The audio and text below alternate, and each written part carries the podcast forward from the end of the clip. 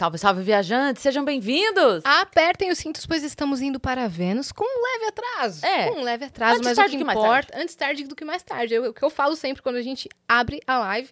Mas o que importa é que a gente está online. E a gente está aqui todos os dias ao vivo, não é, É isso, é isso. Tivemos um atraso. é, ele foi, ele é compreensível, porque Muito. estávamos em outra gravação, e ele foi compreendido também pela nossa convidada, porque a gente atrasou mais pra vocês do que pra ela, porque com É. ela a gente já tá aqui há um tempão batendo papo Pra já. ela foi um intervalo, assim. É. Ah, uma horinha, nem atrasou muito. Na TV a gente esperava oito, nove. Nove. Muitas vezes. Sim. Olha, É. estamos aqui com ela, Renata Banhara. Obrigada.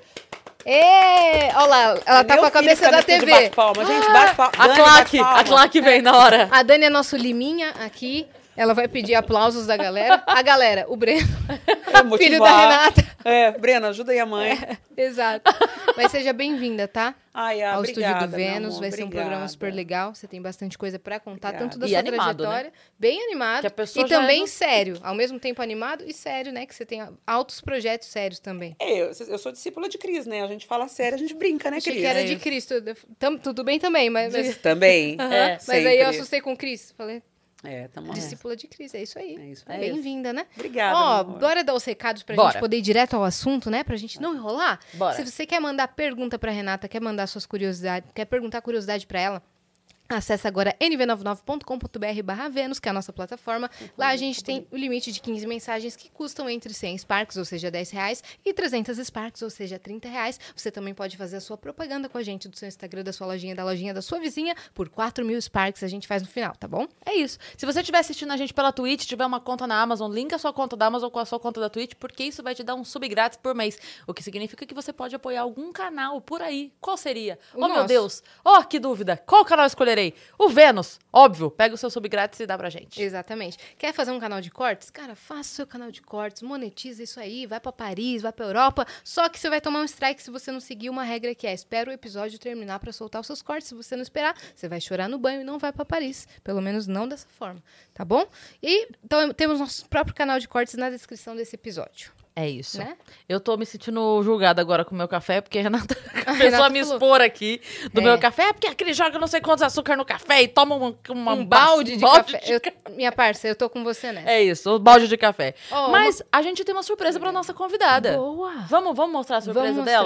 mostrar. Olha que lindo, Rê. Ai, ai. Olha que maneiro. Gente, tô apaixonada. Não é lindo? Os Nossa. beiços, o zóio é igual. Ficou muito legal. Ficou muito legal. Que lindo. Olha, até a cor da, da blusa que você tá. Mas eu posso levar embora? É Pode. seu. Pode Ah, levar que é, é seu. seu. Você vai ganhar em, alto, em alta qualidade pra você usar nas suas redes sociais. E é isso. A galera que tá em casa também pode resgatar gratuitamente esse emblema. E a como gente se tá fosse ali, um ó. álbum de figurinhas. Ali, ó. No botão da blusa. Que linda. O código desse emblema- É os 600 mil seguidores da Cris. Ó lá. A bonequinha. É. Ai, gente É o mesmo Cris. É o ilustrador. mesmo ilustrador, Eu vou, eu vou fazendo minha camiseta. que é o Gi Boa. Pode É fazer. Galvão. Nossa, O ele Gi- é um querido. Gi, Gi- Galvão. Gi Galvão, obrigada pela sua arte. Gi Galvão, eu tô apaixonada, porque eu Mandou já tinha muito. amado o da Cris. O código do emblema é Sentinela do Bem. Ah. né? Pra você resgatar, você tem 24 horas, então corre. E hoje a gente tem um recado muito especial. Ah, atenção, é verdade. Atenção, atenção, amantes da música de todo o Brasil e mundo. Bom dia, Brasil, bom dia, mundo. Ó, seguinte, tá rolando o DJ Mag, é, a premiação do DJ Mag, o que que é? É meio que os Oscars dos DJs. Isso. Não é? Então eles vão premiar os 100 maiores DJ, DJs do mundo. E nosso amigo aqui dos estúdios, o Vintage Culture, tá concorrendo. Pra você votar é só é, pegar o seu celular, apontar pro QR Code, não é, minha parte? É isso. E tem o link também. Tem o link. Ô, Vitão, a pessoa digita o que aí no. Você criou uma. Tá bom. Então tá, tá na descrição o link, clica aí, dá o seu voto, porque a gente tá todo mundo aqui É. na, na missão. A gente entendeu? quer botar ele. O objetivo é top 1, mas vamos no top 5, pelo menos? Vamos trabalhar o top 5? Vamos trabalhar essa, essa É meta? meta. É né? Eu, eu tô gravando já às 7 horas, então meu cérebro vai faltar um pouco de vocabulário, rapidez e agilidade, né? Mas é isso. Então entra lá e vota. Eu não sei. Esse daí é de, é de votar várias vezes? É de votar uma vez só? Como é que funciona essa votação aí? Alguém sabe? Como é que. A gente vai descobrir já. É. Porque daí, se for de votar várias vezes, olha, aí é questão de loucura. Então, vota aí. Quando você assiste ao Vênus, Ah, olha, Dani, ela, ela falou assim: é uma por usuário, mas pode criar vários usuários. É, olha, olha, olha lá, dá pra fazer vários robôs aí também. Tô brincando, não vamos trabalhar com desonestidade, não, mas volta lá no Vintage pra DJ Mac. É, É isso, tá bom? Vamos voltar aqui. E vamos ao Pra mim, tudo isso é novo, É né? novo? Tudo que vocês estão falando é muito longe do que eu imaginei que eu ia viver. Tá viva pra viver. Um monte de palavra estranha, doida. Se tivesse Silvio Santos e Gugu aqui, Eles vão ficar se a gente assim. estivesse falando dos anos 90 e cortasse um flash de vocês, Ah, pra ia agora? ser uma coisa assim, tipo, máquina do tempo. Sim. Vênus. O que, que elas Chegamos a? Vênus. É. É. Hein? O quê? Hã? é. É isso. Carros do futuro. o que vendeu o, o top 5, o top 1 do DJ, do, Uhum. da arte, da bonequinha. A Amazon e Tudo o muito Twitch. rápido. E o É. sub grátis. E canal Olha, de cortes. É muita informação. Como o mundo foi rápido, como tudo mudou muito É. rápido. E você vê outra diferença da, da TV. Não tem TP. Aqui não tem TP, não tem Isso uma a dália. gente falou. Não tem TP. Não Mesmo- tem dália. Ah, Cris, tinha várias TVs. Na minha época, tinha várias televisões. A única forma de ter ac- acesso ao que estava rolando era o apresentador sair um pouquinho para o canto e olhar os monitores de TV, as caixas grandes. Ele está numa ilha. Quanta, quantos, quantas imagens você tem nessa ilha? Umas 40? Aqui no- 30? 10? O quê? Nossa? Ah, são cinco, câmeras, é. mas, num, mas numa telinha só. Isso. Então, É. se você tiver três telas, você vai ter, vai se multiplicando essas imagens. Não existia isso, cada TV era uma Era coisa. uma. É. Que Era muito doideira. louco. E o apresentador tinha que ir lá olhar para voltar. Cara. Coisa, Como, né? como mudou, né? Tão Muito rápido. legal, né? Hoje também, com a internet, qualquer pessoa pode fazer o seu próprio programa dentro do próprio quarto, o seu próprio quadro dentro de um canal e Eu ganhar. lavo louça com todo mundo. Ah. Ontem, eu- todo dia, não, eu não tenho funcionário, então eu cuido da minha casa. Você eu cuido- lava a louça? Aí eu faço a minha agenda e vou fazendo Renata um story. lavar louça? Vou lavando, fazendo comida, lavando roupa, cuidando da casa, tudo no story, fazendo em tempo real. Hum. Então a minha vida é real, Sim. em tempo real. Uhum. Mas eu- nem eu tenho consciência disso, porque é tão distante pra mim de que isso é verdade, porque Sim. televisão não funcionava assim. Televisão a gente ficava três dias se arrumando pra fazer um programa que ia entrar cinco minutos no ar. Muitas vezes a gente esperava nos bastidores nove horas, Uhum. nove, dez horas e não entrava no ar. É. Ou gravava a matéria que você falou, né? A gente Também. fazia viagens, por exemplo, ah, fazer uma programação, um programa que passava toda quarta, todo sábado. A gente fazia uma viagem, deslocamento, mala, nananana. ficava sete dias, nove dias num lugar, oito dias num lugar. O programa não ia pro ar depois. Uhum. Não subia na grade. Nossa. Hoje não tem como, tá tudo vivo. É. É. Para fazer um programa como esse, né? Vamos dizer que a gente tivesse no Google. Ah, eu cito ele como referência porque eu acho que foi o meu maior tempo de. de, de- Sim. E, E porque o é meu- uma baita referência. É o grande mesmo. professor, né? O grande mestre. Eu tinha 16 anos quando cheguei lá. E assim, teste de luz. É que ele fazia o ao vivo, né? Ele fazia ao vivo, não gravado, ele não gostava de gravado. Com auditório. É, vou falar do Raul Gil, então, que a gente fazia às vezes uns gravados. Ele fazia muito ao vivo e muito gravado. Luz, som, etc, etc, etc. Para conseguir linkar tudo isso, para entregar para você, a gente ficava muito tempo. Sim. TV era. Eu lembro das É. vezes que eu fui, já comentei isso também, das vezes que eu fui fazer a gravação na, na Hickman, que tinha um quadro de comediantes lá. A gente chegava, passava o carro buscar a gente em casa às sete da manhã. É. A gente ia gravar duas da tarde. Porque aí passa texto, passa não sei o quê, vê a posição no palco, volta. e não sei Cabelo, o quê. maquiagem. Aí, é, aí para, vai almoçar, todo mundo. Aí volta do almoço, aí começa cabelo, começa maquiagem pra entrar. Então, assim, a gente chegava muito antes, muito antes lá. Cris, eu tinha uma média de quatro a seis programas de televisão por semana. Essa era a nossa média, que a, produ- a produção de televisão era muito grande. Eram várias emissoras com muito conteúdo. E tinha esses conteúdos que a gente fazia que às vezes não subia, certo? Então, minha vida era inteirinha dentro de TV. Filho nascia, eu levava para TV pequenininho e tudo mais. Minha vida era TV. E, e aí, quando eu ia pra rua, às vezes, as pessoas perguntavam assim para mim, o que, que você faz da vida? Porque as pessoas só me viam cinco minutos. Em algum momento, 5, 10, que era o tempo Sim. que a gente ficava É muito fácil a vida dela. É muito fácil a vida dela. Que ela vai lá, gente, fica eu só cinco via ela minutos. domingo, 5, 10 minutos, 5 minutos. Às vezes a gente chegava às 6 horas da manhã e ia É. sair às 10 da noite. Às vezes a gente chegava às 4 e meia da manhã e ia sair às 6 da Sim. tarde. Era assim. Eu lembro uma vez que eu tava conversando com o Marcelo Médici e ele me Sim. contou de um ator, eu não lembro o nome agora, quem Trabalhei é. Mas, com ele, mas inclusive. essa história é antiga. Ele falou que teve um ator que tava todo mundo meio que criticando, falando pra ele assim, ah, porque você, você ganha muito pra, pra- pra- gravar rapidinho. É. E aí ele teve uma reunião com o chefe dele e falou assim, ó, eu não quero mais receber pra gravar. Aí, como assim não quer receber? Não, porque eu amo gravar. Eu amo o que eu faço, eu amo gravar. Então eu não quero mais salário pra gravar. Eu quero ganhar pelas horas que eu espero pra gravar. Ai, que Pronto, legal. Tá resolvido. Você É. me paga pelo tempo que eu espero. Não precisa Sim. me pagar pra gravar mais. Aí Gente, vai era ganhar muito isso. mesmo. vai Era gravar muito, isso. vai ganhar muito Vai mais, ganhar né? muito mais pelas horas de Exatamente. espera. Mas realmente. Televisão era é isso. Televi- Hoje não mais, que também eu acho que, em razão da tecnologia e do podcast e tudo, se enxugou muito. É. é. Muito, né? E nem tem mais tanto programa. Mas a gente tinha, por exemplo, Sabadaço com o Gilberto Barros, tinha Quarta Total com o Gilberto Barros, tinha Segunda com a Hebe Camargo, tinha, tinha, tinha Segunda com a Alô Cristina, tinha tantos É. programas, tinha Ana Altas Maria horas Braga. sábado. Tinha Ana Maria Braga de musical, tinha Ana Mari- Ana Maria Braga culinária, tinha Cátia Fonseca culinária, tinha a É. Sônia Abrão. Era uma grade tão grande, a gente trabalhava tanto, eu trabalhava tanto, e quando alguém me encontrava na rua, perguntava: o que, que você faz para viver? Do que, que você vive? Fala, amor.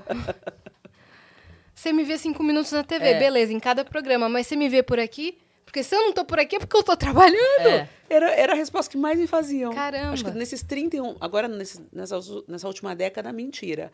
Mas acho que durante uns 15, 20 anos era a pergunta que mais me faziam. Caramba, eu acho, o que, que você cara. vive? O que, que você faz? A internet trouxe as pessoas para um pouco mais perto dessa realidade. É. Mas ainda assim, ainda tem gente. Por exemplo, a gente, de manhã, quando a gente acorda no celular, o, o grupo do Vênus já tá funcionando. Sim, a gente já, Já, tá tem coisa pra resolver, já tem não sei o quê. E a gente vai até a noite. A gente sai daqui, se despede, mas o grupo continua rolando. É o dia inteiro Não, a resolvendo gente não coisa. dorme, né? O Não. telefone é. na cama. O meu telefone é. na cama. Sim. Eu durmo três horas e meia por noite. Quantas horas vocês dormem? Você dorme três horas por eu só noite? consigo dormir três horas e meia. Caramba, eu É. durmo de sete a nove horas, assim. É. Eu vivo você na cama hoje reclamando.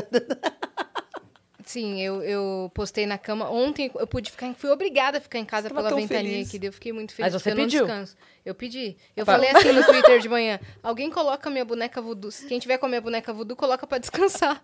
Pois, menina, cancelaram todos os meus compromissos de ontem. Do Mas você nada, tava pela realizada. ventania. Mas você tava, você tava zero preocupação. Fiquei, fiquei. Eu entrei na sua casa, então essa é a vantagem. A gente Olha conhece as pessoas no mundo real. É. Verdade, eu vi você seguiu, você me seguiu também, começou a acompanhar os Sim, conteúdos. Fiquei muito feliz. Fiquei Eu feliz. tava empolgadíssima pra vir. Linda. Empolgadíssima. Fui lavar a louça com toda elegância, né? Então, você já rosa. conhecia o Vênus antes de conhecer a Cris? Porque você, falou, você conheceu a Cris antes de me conhecer. Você já conhecia o Vênus? Como é que era? Não. Ah, tá. O que, que aconteceu? O que, que acontece? Eu tenho, eu tenho 47 anos, minha vida é muito corrida. Eu trabalho de manhã, de tarde, de noite, sete dias por semana. Depois eu vou falar pra você como é que é a minha vida.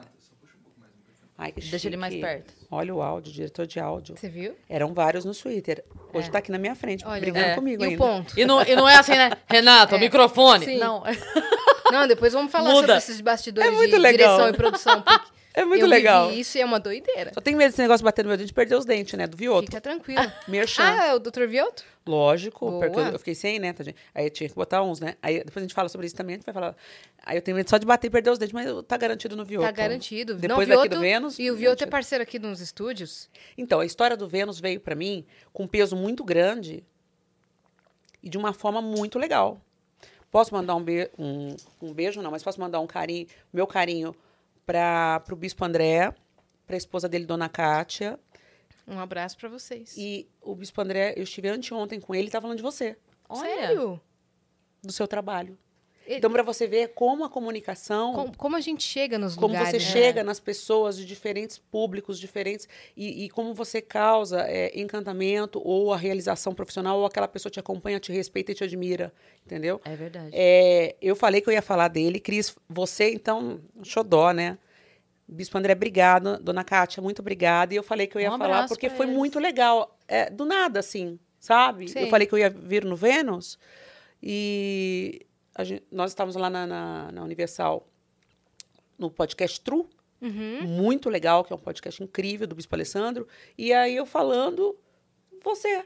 Olha que, que bárbaro. é o, Nossa, né? então, coincidência. é, quebrou todos os muros, né? A internet quebra muros, quebra, Quebra. fronteiras. É. E a Cris tem du- duas situações com a Cris. A situação da Cris chegar até mim com, com falas importantes que me façam pensar, ou que me façam sentir menos culpa, ou menos pesada, ou que, que melhore o meu dia, porque ela traz muito isso de modo muito rápido, O que me leve a pensar como sobre sonhos, quando você define sonhos, que eu criei os meus sonhos, eu sou plateia do. Enfim, tudo que você fala. Só que você é um mulherão. E pessoalmente você é uma menininha. é muito louco isso, né? A gente ainda tem o encantamento, você já teve o, o podcast. É, como você é menina, né? Aí a Renata Mas conheceu a Cris molecona. pessoalmente. Não, Não, nem conhecia a Cris. Eu, eu, eu, eu fui no show da Maraia. Maraia amo a minha amiga Maraís Maraia. Beijo, Ma- Maraísa. Maraia. É porque a gente pode trocar, que a gente, ela- elas são nossas. Seja Maraia Maraísa, Maraís Maraia. Simone Maraiara. É, Maiara Maraísa. É, Beijo, Maiara. Beijo. Beijo, Maraísa. Beijo Amo pras duas. vocês, maravilhosas. beijo, Rose. A gente vai fazer Beijo, Rose. elas. Beijo, Beijo, Rose Beth. Beijo todo mundo, a equipe Beijo. toda, Bruno, Paulinho. Banda. to- todo mundo, porque a gente vai ter que falar o nome de todo mundo Bruno fez Todos aniversário. são incríveis. Danilo, que é o senhor Maraíso. Um beijo. E polêmica. Polêmica. Polêmica, polêmica. Ah, não era pra falar, desculpa. Ai, gente. E- Galera de Danisa e- aí, ó. Eu gosto de te dar uma. Todo mundo, né? E quando eu Aflorada. te vi lá também, você acha que eu perdi a chance? Não, né? Lógico que não. Quando tiver no Danilo, a primeira coisa que a gente lembra é da Maraísa. Mas o que, que você ia falar do show da Mari Maraísa? Aí eu cheguei na porta do show e tô entrando. Aí vejo uma menina com uma franjinha assim, bem bonitinha, assim, arrumando o cabelinho com franjinha. Eu só tenho filho homem, Uma né? menina. Aí eu acho bonitinha essas coisas, porque meus filhos são homens. Meu universo, apesar de eu ser uma perua, o meu universo é totalmente Masculino. masculino. Aí arrumando a franjinha assim e passando batom, abriu a bolsinha dela, passando batom, passando batom. Aí eu tinha uma amiga que é que trabalha com o Danilo Gentili e falou: "Renata, é a Cris. Cris, Renata. Aí eu falei, oi, tudo bem? Tudo bem. Mas você vai uma menininha, né, arrumando a franjinha. Você vai, você vai lá no podcast da Cris? Ah, quero ir, sim. Ah, obrigada, obrigada, obrigada. Eu falei, podcast, né, deve ser uma menininha, né? Passando batom. Eu só fui realizar que a Cris era a Cris muito tempo depois. Então, se você é fã da Cris, saiba que pessoalmente ela é completamente diferente. Inclusive, eu falei pra ela que na rua ela não se assuste quando o público dela não der essa devolutiva imediata. De, de- porque as pessoas te conhecem muito mais do que você possa imaginar. Só que não é a mesma pessoa. Não é. Na internet, você é um mulherão. Você As é uma pessoas, menina. isso que a Yas estava falando é verdade. Muita gente me encontra pessoalmente e fala, achei que você fosse mais alta. Sim. Não é Porque pela ve- altura. Então, mas é que às vezes a pessoa vê a, A É o grandeza. rosto. vê a assim. grandeza da pessoa. É. Entende? Então, tipo assim, pô, imagino. Uma Maria mulherão. Gabriela. Marília ela é Gabriela. confiante, eu te vejo uma Marília Gabriela. É. Entendeu? Você não, você faz. a- você é bem você mesmo, assim. Ah. Você é bem Kardashian na versão intelectual. É uma Kardashian intelectual Entendi, brasileira, tá entendi. entendendo? Uma Kardashian É cebolinha Kardashian e- intelectual brasileira. Intele- Agora a Cris, ela Que é a. Maria, a Marília Gabriela. De tênis. Mas pessoalmente, ela é a princesa da Disney, é bebê. Ela é bebê, gente. Eu sou um bebê mesmo. Bebê. E não tem a ver com a altura. Ah, tá. Eu, Porque sou eu mais acho você um moleca. mulherão. Eu acho. eu sou mais Corpão e tudo. Não é o corpão. Você é mulher. É que você é menina. É, eu sou mais moleque mesmo. Mais jovem. Outro dia, outro dia, a Malu Perini falou uma coisa que ela falou assim: eu tenho energia masculina, eu tenho energia masculina. Aí falaram E que ela, você tem? Ou ela, ela falou, falou que ela dela. tem? É. E aí uma galera falando assim: não, não acho, porque você é muito feminina. Falando, gente, mas não é disso que eu tô falando. Eu não tô falando de não usar um brinco. Eu não tô falando de não ser feminina. Não tô falando de sexualidade. Eu estou falando de energia. Minha energia, sabe, o, o, o interno da Sim. pessoa. E eu sinto muito isso. Eu sinto energia masculina, sabe? Na resolução de problemas, na maneira de, assim, do que se espera, sabe? Da, da condução, Sim. assim. E que todo mundo tem que ter as duas equilibrado. Todo mundo tem que ter as duas, né? Mas uma delas vai ser a mais... A, a- a que guia, eu acho, Sim. o comportamento. Mas eu sou muito você, por exemplo, eu tenho coleção de princesas, eu amo as princesas. E ao mesmo tempo eu tenho um lado masculino muito forte. Engraçado, né? Uhum. É. Eu sou cor-de-rosa, mas eu sou bruta. Eu sou cor-de-rosa, mas eu sou bruta, eu É pertenço ao seu time mesmo. E você é mãe É. só de menino? Eu sou mãe de menino. É. Eu tenho o Marcos André, que tem 26, e tenho o Breno, que tem 18. Uhum. Quer Caramba, o 18 Breno não, tem desculpa. Não, o Breno não tem 18, gente. Não vamos falar de idade. Tá bom, não, Tá, você não não fala das tem. idades, Ele tem vai uma dar um- idade aí. É, meus filhos são Tem uma idade idade. aí. Tá. É uma idade aí. Ih, complica muito esse negócio de idade. Tá bom. E a explico. Cris já? Fora do ar. 18? Tá. Tá, é. explico fora do ar. Então tá bom. Tá bom, Então tá ótimo. não falamos de idade, então. É. Tá bom. Tem por, tem por ali. É, então, e- aí você, por ser mãe de dois meninos, Meninos. também sempre Mas eu viveu sempre o tive uma universo força também muito forte, apesar de eu ser objetivada. Porque na minha geração, é, ser mulher, ser delicada ou ser sexy era objetivada. Sim. E muito, e muito. Nós não tínhamos lugar de fala, nós, nós, nem, pode, nós nem podíamos falar, né? Quem é você para você falar? Então eu venho de uma geração que quebrou tabus. E graças a Deus eu cheguei até aqui e fico feliz de ter passado por aquela geração também, que foi importante para minha construção. Mas eu sempre me senti muito, muito forte, essa coisa do, do masculino. Da energia, né? Da energia. E eu sabia que eu ia ser mãe de meninos. Você sabia? Eu tinha certeza. Uhum. Mesmo sendo objetivada e tudo mais. E não, e não, tem, não, tem, não teve problema. Eu acho que foi importante. É- Era uma época importante. Eu realizei vários sonhos de consumo, até profissional. Todos os meus sonhos profissionais, inclusive em cima da Renata Banhara dos anos 90. Não tenho nenhum problema contra, com ela, nenhum. Não tem esse negócio, ai, minhas capas de revista joguei fora. Ai, eu tenho vergonha, ai, me arrependo do que eu fiz. Não me arrependo de modo algum, respeito todo o meu arco Foi um processo, sua profissional. história. é. Super, porque a mulherada tem horror a falar, né? Eu não tenho, eu tenho muito respeito ao meu, meu arco Tudo aconteceu da forma que tinha que acontecer. Sim, coerente com, a- com, com o mercado de trabalho, Perfeito. coerente com o que eu podia fazer de melhor por mim, foi tudo perfeito. Você começou fazendo o que, de fato? Eu, mora, eu, eu, era car- eu carpia. Hum. Eu era empregada doméstica, faxineira no interior de São Paulo. Vamos lá, E- onde você nasceu? Vamos, vamos fazer o nosso flashback aqui no Vênus pra você contar a sua história. Eu nasci em Tremembé, Taubaté, só que não Tá. tinha maternidade em Tremembé, que é embaixo de Campos do Jordão, é ali, sentido Rio de Janeiro. Eu nasci de uma família com dificuldades, então minha mãe teve as dificuldades dela, meu pai era alcoólatra, etc e tal. Então eu nasci dentro de muitas dificuldades financeiras e estruturais, que eram Sim. também comuns à época, os pais, etc. Então com seis anos e meio eu já era meio monstrinho adulta. Com 11 anos eu era a mesma mulher que eu sou hoje, gente. Você é filha a única? cabeça, não. Foram vários filhos, mas cada um seguiu o seu caminho. Eu, com 11 anos, fui morar numa casa de família, onde eu trabalhava para me sustentar. E isso é muito comum. As crianças no interior de São Paulo, ainda é assim por todo o Brasil, as crianças, as pessoas trabalham para comer. Então, eu queria eh, ter minhas coisinhas e tudo. Eu trabalhava como empregada doméstica, eu morava na casa que eu trabalhava. E dessa, dessa casa eu podia estudar também, né? Mas eu era doméstica da casa. E não é uma casa como São Paulo, apartamento com veja, com. Com é carpir o mato mesmo, é tirar o mato do quintal, etc e tal. Então era uma vida bastante difícil. Uhum. Mas você não tem também noção de que a vida é difícil porque você não conhece outra. Sim. E você Então estava tudo bem. comer. Era a minha realidade. Então era a sua É, era a minha primeira realidade. opção ali. É, você E única. ganhar. E ainda é, eu acho que talvez esse seja o perigo da adoção no Brasil. Porque você. O perigo da adoção, eu acredito que seja um- meio que sobre isso. Ou a criança pode ser abusada sexualmente, ou ela vai trabalhar em serviços escravos. Eu nunca sofri abuso ah, sexual e acho que Deus me blindou muito. Graças porque eu, eu, com 11 anos, já tinha um corpão. Então Deus me blindou muito. Mas eu era, tipo, ridicularizada, humilhada, porque era a menina da, que ninguém queria ser amiga, porque eu não tinha boneca para brincar de boneca. Eu não, eu não, pra, encontro social de criança é o encontro da boneca, eu não tinha boneca. Eu não tinha assuntos porque eu não tinha família. Eu morava sozinha. Eu tinha 11 anos, eu morava num quartinho muito, eu- minha vida era muito precária. E, e hoje eu me machuco porque eu sei o que eu pude proporcionar para meus filhos, mas naquela época não me machucava não. Para mim era tranquilo porque era a realidade. É, a gente não dói quando você não sabe. É isso. Depois que você olha Você de não fora, sabe. olha, olha de longe, você isso. vê. É, então para mim era uma coisa normal, não, tem, não, não traumatizou, não sou vitimista, gente- não sou nada disso. porque Eu era feliz do jeito que Sim. eu vivia, porque era a vida que eu conhecia. Hoje eu olho conversou- para aquela menina e falo como meus filhos são felizes, como eu pude proporcionar coisas maravilhosas e posso proporcionar para eles Que bem. coisas maravilhosas com o arco do meu trabalho. É. Sim. Não, eu só ia comentar aqui. A gente conversou aqui com o Leonardo Lopes e ele foi visitar a Coreia do Norte. E ele tava conversando que, assim, que a, a coisa mais triste que aconteceu com ele lá foi conversar com a guia. Porque a guia, tipo assim, as pessoas ali não têm noção do lado de fora. A guia tinha.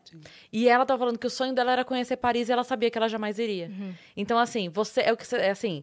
Óbvio, eu fiz um paralelo aqui Imagina. gigantesco, mas o que eu quero dizer assim, pra quem não conhece, pra quem não sabe que existe Paris, tá ali vivendo, tá tranquilo e não tá sofrendo porque é aquilo que conhece como vida. Não, a vida é isso aqui Não que eu sabe a conheço. Não realidade. sabe. E ela, ele falou assim que eles tinham visitado Paris e a esposa dele tava com fotos Uhum. e começou a mostrar pra guia lá. E ela emocionadíssima. Porque ela falou, eu sei que eu nunca É, vou. minha realização mais com as perto de bonecas hoje Paris. aos 50 anos. É. A minha coleção de bonecas veio depois dos 30 Sim. e minha realização. E eu admiro, eu gosto da minha coleção de bonecas, eu tenho afeto. Eu postei isso no Twitter outro dia, tava rodando aí pelas páginas que eu coloquei assim. é, comprando tudo que eu não pude ter na infância depois dos, dos 20 e poucos anos. Com 30 anos eu vou ter tudo que eu não pude ter na infância. Não é? É, tô eu lá comprando um monte de coisa de É brinquedo de muito criança. maluco isso. É. Mas enfim, e aí. Mas era a vida que eu tinha e eu podia estudar. A escola era muito longe da, da casa que eu trabalhava e morava. Eu não tinha acesso a dentro da casa. Eu, eu não, não fazia parte do eixo familiar. Então, poucas vezes eu vivia Natal, Ano Novo, aniversário. é, foi tudo bem Você restrito. morava nessa casa. Eu morava na casa que eu trabalhava. Sim. Eu era doméstica e morava no quarto dos fundos. E, e você não voltava em momento algum? Como é que era isso? Você... Não, era minha vida, era ali. Tá. Ela, ela deixou a família. romp- É, os elos não tinha muitos elos, Entendi. né? Os elos eram distantes. Cada um dos E seus irmãos respeito também, outras- tá, Cris? Claro. Acho que claro, cada um faz o que Claro. pode. É, não, eu só tava tentando entender. Você não, É, não voltou a mais. maternidade é algo que você. é, Ser mãe é um bagulho muito louco. Porque. é, Eu tô assim, boba porque ele tá aí, né? É, Eu não julgo nenhuma mãe, mas não existe amor maior. Não existe amor maior. Não existe, não tem. Não tem... Só que eu sinto que tem gente que não, não tem esse dom, né? Ou a gente não pode julgar, ou é a dificuldade, eu não sei, eu não sei. Deixa pra lá. Mas a ser mãe, eu acho que foi o que aconteceu de melhor na minha vida, foi um divisor de águas, foi aonde eu me descobri tendo uma família, aonde eu descobri o porquê da nossa existência, aonde eu descobri o que era amor, porque quando eu ia trabalhar, todo mundo tinha uma mãe, todo mundo tinha um lanchinho, todo mundo tinha um carinho, todo mundo tinha um beijo, tinha um afeto, e isso eu não conhecia. Eu conheci sendo mãe. Eu não sei o que eu passei para os meus filhos. Eu acho tão bonito quando as pessoas falam de maternidade, mas eu procurei ser a melhor mãe que eu imaginava que pudesse existir na face da Terra e vou assim até o final. Tudo Talvez que te faltou. que. É. Mas não julgo quem me, Sim, sim. minha genitora. Não foi uma com vingança, respeito. foi um- Não, de modo algum. Eu sei uma mudança. dela. Mas isso é mais bonito ainda em você. Não, Porque você, você não replicou. Você poderia, assim, sabe? Ai, que tem, tem Vim uma, pra- vim pra rir. Tem uma historinha na internet, não sei se você conhece, que é do Hum. é o José e o João. É historinha de internet. É aquelas historinhas de fundo moral que a gente usa em reunião de pais. Que Hum. eu conheço porque eu dei aula há muito tempo, então a gente usava muito isso em reunião de pais. Que é assim, diz que tinha os irmãos, que era o José e o João. Historinha, né? E aí, é, os dois, tipo, o, o pai era alcoólatra e eles viam o pai bater muito na mãe, e não sei o quê, num dia de acesso de raiva, o pai bate neles também, eles resolvem fugir de casa e saem, os dois adolescentes. E aí, eles, no, no, no decorrer da vida, um vai pro lado, outro vai pro outro. E aí, é, tá o José, tipo, num, num bar, caído, bêbado lá, e aí estão conversando com ele, falando, nossa, como é que você veio parar aqui? E ele fala assim: ah, eu, a minha família é totalmente desestruturada, eu não tive exemplo nenhum dentro de casa, a única, é, o que eu conhecia como vida era sair de casa para beber, e foi assim que eu, que eu né, eu pensei, é só isso que eu conheço de exemplo, é isso que eu vou seguir. Sim. E meu irmão deve estar caído em algum canto por aí. E o João, em outro canto da cidade, estava numa reunião de uma multinacional, dando uma palestra, e aí pergunto pra ele, como é que você veio parar aqui? Ele falou, ó, eu vim de uma família totalmente desestruturada, to- o exemplo que eu tinha dentro de casa era um pai alcoólatra, eu olhei para aquilo e falei, eu não quero ser isso, então eu procurei fazer exatamente o contrário. Ai, que É. lindo. Você gente. procurou fazer exatamente o contrário, então isso é mais bonito ainda, porque você não tinha nem o que replicar. É. Você criou o bem. É. Isso é mais bonito ainda. Você, co- você começou, sabe, o ciclo do bem? Você começou o ciclo do bem, começou em você. Olha que coisa É. mais linda. E pelas próximas gerações vai continuar. É. Mas não, a gente veio pra rir, né? Vamos lá. Aí, Não, mas chorar a gente, também. a gente não, gosta mas de passar por tudo. Não, mas olha, eu vivi momentos horrorosos, mas eu vivi momentos maravilhosos. E os horrorosos que eu vivi, é, eu não tenho essa consciência. Foi como eu falei pra você. Era tudo que eu tinha. Aham. As coisas que eu tinha eram muito poucas. E aí eu carpia e tudo mais. Só que tinha uma galera que morava em Campos do Jordão e que não ia, não estava muito bem na- no colégio e fazia reclassificação em Tremembé, estudava no colégio de Tremembé. Então, Aquela galera que não conseguia atingir nota ia para Tremembé. E eu tinha alguns amigos que faziam isso e eles me queriam bem. E eles falaram: "Olha, nossa mãe tem uma loja em Campos do Jordão". Na verdade era um amigo. Minha mãe tem uma, tem uma loja, a mãe dele era dona do centro de Campos do Jordão inteiro. Nossa. Era uma senhora é, incrível, ela parecia Hebe Camargo, assim, super sofisticada e tudo. E a minha mãe, era ele e uma irmã. A irmã ia bem na escola, estava lá, mas ele estava mais para Taubaté Tremembé estudando para fazer re- reclassificação. Eu amo essa história, tá? Hum. Eu amo essa história. Você sabe? Aham. Aí ele falou: vem, vai lá conhecer minha mãe. Eu conheci a mãe dele, a mãe dele gostou de mim e falou: então vem ser faxineira da minha loja. É, ela sabia que eu era empregada doméstica e me colocou de faxineira. Aí na faxina tentou me pôr na venda. Eu não consegui vender nada, foi péssima as minhas vendas, eu não consegui vender nada. E ela ficava chateada, ter- o sótão era bem pequenininho da loja, ela ficava chateada de eu ficar no sótão, fazer limpeza, limpeza, limpeza. Ela queria me ver mais, ela falava para mim, você é um artista de televisão, para mim você é um artista. E aí ela me levou para fazer cabelo, ela fez reflexo em mim, ela colocou roupa bonita em mim.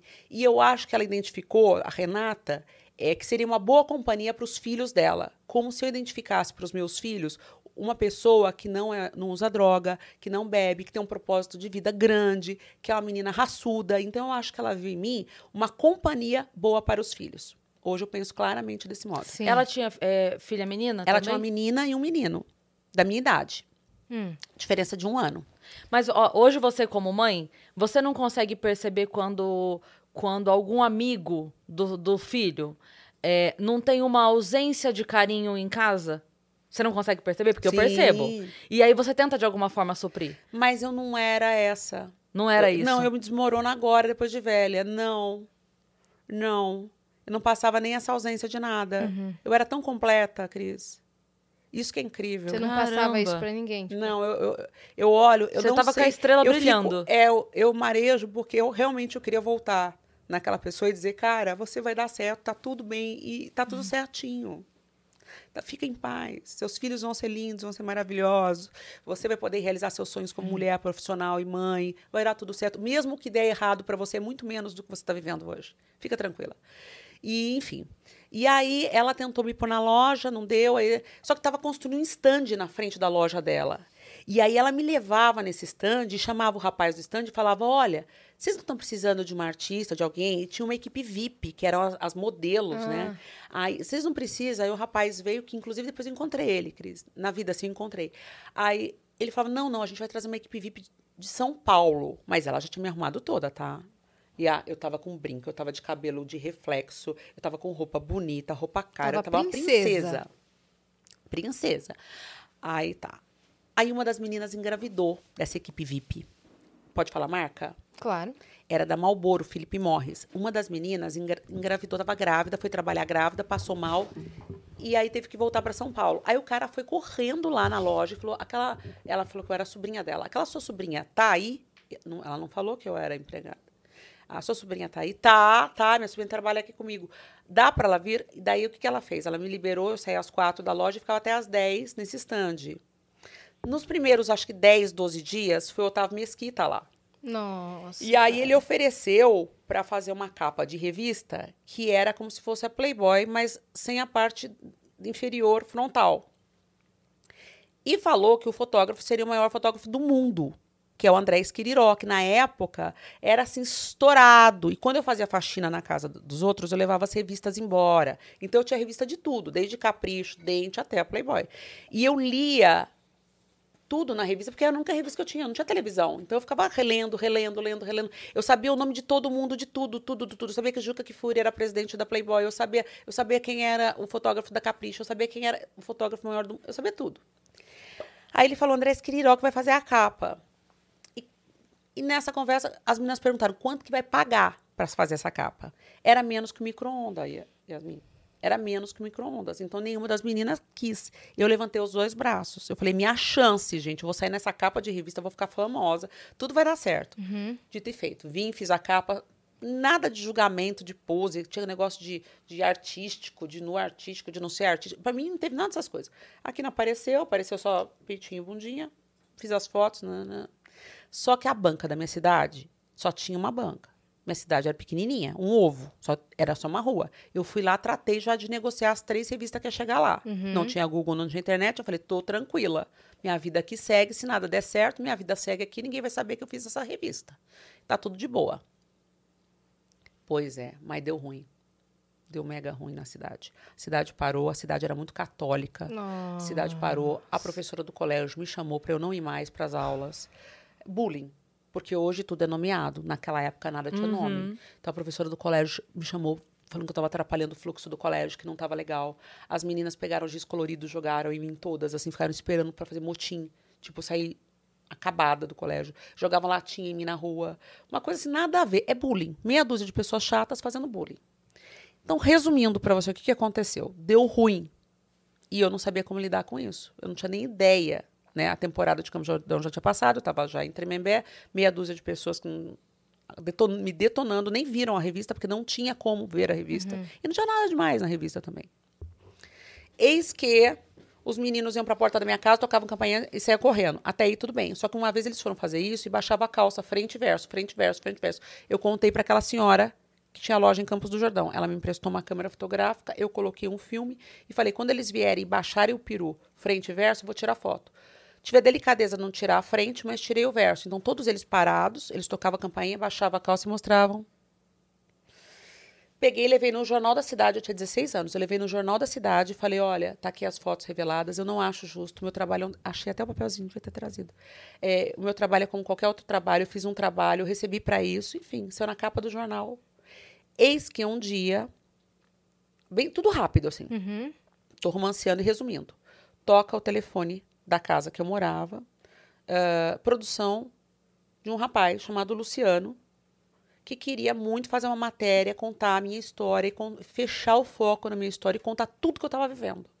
Quem era esse rapaz? Era o Luciano, Luciano Huck. E era uma das primeiras matérias, se não a primeira. Vou até. hum, Posso nomear como a primeira, mas que eu saiba, acho que foi. E ele queria apresentar para o Otávio. Porque o Otávio Mesquita tinha um programa que era de segunda a sábado que bombava. Sim. Bombava, era estourado. E ele queria levar para dentro do programa do Otávio. Aí colocou, ele foi lá, entrevistou a tiazinha do Coreto, entrevistou o, o tio da padaria, entrevistou, foi entrevistando as pessoas na cidade. E cada pessoa que ele entrevistava, para sorte ou azar meu, achou um horror. Falou, ela tem o demônio no corpo, ela não é de Deus, ela não pode mais vir na missa, não queremos mais ela aqui, não queremos ela aqui, etc e tal Todo mundo te mencionava. mencionava e agressivamente Sim. e expulsando da cidade. Mas foram meia dúzia de pessoas. Por sorte ou azar, porque a cidade é maravilhosa e tem pessoas maravilhosas. Mas as pessoas que decidiram falar com ele eram pessoas. Sim. E É aquela porque- época também, né? É, então, mas eu ia falar isso também. A pessoa que ela é, é mediana ali, que pra ela tanto faz, que deveria ser o normal, né? A, a nossa vida deveria tanto fazer pra todo mundo. A pessoa que tanto faz, ela não quer falar. Nem pro bem, nem pro mal. Quem quer falar é o, é o tomado de raiva. Quem, quem tem a vontade É de os falar. haters. É.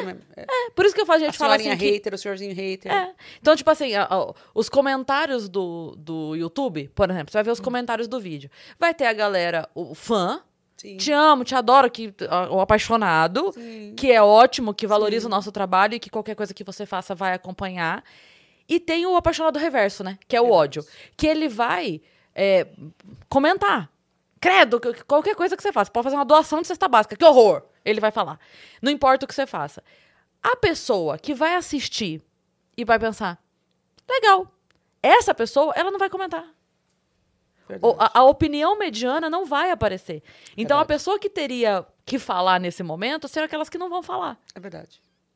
É verdade. Ele, ele encontraria pessoas que defenderiam, mas que não falariam naquele não encontrou momento. um pra me Pois é, defender. claro. É. Esse Claro. foi o grande problema. E eu Ou- fiquei muito a solução, mal. porque- Não encontrou um. Mas aí ele foi atrás de você justamente por isso, não foi? E aí levou o programa, aí nós levamos pro Otávio. O Otávio falou, vou colocar cinco minutos no ar.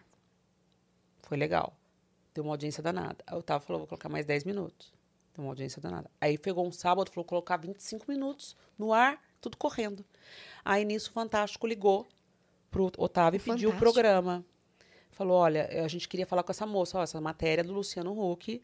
é, a gente vai falar com ele para ver se autoriza você porque essa matéria não é minha, essa matéria tem dono, chama-se Luciano Huck. Então a gente vai falar com ele para ver se autoriza.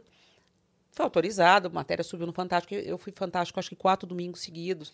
Aí a história. Caramba. É, porque daí não existia o nome de liderança feminina, não existia a coisa do bullying, não existia a coisa da mulher, não existia lugar de mulher é onde quiser, ela quiser. Não existia nada disso. Não existia nada disso, né? Mas existiam pessoas já bem intencionadas determinando que o lugar da mulher é um lugar de direito, de respeito, que é um trabalho como qualquer outro. Enfim, foi um sucesso. Nisso, o Gugu assistiu. Hum. O Gugu assistiu, me chamou, queria me conhecer. E aí, do dia que ele me conheceu em diante, nunca mais eu voltei. E ali eu fiquei com o Gugu. É, ao total foram 12 anos de Domingo Legal, mas entre idas e vindas, assim, em SBT e Silvio Santos, 18 ao total. Uhum. Foi assim. Como é que era o programa do Gugu nos bastidores, assim? Pra mim era um sonho, né? Porque uma pessoa que nem, nem tem televisão, fazer parte da televisão, que nem o meu filho hoje, eu cheguei aqui, nós estamos no o Vênus, pra mim, é super importante. Ah, obrigada. É- é- é- não é nem importante, é necessário. Para os jovens, o flow, para os meninos, é necessário. Então, meu filho chegou aqui e encontrou o Igor.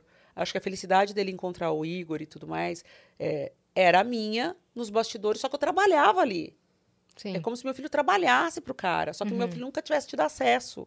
Então eu nunca tive acesso à televisão e eu tava na frente do Rick Martin. É. Eu nunca tive acesso à televisão, a Shakira ficava comigo no camarim. horas e horas e horas. Uhum. Ivete Sangalo, horas e horas e horas. Então era uma coisa assim, Ivete não, a Ivete ainda era da banda Eva, Uhum. é o começo da televisão. Era uma coisa assim surreal. Falou, cara, o que, que eu tô vivendo? Acho que era pra ser, Muito né? dos sonhos, era muito de princesa. Era É. muito de princesa. Tipo o Rick Martin. É.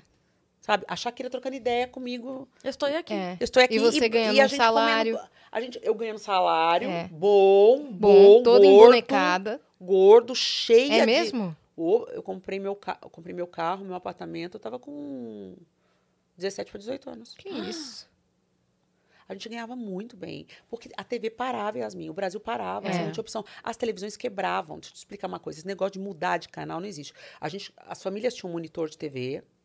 E dependendo da idade, que era o almoço de domingo, era na casa da avó ou na casa da tia, era Silvio Santos, era SBT. E não mudava o botão, porque o botão era quebrado. Não tinha como tra- transportar aquele tubo de televisão para o concerto. Aí só via então, SBT. Só tinha SBT. Então você tinha que me assistir na hora do domingo legal. Você tinha que ver a banheira. E eu não era a estrela da banheira. A estrela da banheira era Luiz Ambiel. Eu era office boy, eu era faz tudo no programa do Gugu. Eu É, era tipo um Ele te multimídia, chamava Eu tava tudo que ele quisesse. Eu, tava- É. eu fazia parte da banheira porque tinha mais que um convidado à banheira sempre, então eu tinha que estar lá, eu era office boy, mas eu tinha que correr atrás de outros dentro do programa. Eu Hum. Isso. fazia várias coisas dentro do programa do Gugu. Hum, Mas você já tinha essa experiência ou você foi aprendendo ao longo do tempo? Porque Você Nenhuma. foi Eu saí- jogada no, no Imagina, programa. o primeiro dia foi, mas foi como, mas tudo foi muito como se, se fosse natural, entendeu? É? Tudo como se fosse natural. E ali a gente Você ficou. aprendeu a ter a postura, a falar. a- Nossa, imitava as meninas, né? É. Eu via a mãe das meninas. Era a coisa da mãe. A mãe levava a filha. Então eu via, eu, eu olhava a filha e olhava muito a mãe. Eu me prendia muito na atenção de como a mãe Nossa, Você lidava. foi muito ligeira. Eu falava como que essa mãe pensa, como que essa mãe fala, como que essa mãe é. Então eu não queria às vezes ser a filha, às vezes eu queria ser a mãe Uhum. da filha, porque estava protegendo a filha. Que depois na terapia eu fui entender que é a mãe interior que eu for, eu, eu fiz um pai e uma mãe interior. Eu criei casca para poder lidar com a vida, poder lidar com dinheiro, porque mulher não gosta de falar de dinheiro. Na minha época, mulher não podia falar de dinheiro e a gente ganhava muito bem. Sim. Então, assim, eu fiz um, eu fiz um pai interior, uma mãe interior, para que eu pudesse me relacionar com aquilo ali. Uhum. E foi tranquilo. Até as roupas que eu pego e eu olho, eu falo, gente, eu usaria essa roupa hoje. Da onde eu tirei essa roupa? Uhum. E o pessoal da sua cidade te vendo na TV? Como é que foi a reação? Na época, essa meia dúzia de pessoas não foi legal. Nunca mais legal. Meia dúzia de pessoas. Nunca mas mais encontrou legal. ninguém. Não, não. Eu levei meus filhos para conhecer a cidade. Uhum.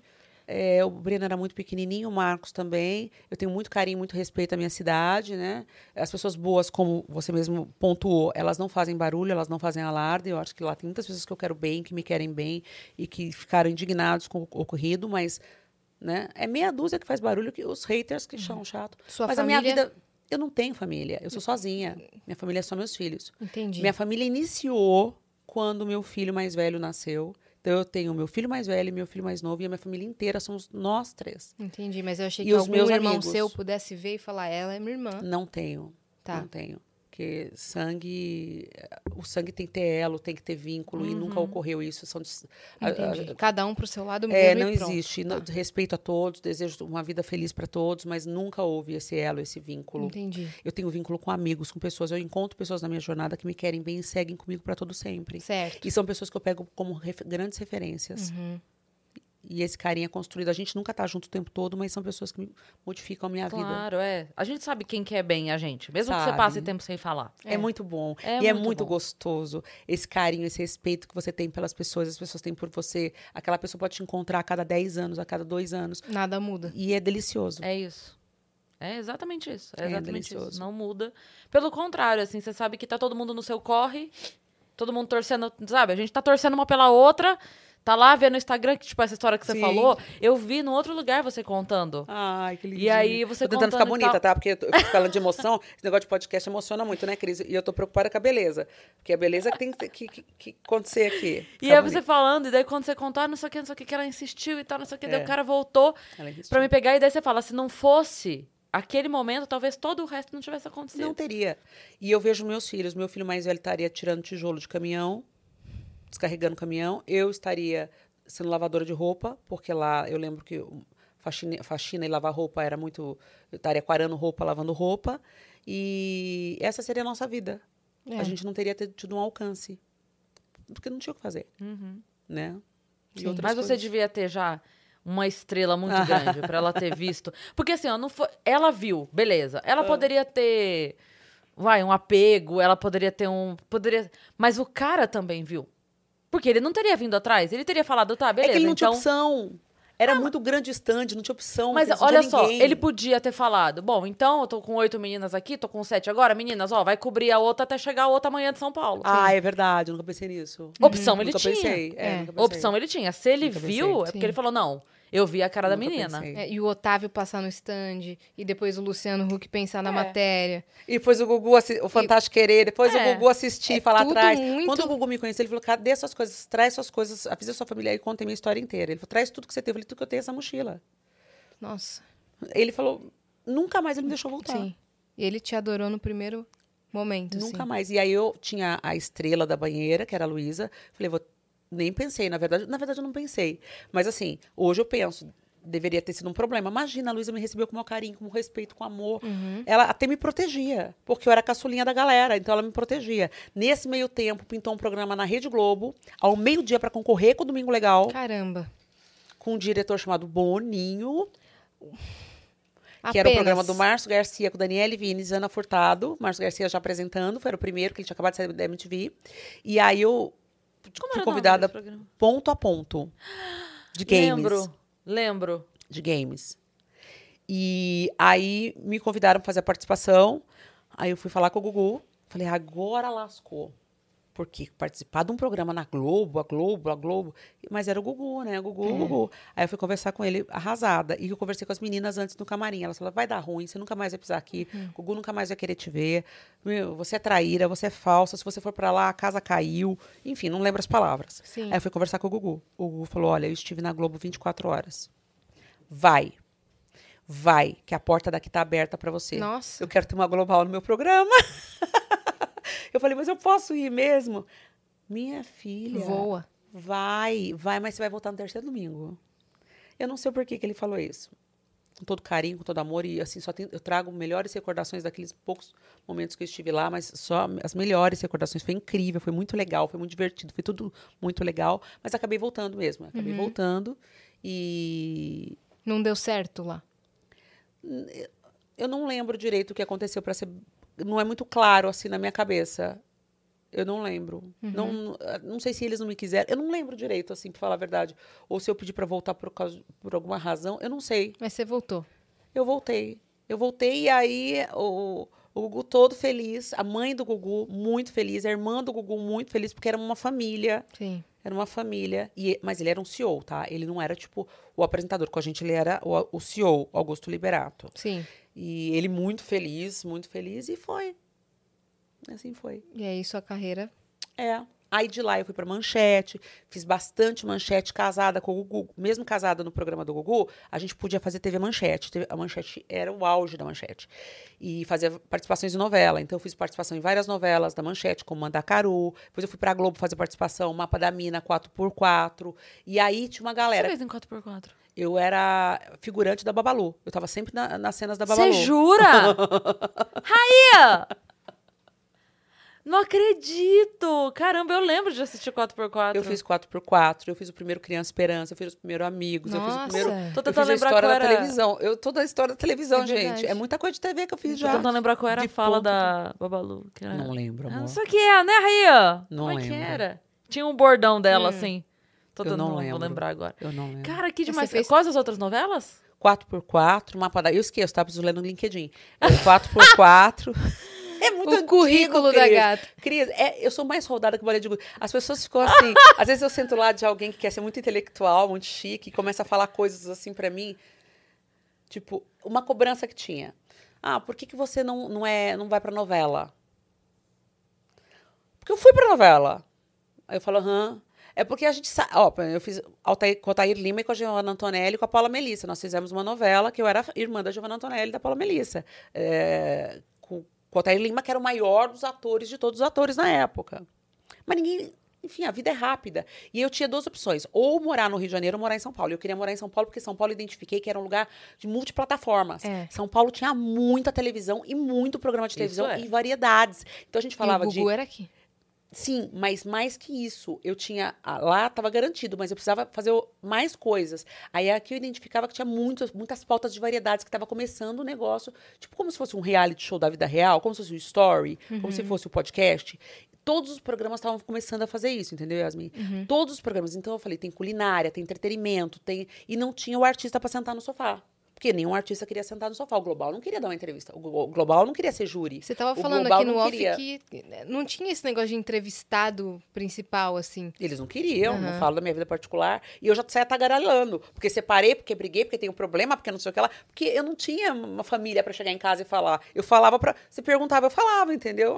Era Ninguém ia natural. achar ruim? É. Quem ia achar ruim? E era a minha vida, gente. É. E eu falava. E aí aquilo virava pauta. E aquilo acabava me fortalecendo eh, emocionalmente, fisicamente, enfim. E a vida ia indo. E aí ali eu fui recheando as lacunas. A gente foi preenchendo as lacunas de programas de TV e entretenimento e falar: ah, você hidrata seu cabelo como? Ah, eu hidrato com tal coisa. Nunca na Paula Rose, ia, por exemplo, no... Olha Ah, aí. É, ó, sonoplastia. Olha lá. Nunca na Paula Rosa ia sentar no sofá pra falar com que ela hidrata o cabelo dela com babosa, né?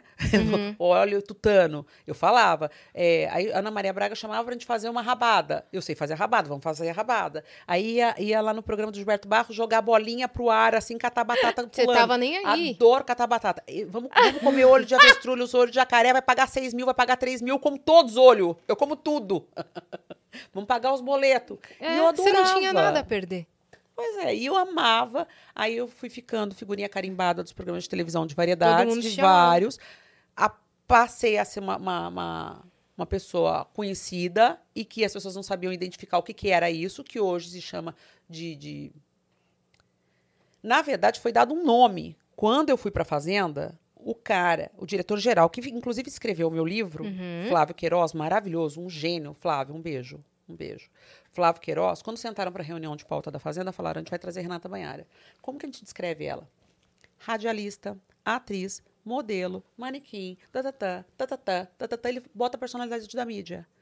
Nossa, aí os haters, era abertura de Twitter, começo de Twitter. Twitter caiu de pau em Era cima como de mim. personalidade? Da, Da mídia. mídia. Ah, Porque eu era um tipo faz tudo. É, Era o tal do sim. office boy. Sim. sim. E aí ele encontrou uma palavra pra dizer o que, que eu era, Cris. Personalidade da mídia. Porque eu não era a atriz global certinha, que tá Sim, lá, sim. sentada, que tá lá. Sim. com Que nem aqui, a gente botou na agenda artista. Né? E Artista engloba- influencer. é, influenciadora e artista. Hoje É. seria influenciadora. Tanto que eu falo artista. Ah, é. É. Ó. personal- Ou criadora de conteúdo, esse tipo de coisa. Mas É. eu acho que artista engloba tudo que você já Artista fez. Porque influenciadora digital exclui um, um monte de funções que você já teve. verdade. como atriz, como apresentadora, Isso. como assistente de palco, como Nossa, tudo. tudo. É. Então, Radialista. Agora- artista é melhor. Você vê que coisa, né? Isso é, é muito uma coisa de Brasil mesmo, porque uma pessoa com, com esse leque de talentos lá fora seria extremamente valorizada. Não, que não Aqui era. a pessoa que faz tudo é meio que. Eu era Mas o que que ela- ridicularizada. É. É, tipo assim. Porque daí eu, aí eu enfrentava a bancada global. Eu era ridicularizada. Eu era tipo a capa do NP, de Notícias Populares. Mas eu adorava sair na capa do NP. Pra mim não era ruim. Sim, falem de mim. é Cara, aí. eu enxergava assim, tipo, eu tô na capa do jornal mais lido. O que, que tem de mais? Pra eles era como se você fosse Você vendida, faria uma assim. foto pra nós, pra colocar? Você, você lançaria um produto? Lógico, vamos falar de vapore... de, de, de aspirador de. Que lançaram na época um aspiradorzinho. Vamos, vamos. Você vende aspirador? Vendo. Você vende... Pra mim, tudo era legal. E Uhum. era uma época que ninguém achava nada legal. Nem conversar. As famosas não se falavam entre si. Cada uma tinha um camarim, cada um era separado do outro, e as equipes eram separadas. e ninguém se Explana. falava. Explana mesmo, denúncia. Quem que não se falava? Não, ninguém falava com ninguém. Corte do Vênus. É. Ninguém falava com ninguém. Eu conseguia falar com todo mundo porque eu não entendia isso. Isso pra mim não tinha nada a ver. Uhum. Se eu precisasse tirar o lixo que tava no seu camarim, se eu precisasse lavar essa xícara, pra mim tá normal. É. Entendeu? Não tinha essa coisa de, por favor, equipe, Uhum. tirem a minha xícara. É, e, uhum. Eu não, eu tirava a minha, tirava a sua. Não tem essa. Então, e eu acho acho que um esse senso né? prático de hoje das mulheres. eu acho que esse senso prático hoje tá com todo mundo. Sim, né? Eu é acho que tá verdade. com todo mundo. Mas na época tinha, um- tinha uma coisa de fazer um estrelismo. Tinha uma coisa importante. Por exemplo, se eu estivesse lá embaixo esperando, nove horas. Esperava na televisão nove horas. Mas, assim, eu, né, esperava. Tinha gente que chegava, fazia escândalo, ia embora. Tinha gente que quebrava copo, assim, ia embora.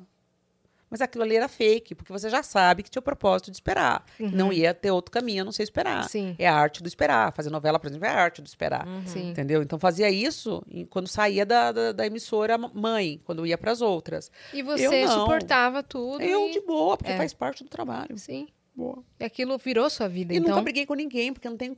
Eu não tinha. Não Quer o camarim? tinha. Eu fico lá no coisa, no, no- eu fico no, no embaixo da técnica. Uhum. Vou discutir por isso. Inclusive, quando eu via duas discutindo, eu já vazava. Sim. Eu falava, meu, isso não vai pra que isso? Alguém tentou fazer picuinha pra. Comigo? É. Não, nem Ou por ficava- trás, assim, Não, fofocar. Não, você é bem de boa. Não, eles achavam que não. Porque eu não entrava nesses debates. Eu não era impactante. Entendi. Eu não entrava nessa de estrela. Entendi. Não, mas é que eu pensei assim. Não, eu passava batido. Tô vendo aquela menina brilhando e cada vez mais, ela indo pra tudo. Como que a gente pode. Mas eu nem brilhava tanto assim. Eu, brilha- eu girava tudo, mas o Ah, tudo tá. que eu girava, eles achavam que eu não era seleta. Eu não Entendi. selecionava. Eu fazia ratinho direto. Eu fazia Raul Gil direto. Eu tinha eu- aquele negócio de como é, descansar a imagem. Pra mim não tinha esse negócio de descansar a imagem, tô cansada. Eu, eu era novinha, eu queria eu queria estar em tudo. Você queria cansar eu não mesmo tinha, eu não tinha cansaço. É. Entendeu? E eu estava fazendo algo que eu amava, então não tinha isso. Ai, você precisa descansar a sua imagem. Sua imagem está muito no super pop da Luciana Gimenez. Imagina, eu quero todo dia estar na Luciana. A Luciana convidou, se ela não convidou, eu me convido. É isso aí. Mentira, que você vai se convidar. Me convido. Entendeu? Eu, entendo essa dinâmica de, de, de, de celebridade. Você trabalha tá com distante TV, você do quer povo. tá na TV, eu sempre pô. quis estar. Eu gosto de gente que gosta de gente. Eu sempre É. gostei de estar no meio de gente. Eu adoro esse mercado, eu adoro uma confusão, eu adoro num show apertado. Aquele show da Marai Maraíza, eu desci lá. Sim. Quando eu vi, eu já estava na boca do, ali na, Sim. na beira do palco, pulando na beira do palco já. Eu já eu gosto disso. Lógico, eu tenho meus momentos de reclusão. Mas eu gosto de gente que gosta de gente. Eu Uhum. gosto de estar. Sim. É que, como isso, acho que você nunca sonhou com isso de fato, de criança, você não era deslumbrada com isso, entendeu? Então você meio que fa- falou, ah, tá, Simone vamos, é minha é. amiga. Tem coisa, mas tem coisa mais louca, Sim. assim. Tipo, se fosse- eu lembro que a Simone foi Gugu, pra seu Taubaté. padrinho, sabe? De, de TV. Então, mas ma- a Simone foi pra Taubaté e eu fiquei na fora do estádio, no estádio de futebol. Ela chegava de helicóptero, descia de helicóptero. Eu não tinha nem acesso a entrar no estádio. Era um calor gigante. Eu fui com umas perninhas pequenas. Eu vi o helicóptero dela descer, vi o helicóptero dela ir embora. Eu nunca imaginei que ela ia ser minha amiga. Simone, sua amiga. E nem vi o show dela, porque não tinha Uhum. ingresso pro show. E não tinha pai e mãe pra me colocar lá dentro. Então você imagina as loucuras que eu vivi. É. Você imagina, todo mundo tinha o negócio do Rick Martin, tinha mochila do Rick Martin, lancheira do Rick Martin, pôster do Rick Martin. Eu não tinha. Você tinha o Mas Rick eu tinha Martin o próprio Rick Martin na minha frente, falando "Ah, ah, meu nome. A Shakira, bicho. A Shakira sentada comigo. A Shakira, É. a gente ficava nove horas dentro do camarim. Caramba. Seis horas dentro do camarim. Ela é Era legal. muito incrível. Muito. Ela e a mãe muito simples, muito incríveis. Ela falou português com você? Muito, ela se esforçava muito para falar português. E assim, na época, o sucesso era a, Thali, a Thalia, a Maria do Bairro. Então, a Thalia vinha com status de, de Jennifer Lopes. Uhum. A Shakira estava lá como eu. Na mesma tu, tu, tu. Artista Comendo em misto ascensão. quente, misto frio comigo. Uhum. Misto frio. Nossa, eu gosto tanto da Shakira. É. Nossa, cara, eu sou. É lógico que as ela. coisas mudaram, o creme mudou e, a- e o creme distancia as pessoas, claro. né? Sim. Porque as pessoas também acham que os artistas moram todos no mesmo lugar. Todo mundo acha. As É um pessoas perguntam condomínio. pra mim que é um condomínio. É, tipo, tem visto a Luciana? Tem visto o Ratinho? Tem visto a Shakira? Gente, é- a vida propõe que Claro, separa claro. as pessoas. A questão financeira, econômica, não tem como. Distancia, Sim. você não vê É. Mais. A própria rotina também das Shakira pessoas não muda. sabe quem é mais Renata Banhara. Ela sabia quando a gente tinha 16 anos. Sim. A gente já não tem mais 16, Pô, mas... né? É, não, mas. é. Se assim, dá uma forçadinha na memória, ela vai lembrar quem tava com ela Exato. no começo. Vai. A Vamos ca- ligar pra é, ela agora. É. Você tem o telefone Manda o dela, é certeza. É? Para de esconder o jogo, Não é? né? Não é? Pois é. É, então. Coisa assim, mas era E é muito... vi super simples, todo televisão, Eu vi mundo. todo mundo É. nascer. Eu tenho verdadeiro, ó, muito respeito pelo Boninho. O Boninho já era um gênio. Ele era o gênio do gênio do gênio Super dos novo ele era, né? Era uma coisa que era fora da curva. Ninguém era tão gênio quanto esse menino era gênio. Esse menino já era muito gênio, entendeu? Tanto que os diretores grandes da Globo se incomodavam demais com ele. Várias vezes eu peguei diretor brigando por causa dele. Uhum. Tipo, o cara já era o máximo do máximo, era muito menino. E era muito menino, porque ele já tinha essa mente de tecnologia, de Sim. avanço, de tudo.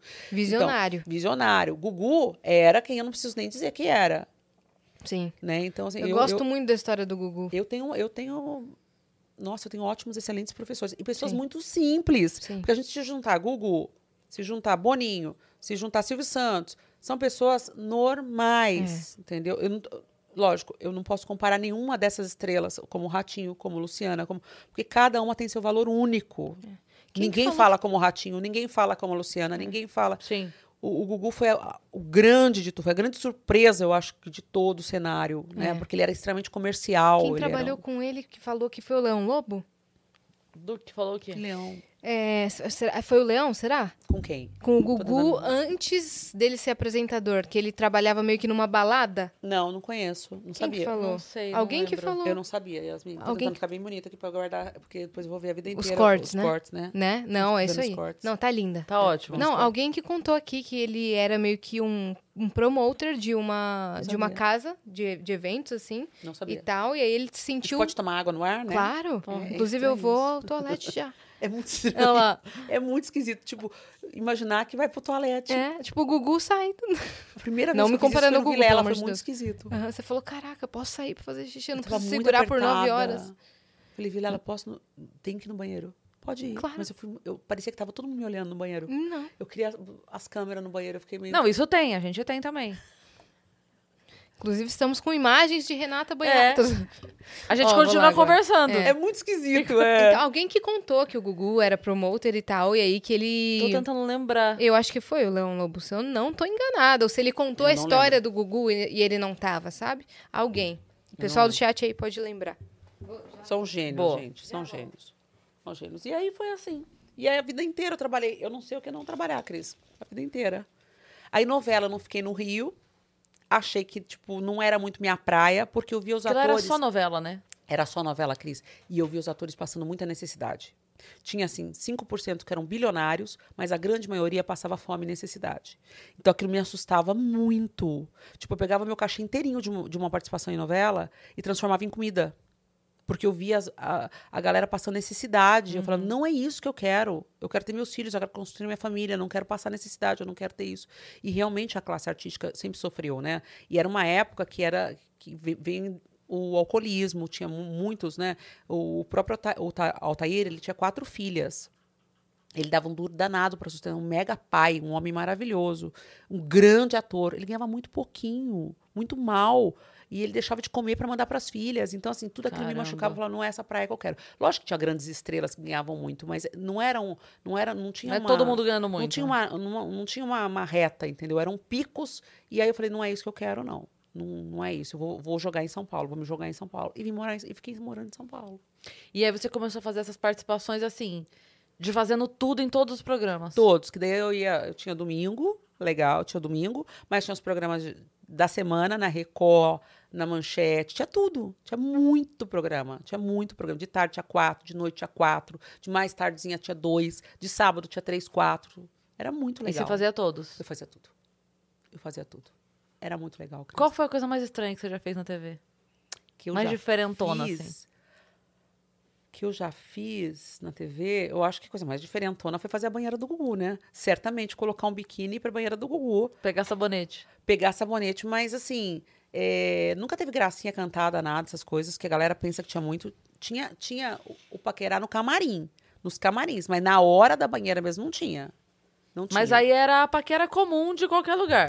Era paquera de quem tá muito tempo junto, por isso que as pessoas até casavam, porque ficavam muito tempo juntas, assim, né? Tipo, nove horas, seis horas, imagina, você acabava conhecendo a pessoa e virava um ambiente social e você flertava, paquerava de modo normal. Mas a coisa. Ah, é a coisa mais forte pra mim, eu acho que era Rick Martin elogiando meu pé, né? acho que foi a coisa mais impactante da história da minha vida. Porque ele desceu do helicóptero, as meninas estavam de, de roupão, eu de roupão, eu, eu sem o, o pezinho, que eu ia entrar na banheira. Ele olhou meu pezinho e falou: É o pé mais lindo que eu já vi na minha vida. Mostra. Hoje tá horroroso. Depois eu fiz Guinness Book, fiz carnaval há 20 anos Caramba. atrás. Entre Se tivesse o pé pack do pé que, que, vendesse na época, você estaria mais Não, mas ele foi um ainda. elogio singelo. E aí É, eu fiquei deslumbrada. foi Fui falar com o Gugu. é. Falei, vou casar com o Rick Martin, Gugu. Já tá tudo certo. Já... eu já senti que ele se apaixonou por mim. Eu vou casar. A história da Cinderela, né? Ele É. era o príncipe. Viagem, coitado. Uhum. Coitado, ele ia casar com o Gugu. É, não. Mas o, o- você podia fazer a sola do pé aqui do pé, mas você podia fazer, você tinha o slogan, o pé mais bonito do mundo é por By Rick Rick Martin. É. By Rick Martin. by Rick Caramba. Martin. O pé mais bonito do mundo, cara. Entendeu? Louco, né? Sabe quando botam a, a fala da pessoa, assim, pra vender, Sim, sabe? Sim. Tipo, o, o melhor filme Sim, do ano. o pé seria por- o pé. Isso, é. Mas depois destruí ele, né? Porque daí passaram-se os anos. Há 20 anos atrás, eu decidi sair em todas as escolas do carnaval. Ah, E é. fui pra. E falei que eu ia fazer isso, ia fazer em zigue-zague o sambódromo, o que multiplica a reta, e que ia voltar a pé, ia fazer em zigue-zague, ia voltar a pé, ia fazer em Todas zigue-zague. as escolas? Falei que eu ia fazer isso, falei que ia fazer. Treinei Tá. pra fazer, fiz um treino lá, papapá, eu tinha 21 anos, tô 47. Aí a Globo falou: "Ah, a senhora vai fazer? Então a gente faz a senhora contagem vai fazer." regressiva. A gente faz a contagem regressiva. Ah, é? Faz. Aí eu busquei o Guinness Book, né, livro dos recordes, e fiz, e, nós, e no final nós entregamos, só que eu não tinha mais pé, né? Aí Eu consegui fazer todas as escolas Deixou do seus carnaval pés lá junto. junto. Eu fiz todas as escolas do carnaval Seu pé tá no Guinness Paulo. Book. É, tá lá. Nossa, Porque aqui não tá mais. porque não tá mais. É. E foi isso. Você fez todas as escolas? Fiz todas. Eu fiz todas em zigue-zague no chão, a, a pé, que multiplica o sambódromo por 3 a 5. Depois eu voltava a pé. Você tá bem boa, é? Na época Por que, que tinha. você falou do zigue-zague? Tinha algum motivo pra você ainda botar o zigue-zague na conta? Porque eu queria. Não, para fazer a contagem dos quilômetros, que foi tudo, con- foi tudo contabilizado perfeitamente. Então, Entendi. assim, você tem que entender que para eu fazer o sambódromo, eu- primeiro eu tinha que mostrar para o livro dos recordes a importância do carnaval. Né? O livro dos recordes não põe qualquer coisa. E é vitalício ainda a história do, do Guinness Book. Então, ele não põe qualquer coisa. Primeira coisa, eu tinha que mostrar a importância do carnaval. Segundo, eu tinha que mostrar que o sambódromo do Rio e o sambódromo de São Paulo têm a mesma dimensão É. porque eles parecem ser diferentes. Só que o de São Paulo ele é mais largo e o do Rio é mais estreito. O, o do Rio é mais comprido, o de São Paulo é mais largo e mais cu- curto. Entendi.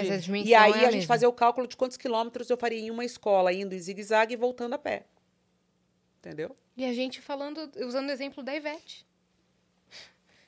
Que desfilou e Pois é. saiu e voltou. Ela, ela fez todas as escolas. Eu fazia todas em zigue-zague. E o número de quilômetros é, eu não decorei. Mas é absurdo. É uma coisa absurda. Tanto que to- a Hebe chamou vários a- grandes atletas de ponta para tentarem Pra fazer comentar. isso. Não, para tentarem fazer. Ah, E nunca ninguém conseguiu Caramba, fazer. Depois a, a Liga das Escolas do Carnaval de São Paulo e Rio proibiu qualquer louca de fazer ou qualquer louco de fazer isso, porque atrapalharia a transmissão. Aham. Mas eu fiz todas. Você fez, tá lá no Todas. Guinness até hoje. Tô no Guinness até hoje. bom, então se tá proibido outra pessoa fazer, o Guinness ia ter pra sempre é mesmo, seu. né? Sim, sim.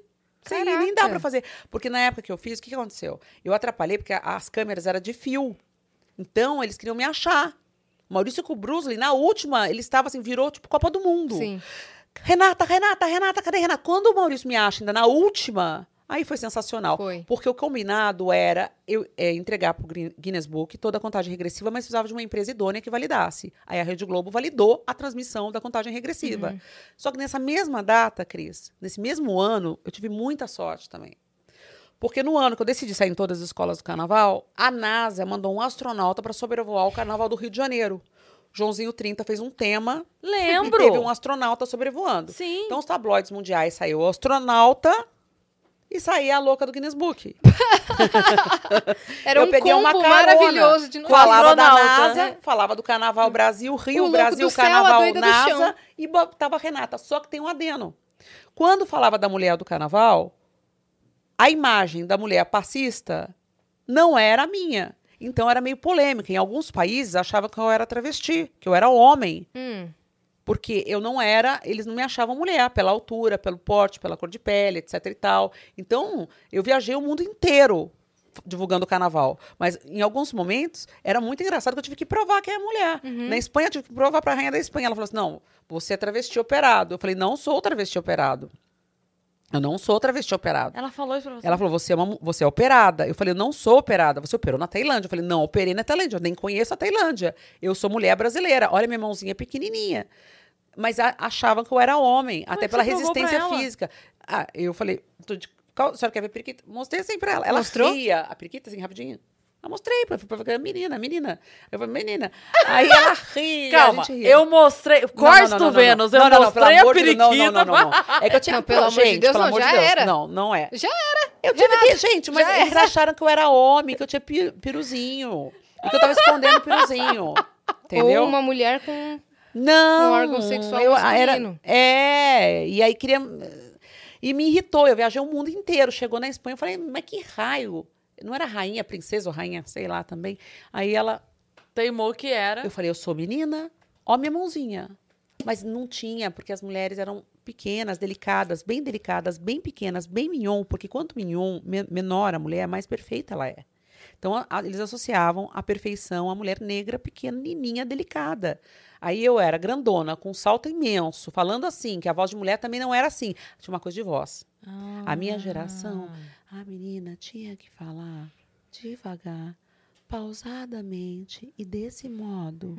Eu nunca consegui falar desse modo, Cris. E nossa geração já fala de outro jeito. Nossa, ótimo, né? Já fala de outro jeito, já tem É uma nossa. voz. É, mas não era uma fala normal. Entendi. Entendeu? Você tinha que falar baixo, falar assim, fazendo sino. Caramba, e o que, que a mulher da Espanha tem a ver com isso? Mas foi muito Ah, divertido. Enfim, mas foi muito legal. E, e, e era um eu, Festival de Montreux na Suíça. Várias vezes eu fiz. Toda vez era, era a mesma pergunta. Você é Renato? Eu falei, não, meu nome é Renata. Mas você trocou seu documento? Eu falei, não, eu sou menina. Porque eles não. E depois, ah, enfim, passou. O Faustão trouxe todos os anos uma artista da Globo fazendo o mesmo marco. Só que é, quando a gente fala da história do carnaval que o Faustão trouxe durante 20 anos, as meninas, todo, toda a atriz global fazendo aquele evento, desfilando em todas, é, lembrando que ele trazia em carro, que tinha equipe médica, que tinha equipe.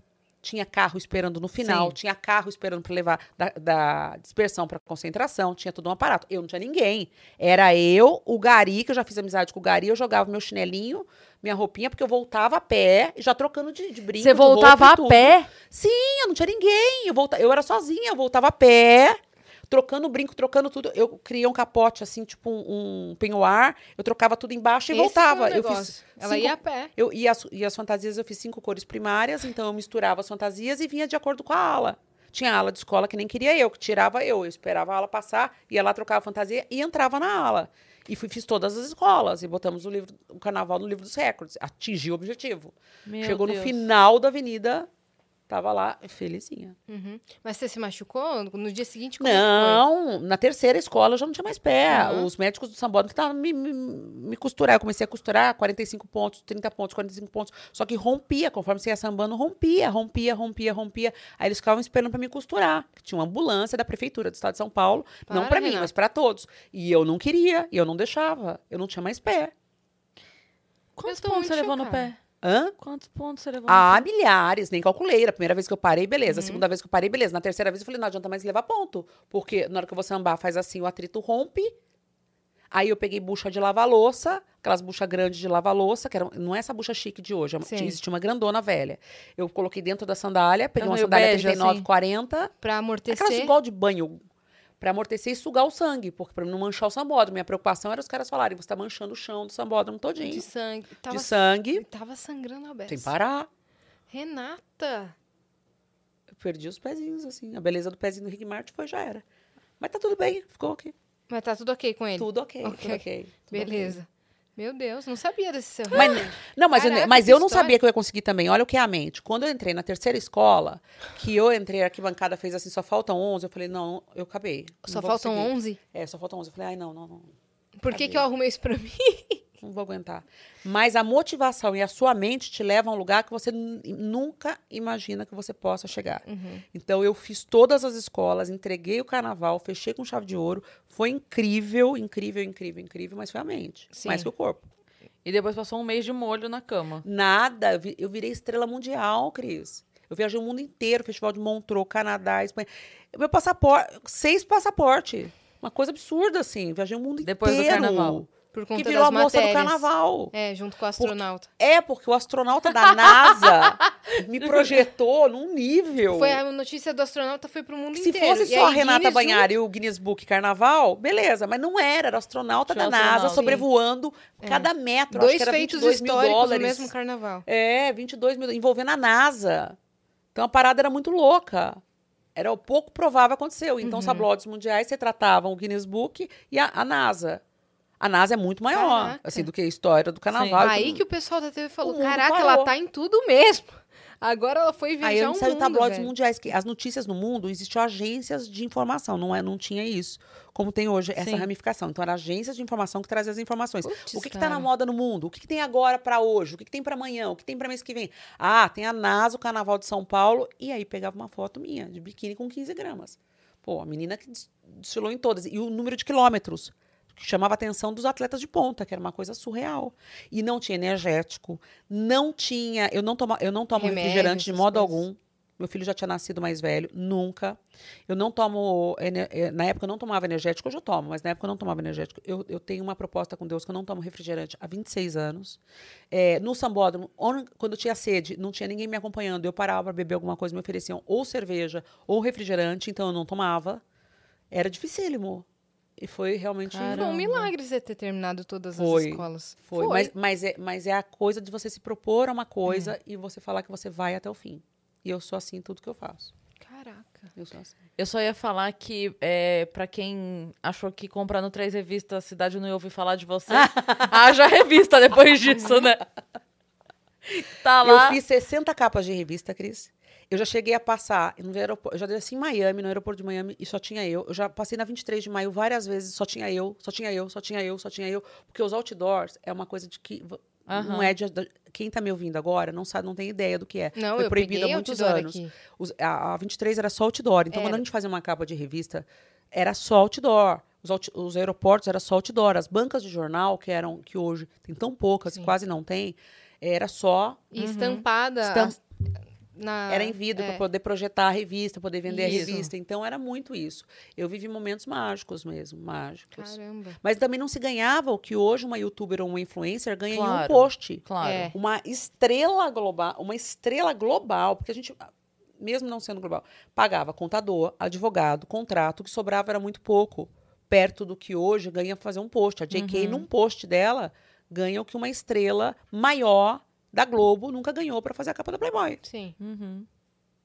É, os valores mudaram bastante, assim. nesse E é mercado. líquido, né? Porque É. hoje você já tem um, você já faz um cálculo. Hoje as mulheres são boas de matemática. Mulher não falava de dinheiro. Lembra disso? Mulher não podia falar de dinheiro. Uhum. Não falava quanto ganha, não, Não, falava mulher nada. não tinha, não, De mulher não tinha números, autonomia para negociar, É. Uhum. né? Então você não, não, é que mulher era, era subjugada. É. Então hoje já não, Sim. né? Hoje já se fala de dinheiro. Então quando você e vai pra fazer um- você, naquela um época, de- ganhar mais que o cara que você saía? ah era, era uma loucura. Hoje ainda é. Era uma loucura.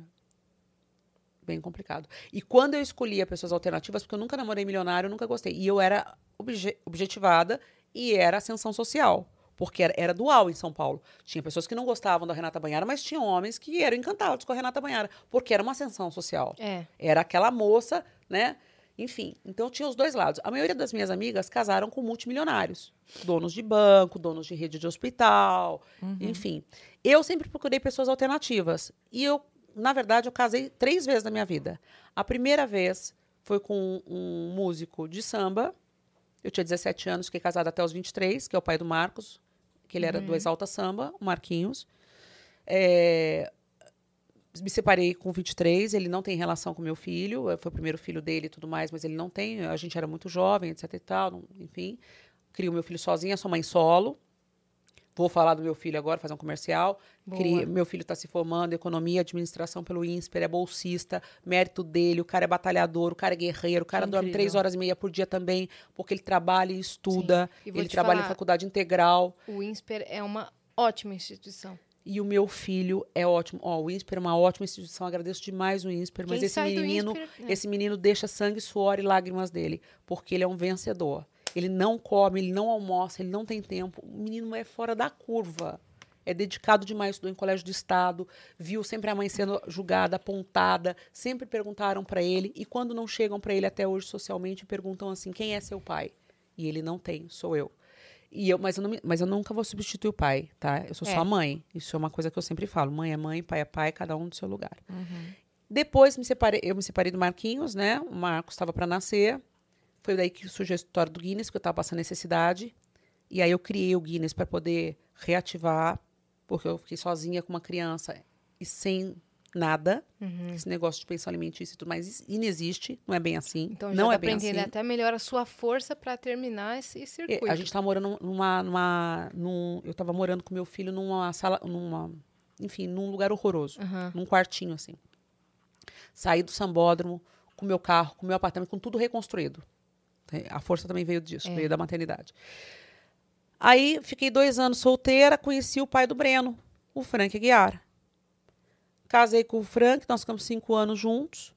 Também separei por alguns problemas, eh, tive desertos. A gente era muito jovem, eh, mas tenho muito respeito porque ele é um bom pai e ele ama o filho dele. Ele ama demais. E assim, pai, eu acho que o mais importante é, é você ter o seu pai. Eu sei a dificuldade do meu filho que não tem pai e do meu filho que tem pai. É pai presente. É, eu, eu sei o que é. Então, eu sei o que é ser mãe solo e eu sei o que é dividir as responsabilidades. Então, eu tenho muito respeito pelo Frank, muito carinho pelo Frank, mas uma relação que não deu certo, como tantos outros casamentos que também não dão. Aí depois fiquei um tempinho sozinha, casei, fiquei mais 10 anos casada, também não deu certo, Cris. Deu certo por 10 anos. deu certo por 10 anos. Aí eu tive um problema de saúde, era um casamento perfeito, 10 anos de casamento perfeito. Meu ex-marido tinha uma filha, Uhum. eu tinha dois filhos, era uma relação, nunca teve palavrão, nunca teve briga, nunca teve discussão, esse negócio de, de que o agressor você conhece porque dá sinais, não tinha sinal nenhum, é, não era do meio artístico, era uma pessoa normal, da vida real, não- que também fui muito julgada, né? Ah, você casou com o artista, então o problema era, era você escolher o artista. Sempre o problema é nosso, né? Sempre É. a culpa é nossa. Aí eu conheci uma outra pessoa, casei com essa pessoa, tive um relacionamento saudável durante 10 anos. Eis que eu descubro um problema de saúde grave e fiquei um ano e meio internada. É. Aí minha vida, que estava perfeita, com uma família perfeita, com uma configuração de família perfeita, eu estava com um problema gravíssimo de saúde. Cara, eu quero saber sobre isso. Qu- Qual É foi o né? momento que você descobriu? Foi um problema na. Foi no, um negócio no dentista. Começou dente. assim. No dente. Um né? dente. Como é que foi isso? É, eu começava a inchar e deformar e muita dor de cabeça e ia para a farmacinha doméstica. Eu começava a inchar, deformar e derreter. Os olhos mudavam de lugar, a orelha mudava de lugar. Eu acho que se você for no Google e pegar, tem as imagens aí. Eu deformava muito. Mas deformava monstruosamente, queimava muito, inchava muito. E aí eu ia para o pronto-socorro, eles me davam corticoide, falavam que era alergia, eu saía do hospital e tá beleza. Fazia isso, fiz, fiz isso duas vezes. Na terceira vez, o meu ex-marido falou: não é normal. Nós tínhamos um casamento saudável. Ele falou: não é normal, vou te levar no Einstein. Me deixou no Einstein. O meu plano de saúde dava direito ao Einstein. Mas veja, eu não tinha, eu, ti- eu não tinha autoestima para ir pro Einstein. Eu, achava, eu tinha vergonha de usar o plano de saúde do Einstein. Falei, como é que é chegar no Einstein? Como é que pisa lá? Como é que entra? Eu tô acostumada Uhum. Muito com chique. o SUS, gente. Como é que faz negócio de chique desse jeito? Como é que... Eu tinha vergonha. Aí ele me deixou lá e eu fui. Quando eu entrei, os médicos fizeram uma reunião no meu quarto, uma nova, especi um, nove especialidades de médicos. Inclusive foi o Einstein que salvou minha vida, senão eu também não estaria aqui. Olha, a sorte. Nunca tive plano de saúde. Quando tive, também foi um gol. Foi. Foi um gol. Porque nove especialidades na minha frente, determinando que não sabiam o que eu tinha. Você chegou lá, você fez exames. Foi isso. Fiz vários exames, eles falaram, você está necrosando. A gente, todos os médicos na minha frente, muito claros, muito sérios, falaram, você está necrosando, a gente vai precisar te desligar. Você aceita ser desligada? A gente não sabe o que você tem e você está necrosando. Se você passar 24 horas assim, você morre. Seus órgãos não vão aguentar. Você aceita ser desligada? Eu, de boa, Cris. Eu falei, "Meu, nenhum momento eu enxerguei óbito na minha vida. Eu falei, beleza. Só que eh, ele falou assim: se você aceitar, então você se despede dos seus familiares, liga, fala com seus familiares, etc e tal. Hoje também eu passo mal. É um negócio. Quando eu olho minha Tá vida para trás, eu passo mal. É verdade, mas de boa na hora. De boa. Mas tudo pra mim foi de boa, gente. O depois que eu fico olhando pra trás e falo, como é que foi isso? E aí eles. Aí eu liguei pro pai do, do Breno, falei, Frank, parece que o negócio tá feio. Estão pedindo pra, pra eu me despedir e tudo mais. Eu queria ver o Breno. Você lembra, filho, que você foi no hospital? Eu queria ver o Breno e parece que eu não saio dessa. Eu não sei o que, que é, os médicos não sabem o que, que é, e parece que eu não saio dessa. Meu Mas eu Deus, acreditava que eu ia sair. Aí o Frank, pelo amor de Deus, tamo junto com você. Vou levar o Breno aí. Aí o Breno saiu do colégio, veio, né, filho? Eu vim, aí eu dei um do beijo, nada, assim. aí a gente pediu comida no, pediu coxinha, né? Eu vivi um momento feliz, acho que a gente pediu umas coisas pra comer, umas tranqueiras pra comer na lanchonete, me despedi dele. E eu sentia que era como a, a despedida final do meu filho mesmo. Mas, mas não sentia, entendeu? Era uma coisa, assim, eu tinha certeza que é, parecia um um pesadelozinho, assim. Isso aí é um, Meu Deus. isso é um programa de é. televisão. Isso não é real, Renata. Isso não é real. Você vai sair daqui, ótimo, melhor do que você já tava. Que coisa esquisita. Vou te desligar. Pro meu mais, o meu mais velho ia prestar vestibular e eu não queria atrapalhar o vestibular dele. Olha só, porque eu sou mãe solo. Eu não podia acabar com a vida do meu filho. Se eu tô falando em construção, como é que eu ia falir a vida do meu filho? Aí eu falei pro meu ex-marido. Falei, olha, você vai dizer pra ele que eu fiz uma plástica que não deu certo. Liguei pro meu filho, falei, mamãe, fe- minha mãe tá internada, fez um mini abdômen, não deu certo, eu tô com um problema aqui, pus prótese também, não deu certo, e tô puxando o negócio do rosto. Mãe, nunca vou esquecer, você é louca, você vai idosa nessa idade. Mãe, você é louca, mãe. Ah, é muito sua cara, mãe. Não acredito que você fez isso comigo, mãe. Não sei o que lá. E agora eu vou ficar preocupada. Eu falei, imagina, eu tô fazendo plástica, fica de boa. Enquanto isso, ele estava estudando fazer o vestibular. Fui desligada, me desligaram, fiquei 38 dias em coma. Foi muito maior porque tinha que baixar a infecção para me trazer para a vida. Porque se me deixasse acordada, a infecção ia destruir os órgãos, ia destruir cérebro, coração. E enquanto isso, eles estavam me estudando. Então, eu fiquei, durante um ano e meio, eu fiquei em coma várias e várias vezes. Até tentarem achar. E não achavam o que era.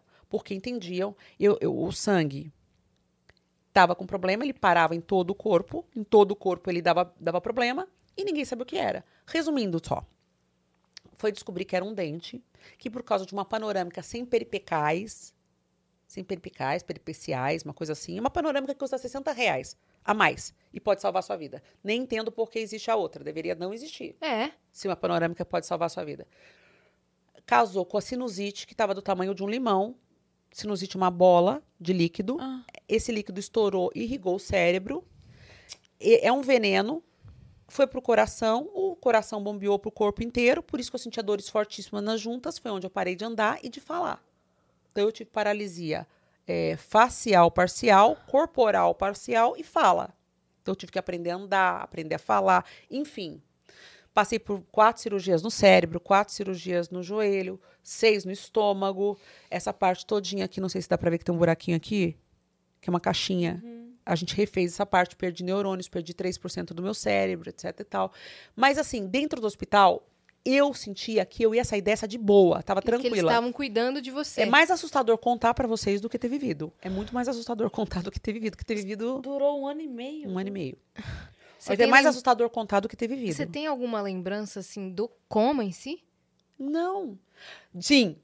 Mentira. Tudo pra mim tá relacionado com comida. Sim, a gente vai te desligar. O que, que você quer a hora que você acordar? Coxinha. Coxinha do Viena. É isso. Aí eu já acordava pensando, cadê a coxinha? De boa. 38 dias depois você foi acordada. é isso? várias vezes. 12, 13. Eu entrei em coma durante um ano e meio, a gente foi pra coma várias Ah, vezes. tá.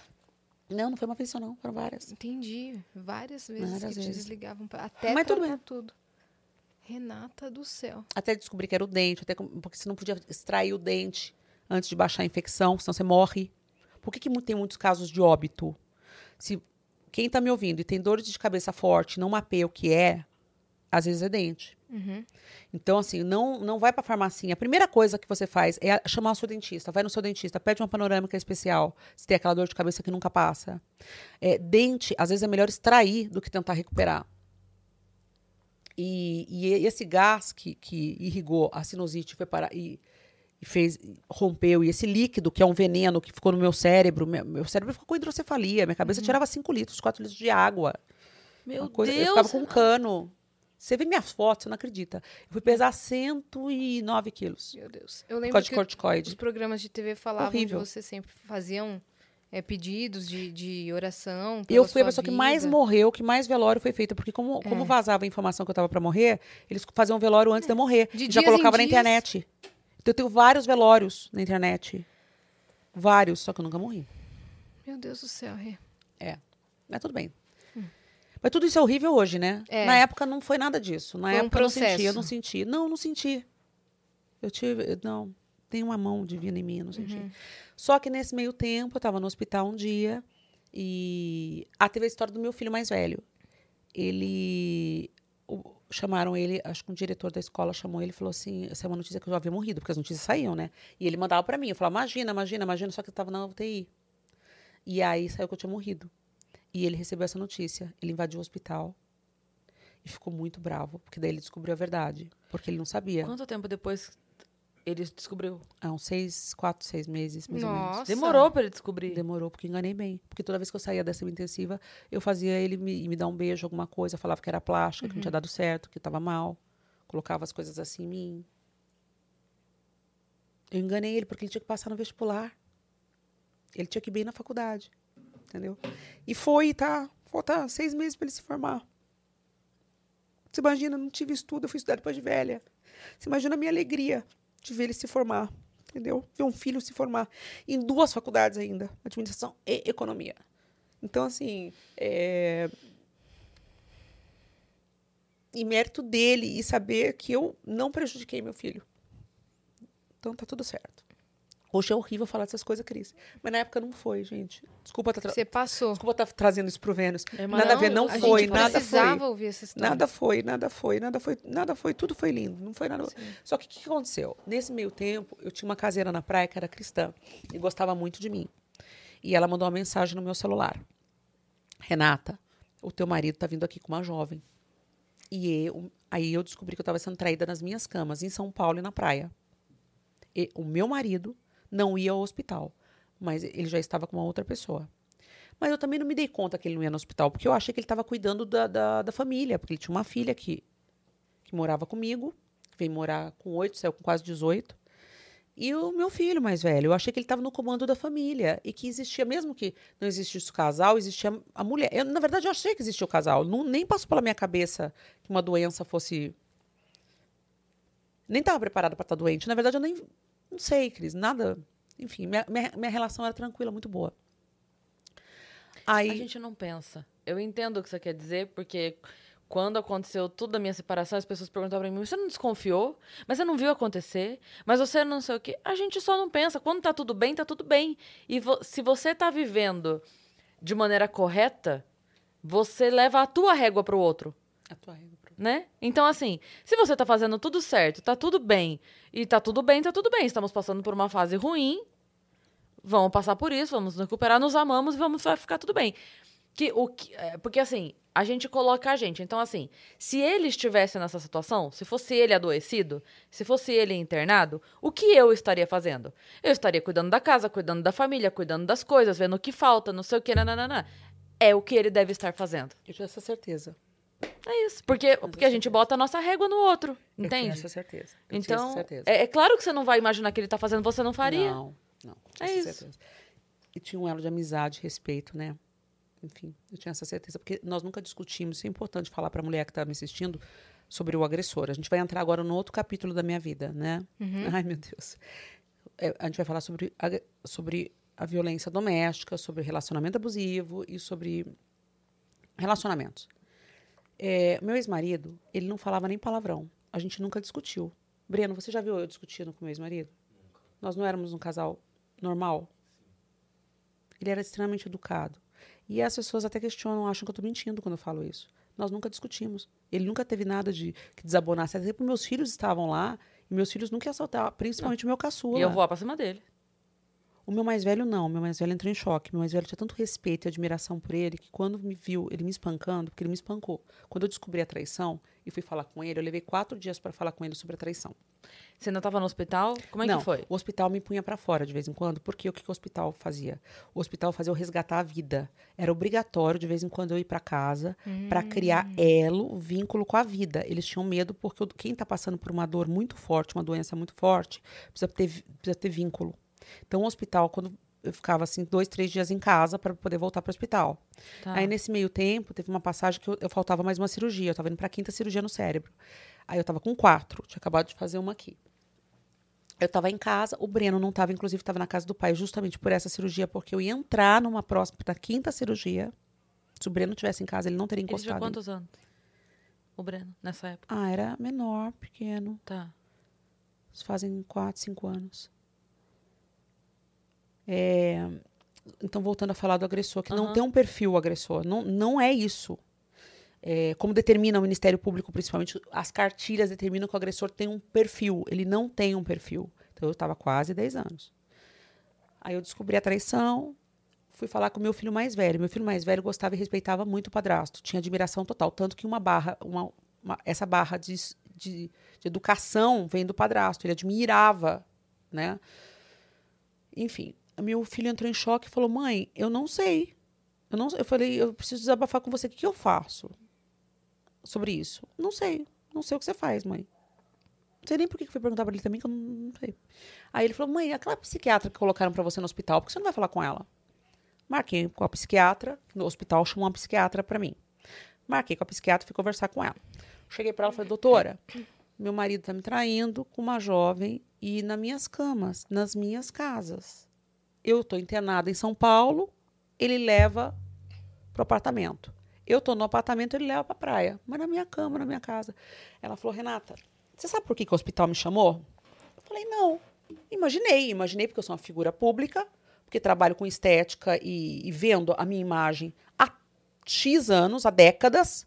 Eu acho que foi por causa da minha estética. Por eu não ter mais como trabalhar, uhum. por alguma coisa relacionada à parte física. Não você estava em absoluto abandono. Ele não foi te visitar duas, três vezes. Os médicos ficaram preocupados com o abandono emocional, porque viram que você estava sozinha. Então, todas as noites você tomava banho, você colocava brinquinhos, quando eu estava bem, quando eu não estava na semi-intensiva, né? Você colocava brinquinho, você trocava o pijama, você ficava sentado esperando ele no sofá. E eu ainda pegava uma toalhinha e fazia assim, para ele não ver meu rosto deformado. Eu ficava sentado esperando ele. Você não viu? Eu, ah, é, porque você não. Eu tomava muitos remédios, eram 60 quando estava fora do hospital. No hospital era veia, né? Então, ah, é, nossa, é verdade. Aí eu voltei para casa meio assim, meio tumultuada. Aí que eu fui ver, Cris, ele não me respondia mais. Nós tínhamos grandes diálogos, né, Breno? A gente conversava bastante. Aí nessa. Quando aconteceu isso, a gente já não tinha mais diálogo, ele só falava em vogal comigo. Aí eu, ele já era impaciente e irritado Sim. comigo. Curto e, e grosso. Eu, só em vogal. Meu apartamento tinha uma escada, eu pedi para falar com ele. Ele não falou, ele falou: "Não. Ah, ah, não, ah, ah, não". Aí eu não subi essa escada há mais de um ano por causa dos corticoides, porque diminui a potência do pulmão. Eu não tinha pulmão.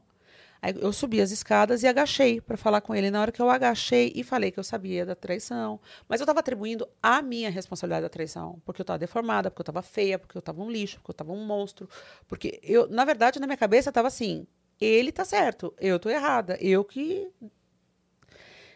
Ele começou com chute, pontapé, chute, pontapé, pontapé. Eu fui descendo a escada, rolando, rolando, rolando. Resumidamente, meu filho tava mais velho estava entrando no banheiro, que era muito amigo dele, que o admirava, que o tinha como pai. Saiu só com shorts do banheiro, enfiou um shorts. Saiu, chegou no meio da sala, me colocou aqui nele. Meus filhos são bem mais altos que eu, me colocou aqui e me segurou assim, ficou assim comigo. E ele me batia com os pés e me espancava. E eu não conseguia, eu gritava socorro, mas eu não conseguia ter atitude. Meu filho também não. A gente não conseguia pensar que existia interfone, que existia telefone. Meu filho um entrou choque, em estado de choque. Um choque. Pro meu filho foi, foi um estado de, pro meu filho foi uma, assim, meu filho também em pânico. Eu comecei a vir em mim, Cris, vendo o desespero do meu filho, vendo ele apático. Meu filho é um atleta imenso. Meu filho é forte. O Breno, você, você, meus filhos Sim, são é, imensos, fortes, fortes. O Breno é imenso, o Marcos é imenso. O Breno é maior até que o Marcos, né, filho? Maior. Aí o Marcos travou, porque era o ídolo dele, era o homem que ele respeitava, era, um, era uma referência, era uma inspiração. Uhum. Ele travou e ficou me segurando. Enfim, para conseguir desmontar as digitais, meu apartamento era, era fechaduras eletrônicas. Para conseguir desmontar as digitais, meu filho tinha que me deixar sozinha. Meu filho esqueceu de interfone o, inter, telefone, e eu não sei se eu esqueci de telefone ou interfone, a gente não sabe, a gente não tem isso bem resolvido. E nenhuma vítima que hoje eu atendo, que hoje eu faço isso, tem isso bem resolvido. Na hora que está acontecendo, você não tem nada não bem pensa, resolvido. Não pensa. Então, assim, enfim, aconteceu isso, a gente ficou dentro do apartamento, eu gritava socorro, socorro, socorro por muito menos a gente recebeu multas homéricas por excesso de som de filhos fazendo barulho. Eu gritando socorro, ninguém me, ninguém me ajudava. Enfim, a gente conseguiu fugir de casa. Vou resumir ao máximo, porque passagem é horrorosa. Teve momentos que ele me trancou no quarto, meu filho tentando desmontar a fechadura. Ele me, me trancou no quarto, queria que eu me suicidasse. Abriu as janelas, abriu as portas. Meu, meu, meu quarto era duas portas. Ele falava: Ninguém te ama eu não te amo, você está deformada, você está velha, você está feia, você está desempregada, o Breno não te ama. E falar que meus filhos não me amam. Aí o Marcos vinha e gritava, o Breno não estava. Mamãe, o Breno te ama muito, o Breno te ama muito. Mãe, eu vou abrir essa porta. E tentava esmurrar a porta e não conseguia. E, e tentava achar uma chave para abrir a porta, porque ele tinha recolhido as chaves todas. A fechadura digital, enquanto ele tentava desarmar as fechaduras digitais do apartamento, ele ainda tinha que achar a fechadura da porta do quarto onde eu estava trancada. Dentro desse quarto, ele não encostou em mim, não bateu em mim, nada. Ele só, ele me trancou dentro do quarto, abriu os janelões e pedia para eu pular. Falava que meu, principalmente, ele falava muito que meu filho Breno não me amava. Estavam vocês dois dentro do quarto? Só nós dois, mas ele não encostou em mim no quarto. Ele só falava: ninguém te ama, você tá desempregada, você tá feia, você tá velha. O Marcos não te ama. Eu amo sim, mãe, eu te amo mais que tudo. O Breno não, o Breno não te ama, o Breno não tava lá. Aí o Marcos falava: O meu irmão te ama mais que tudo, mãe. O meu irmão te ama, mãe. Não faz isso, não faz isso. E ele tentava fazer com que eu cometesse o suicídio. E aí, uma hora, ele consegue a chave, consegue abrir, consegue me colocar num ângulo de 90 graus e faz assim com o rosto e desaba. A hora que meu filho consegue me salvar, eu chamo ele de herói, ele consegue me salvar e desaba. Você acha que esse cara passa por trás dele, pega meu telefone e quebra no, nos 40 pontos que eu tinha tomado no rosto? Ele me espancou ainda na frente do meu filho. Quando meu filho enxugando as mãos, enxugando o rosto. Em segundos. Segundos. Resumindo, nós saímos dali, fugimos, nunca mais eu quis vê-lo. Não quero saber desse homem, nunca mais quis saber. Tomei a iniciativa de ir para a delegacia da mulher. Só que quando eu fui para a delegacia da mulher, eu descobri tudo o que acontece com a vítima e todas as deficiências que existem com a vítima. E aí eu comecei a entender. Quando eu cheguei na delegacia da mulher, eu estava de pijama, porque você está dentro da sua casa. Como é que você vai estar tá vestida dentro da sua casa? De pijama. Então eu cheguei na delegacia de pijama, só que eu estava com muita secreção e muito sangue, porque estourou os pontos e jorrou sangue em mim. E gelada, com secreção. A violência te dá secreção. O meu filho estava descalço, só de bermudão e sem cueca, e sem camisa, e frio. E a primeira coisa que o agressor faz com você é tirar sua bolsa para que você não vá a nenhum lugar, seus documentos para que você não tenha como ir a nenhum lugar e quebrar o seu celular. O, o meu quebrou o celular na minha cirurgia. Então ele foi mais ardiloso ainda.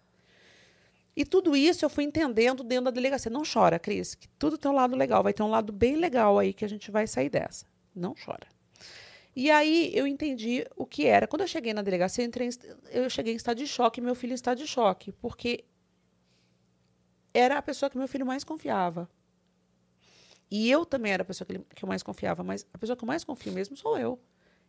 E a pessoa que eu mais confio é na mãe que eu sou. Então eu pensava, que merda que eu fiz é com meu filho. Entendeu? Meu filho não pode estar passando por isso. É uma dor muito grande. E eu a não vou deixar isso barato. Eu não vou deixar isso barato, eu vou fazer esse boletim de ocorrência. E fiz o boletim de ocorrência. E ali eu tinha que ir para algum lugar. Como se eu não tinha bolsa, se eu não tinha carteira, se eu não tinha dinheiro, eu tinha que fazer, eu tinha que ir ao IML fazer o exame de corpo de delito. Eu não sei como eu cheguei ao IML. Meu filho descalço, eu desnuda, com secreção. E aí eu fui entendendo, tá errado. A mulher vem para cá, ela não tem o celular, ela não tem a bolsa. Ela tem que ir, para o ML, mas ela não tem o transporte para ir para o ML. Ela vai para o ML com que roupa? E o ML é um lugar que tem defuntos. Por que, que eu tenho que estar? Tá, se, eu já tô, se eu já vivi uma violência, por que, que eu tenho que viver mais violência? Uhum. E aí eu fui entendendo coisas, Deus foi trazendo coisas para mim, que eu fui entendendo, Cris, que as coisas foram se modificando. E aí, em vez de ser uma derrotada, uma fracassada, uma mulher que você olha e fala assim: nossa, você não deu certo em nada. Eu falei: esse é o ponto. É o que vai dar certo. É o que eu vou fazer pelos meus filhos, é o que eu vou fazer como mulher para mim e para outras mulheres, porque tem outras Renatas que passam por isso o tempo todo, tem outras Renatas que têm o seu filho do lado o tempo todo, tem outras Renatas. Quantas Renatas existem? E o que, que eu posso fazer? Enfim, enfim. O que, que aconteceu? Aí vem a violência jurídica, que você entra com os processos, mas você tem que ter dinheiro para cá o fórum, para cá as despesas, para cá com o advogado, porque é justo, as pessoas precisam receber. Só que a gente não tem, a gente se esvazia economicamente, financeiramente e emocionalmente, você não tem mais como. Eu fiquei um ano e meio doente, separada, desempregada, lutando na justiça, lutando, lutando, lutando, lutando, lutando, lutando. E você imagina, deixei o Breno com o pai, porque eu não tinha condição de dar comida para meus filhos, o Marco se virando, se virando, se virando, e na minha companhia, até porque eu não podia abrir mão dele. Em alguns momentos eu abria, eu mandava ele para casa dos amigos, quando a situação ficava muito ruim, eu mandava ele para casa dos amigos. Ah, um detalhe importante. Quando eu saí da delegacia depois do exame de corpo de delito, para onde eu ia se eu não tenho família? Eu tenho imóvel, só que estava com a energia elétrica desligada. E aí eu fui para casa de uma amiga, que ela em dois dias me colocou para fora da casa dela, eu e meu filho. E aí eu fui entender que ela tinha vivido coisas piores que eu e que ela nunca tinha contado para ninguém. Então eu também não entendi porque ela me pôs para fora da casa dela. Aí eu comecei a entender. E aí eu entendi que a violência aconteceu na véspera de feriado, porque era a véspera do aniversário de São Paulo. Aí eu comecei a mapear. Eu entendi que a violência contra a mulher só acontece em datas comemorativas, feriados, datas comemorativas, finais de semana. A violência contra a mulher só acontece, a crescente, é no calor. Hoje é um dia frio, hoje não tem agressor. Que dia é hoje? Da semana quarta? Quinta. Quinta é um pouco mais complicado, mas segunda, terça e quarta não existe violência contra a mulher. Existem casos esporádicos, a maioria não existe. A violência ela é presente no calor. A violência ela é presente véspera de, de, de Feriado. feriados, de datas comemorativas, é, carnaval, Natal, Ano Novo, como foi a minha véspera do aniversário de São Paulo. Então tudo vai se encaixando, Cris. Tudo vai desenhando um formato assim, para você ver como Deus é maravilhoso, como Deus tem um propósito nas nossas vidas. Lembra aquela quinta cirurgia que eu tinha que fazer? Lembra aquela dor que eu tinha, aquela deformidade? Cadê aquela dor e aquela deformidade? Não tem. Eu fui me recuperando. E fui Você entendendo. quinta cirurgia. Não, não pude fazer. Ele, tinha ele cortou o plano de saúde e doenças pré-existentes não podem ter plano de saúde. E ele cortou na véspera da- de eu ir para. Ele cortou. Tudo bem? Beleza. Aí eu fui entendendo as deficiências de todas as esferas, de todas as esferas. Eu passei por todas as deficiências. Então eu não tinha para onde ir. A mulher precisa sair da delegacia. Primeiro, essa mulher, ela precisa ter para onde ir. Ela precisa ter um acolhimento. Então o que, que eu criei? Como que eu criei o Sentinela do Bem? Vamos sair de mim, vamos falar do Sentinela do Bem. O Nossa, Sentinela tô do Bem é uma ação que eu faço há quatro. Não quero que seja pesado, quero que seja legal. É, olha que legal, olha que legal que é o Sentinela do Bem. Sentinela do Bem é uma ação que eu faço voluntária, que não é ONG, não é instituto, eu não aceito patrocínio, eu não aceito permuta. Eu dividi São Paulo, capital, em 56 zonais. Tenho hoje 400 voluntárias. Quem são essas ação voluntárias? São mulheres que viveram isso ou mulheres que querem ajudar mulheres na verdade, acho que todo mundo tem uma amiga ou alguém que viveu, né? Está no subconsciente. São mulheres. E por que, que é voluntária? Por que, que são 400? Porque nem todo mundo pode ir o tempo todo. Então a gente eh, escala quem pode ir, quando pode ir, como pode ir. Por isso que é voluntária. E o Sentinela do Bem faz o acolhimento, o encaminhamento das vítimas que adentram as delegacias e delegacias da mulher para casas de passagem ou casas por tempo indeterminado. Essa mulher precisa ter para onde ir com seu filho. Ela precisa tomar um banho, ela precisa botar uma roupa, ela precisa ter alimentação. Acontece nas datas comemorativas. Ela não tem para onde ir. A maioria das mulheres, a família não quer. Tá sem o documento. Ela Pra fazer um hotel. Mesmo que tenha um dinheiro, Olha, mas. Eu vou te falar de eleitos. Sabe por que, que os eleitos não querem essas mulheres? Porque elas não têm título de eleitor, porque elas não têm documento. O agressor tirou tudo delas. Então, assim, tudo para mim ficou muito claro. Tudo para mim, a gente está falando de ano de eleição, tudo para mim ficou tudo claro. Tudo é muito claro. Essa mulher perdeu a bolsa, ela não tem para onde ir. Ela não tem dinheiro. Da delegacia da mulher para o IML, como é que ela faz? E o IML é um lugar certo para essa mulher ir? Não. Então, o que, que eu criei? O Sentinela do Bem. São voluntárias que ficam na porta da delegacia nessas datas comemorativas com um kit, que é álcool gel, bolacha doce, bolacha salgada, é, uma peça de roupa. Por quê? Porque eu identifiquei essas necessidades comigo. Eu fazia mais de 10 horas que eu não comia, que eu não tomava água, que eu não me higienizava. Eu estava sangrando, escorrendo sangue, eu estava cheia de secreção. E eu sou todas, todas são Renata, não tem ninguém especial. Não é porque é rico, porque é pobre, porque é mais jovem, porque é mais velha. Muito pelo contrário. A violência contra a mulher, ela é democrática. E todas elas não têm para onde ir, porque umas não querem envergonhar a família. Talvez você não quisesse ligar para o seu pai, porque seria um motivo de vergonha você estragar o, o momento do seu pai, você se sentir envergonhada. Talvez você não quisesse ligar para sua família ou para seus amigos para não incomodar, ou porque eles não querem mesmo te ajudar, ou porque sua família não quer mesmo te ajudar. Você, de repente, vai ouvir um Eu Te Avisei, né? Ou o que você fez para ele, Uhum. porque é mais fácil desovar essa mulher. E essa mulher está com filhos. Então, é, eu fiquei sem hidratação, sem higienização, sem alimentação. E isso dá deficiência na hora do BO. Porque você está sem as, as, uh, o biológico, o seu está destruído, você não sabe relatar. Você precisa. Primeira coisa que eu faço, eu não adentro as delegacias. Nós nos apresentamos nas delegacias, apresentamos que somos do Sentinela do Bem e ficamos na área externa. É proibido fotografar, filmar ou divulgar a vítima em rede social. Totalmente proibido. Uhum. Você higieniza essa vítima, cobre as. Eh, põe vestes nela porque ela está desnuda, principalmente mulher. A maioria vem toda rasgada porque eles rasgam, eles, eles na hora da violência, que não, isso não aconteceu comigo, o meu foi, foi com o pé, mas de modo geral eles rasgam a parte é, rosto, seios e essa, essa parte é uma forma de agressividade, então ela vem desnuda mesmo.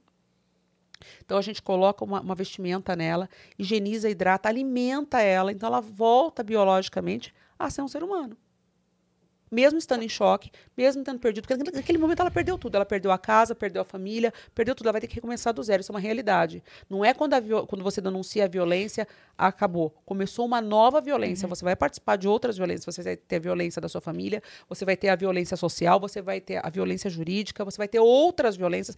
E você precisa de alguém para dizer para você ali que você vai conseguir, que você tem que continuar que isso vai ser um diferencial da sua vida, que você vai chegar até aqui como eu tô hoje, bem, graças a Deus, que você vai conseguir, mas você vai ter que passar por esse processo. E o primeiro processo é te alimentar, te higienizar, te acolher, te dar um abraço.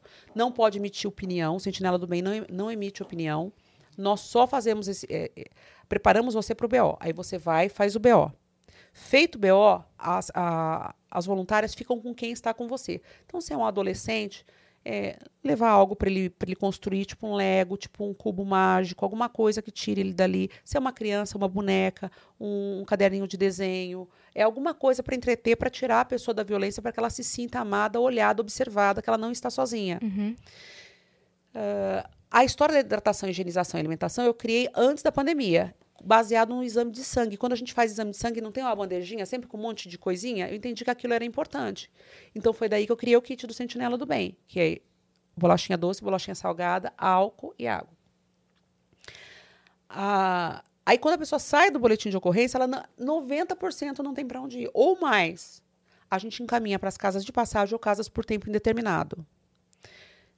Como essa mulher chega nessa casa de passagem ou casa por tempo indeterminado? É outro pênalti. Então, é aí que eu preciso das voluntárias. A gente faz isso com a força da fé. Não existe dinheiro, não existe doação. Ah, eu quero doar para você, Renata, você não vai doar. Eu nunca usei um real de dinheiro público. Ah, eu vou te dar, então eu vou te patrocinar. Não quero patrocínio. Porque não adianta. Eu queria provar para a sociedade que dá para fazer tudo, não com politicagem, mas que dá para fazer tudo de modo, sendo que política é importante. Eu não, não, me, não me abstenho. Não, é aquela mulher que fala de dinheiro, que fala de economia, que fala de tudo. Eu acho que a gente, mulher, tem que falar de tudo e tem que ter consciência de tudo. Mas eu queria provar que dá para fazer, que o governo é irresponsável, inconsequente com as mulheres, que dá para fazer. Nosso último governador prometeu 60 delegacias da mulher e eu estava trabalhando ali. Eu já sabia. Ele prometeu 60 delegacias. Ele prometeu 40 delegacias. Ele não entregou 10, do 11. E não é incompetência de quem está dentro da delegacia. Tanto que muitas vítimas falam: ah, eu fui para a delegacia, mas eu não me senti muito bem atendida, etc. e tal. As delegacias fazem o melhor. Elas não têm uhum. impressora, elas não têm tinta de impressora, elas não têm água, elas não têm copinho, elas não têm. Muitas vezes elas não têm o básico para trabalhar. E aquele. Nem é, o treinamento que seria o ideal para lidar com essas situações. Porque né? ninguém quer trabalhar na delegacia claro. da mulher. Prefere as delegacias normais. Porque para fazer uma, o boletim de ocorrência de uma mulher, você leva seis vezes o tempo de fazer um boletim de furto de carro. Então é muito mais interessante agir com outra delegacia do que a delegacia da mulher. Então, os profissionais que estão dentro da delegacia da mulher são altamente capacitados e competentes. E quando a mulher vai lá e ela demora ou entende que ela não está sendo respeitada e nem acolhida, não é isso. É, na verdade, é a grande escala que tem. De gran... É muita violência contra a mulher, é muito boletim de ocorrência. E é, aconteceu durante a pandemia algo que eu desconhecia, porque até então a gente está falando de violência doméstica. A gente entendeu quais são os pênaltis da violência contra a mulher e tem como, e tem como ajudar e mostrar que dá para fazer sozinha sem precisar do governo, sem precisar que eles falam, falam, falam, falam e não fazem nada. Uhum. Esse ano é um ano que todo mundo está falando da violência contra a mulher, mas quem fez até hoje? Por que, que não fez até hoje se você está lá? Se você existe, se você está lá, se você estava com a caneta na mão, por que, que você não fez? O que, que te impediu tecnicamente? Porque a mim, doente, sem dinheiro, não me impediu de dividir a ca- a capital de São Paulo em 56 zonais, ter 400 voluntárias e atender todas as delegacias e delegacias da mulher nas datas comemorativas e nos dias de maior calor. Não me impediu de fazer isso. Então, se eu conseguir, por que, que um- alguém que tem a caneta não consegue? Porque é irresponsável. Porque não tem vontade, porque entendeu que mulher existe agora, não tem esse respeito, não tem esse olhar. E também eu não sou de bater em homem, porque dentro da violência contra a mulher e dentro da lei Maria da Penha, foram os homens que assinaram. Existem grandes homens, eu não sou contra homens. E até a delegacia da mulher é um lugar misto, porque eu vi muito escrivão deixar de comer para dar a marmitinha para a criança, para a mãe da vítima, para as crianças, sabendo que aquela, que aquela marmitinha A era. gente volta, a gente volta naquele assunto do quem é do bem não faz barulho. Então, é claro que existe.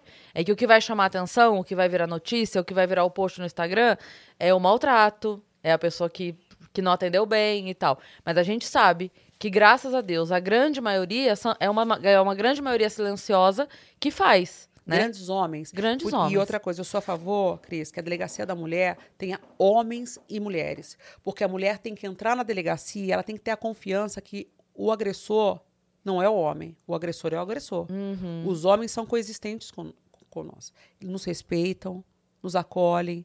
É um momento, é um divisor de água a delegacia da Uhum. É. mulher para a mulher. É um momento, eu já fiz parto dentro da delegacia. As mulheres, quando sofrem violência contra a mulher, estão grávidas, o neném nasce. Seis meses em diante nasce. Eu já fiz dois partos, três, na verdade, sozinha, assim, lá com eles, sozinha com eles. E é a coisa mais linda. Ele esquece da roupa. Muito policial militar, a farda é caríssima. Nosso, nosso policial é o mais mal pago da história. O uniforme, o polícia militar, ele é exonerado se ele, se ele não vier com uniforme. Meus filhos não têm sapato mais, de tanto sapato que eu mando para eles. Por quê? Porque na hora de um parto, na hora de atender uma mulher que está sangrando ou com secreção, Sim. eles esquecem Sim. do uniforme, eles se doam de tamanha Não dá pra forma. colocar todo mundo na mesma caixinha. Não, Não, dá. dá. E eles são maravilhosos. Até, assim, é, experimenta dentro de um ônibus. Alguém te assediar e você gritar, pedir ajuda. Os caras viram bicho pra cima do cara que foi o assediador. Chutam pra fora do ônibus, os caras vão pra cima. Então, assim, é que aí você pega o assediador e considera como uma espécie, né? Mas não dá pra considerar todo homem, porque, homens, cara, a gente ele- tem pai, a gente tem irmão. homens. Pois é. E como eu vou dizer que eu sou contra? Como que eu vou bater no peito e Pois falar, é. eu quero a delegacia da mulher só com mulher, porque só mulher defende mulher?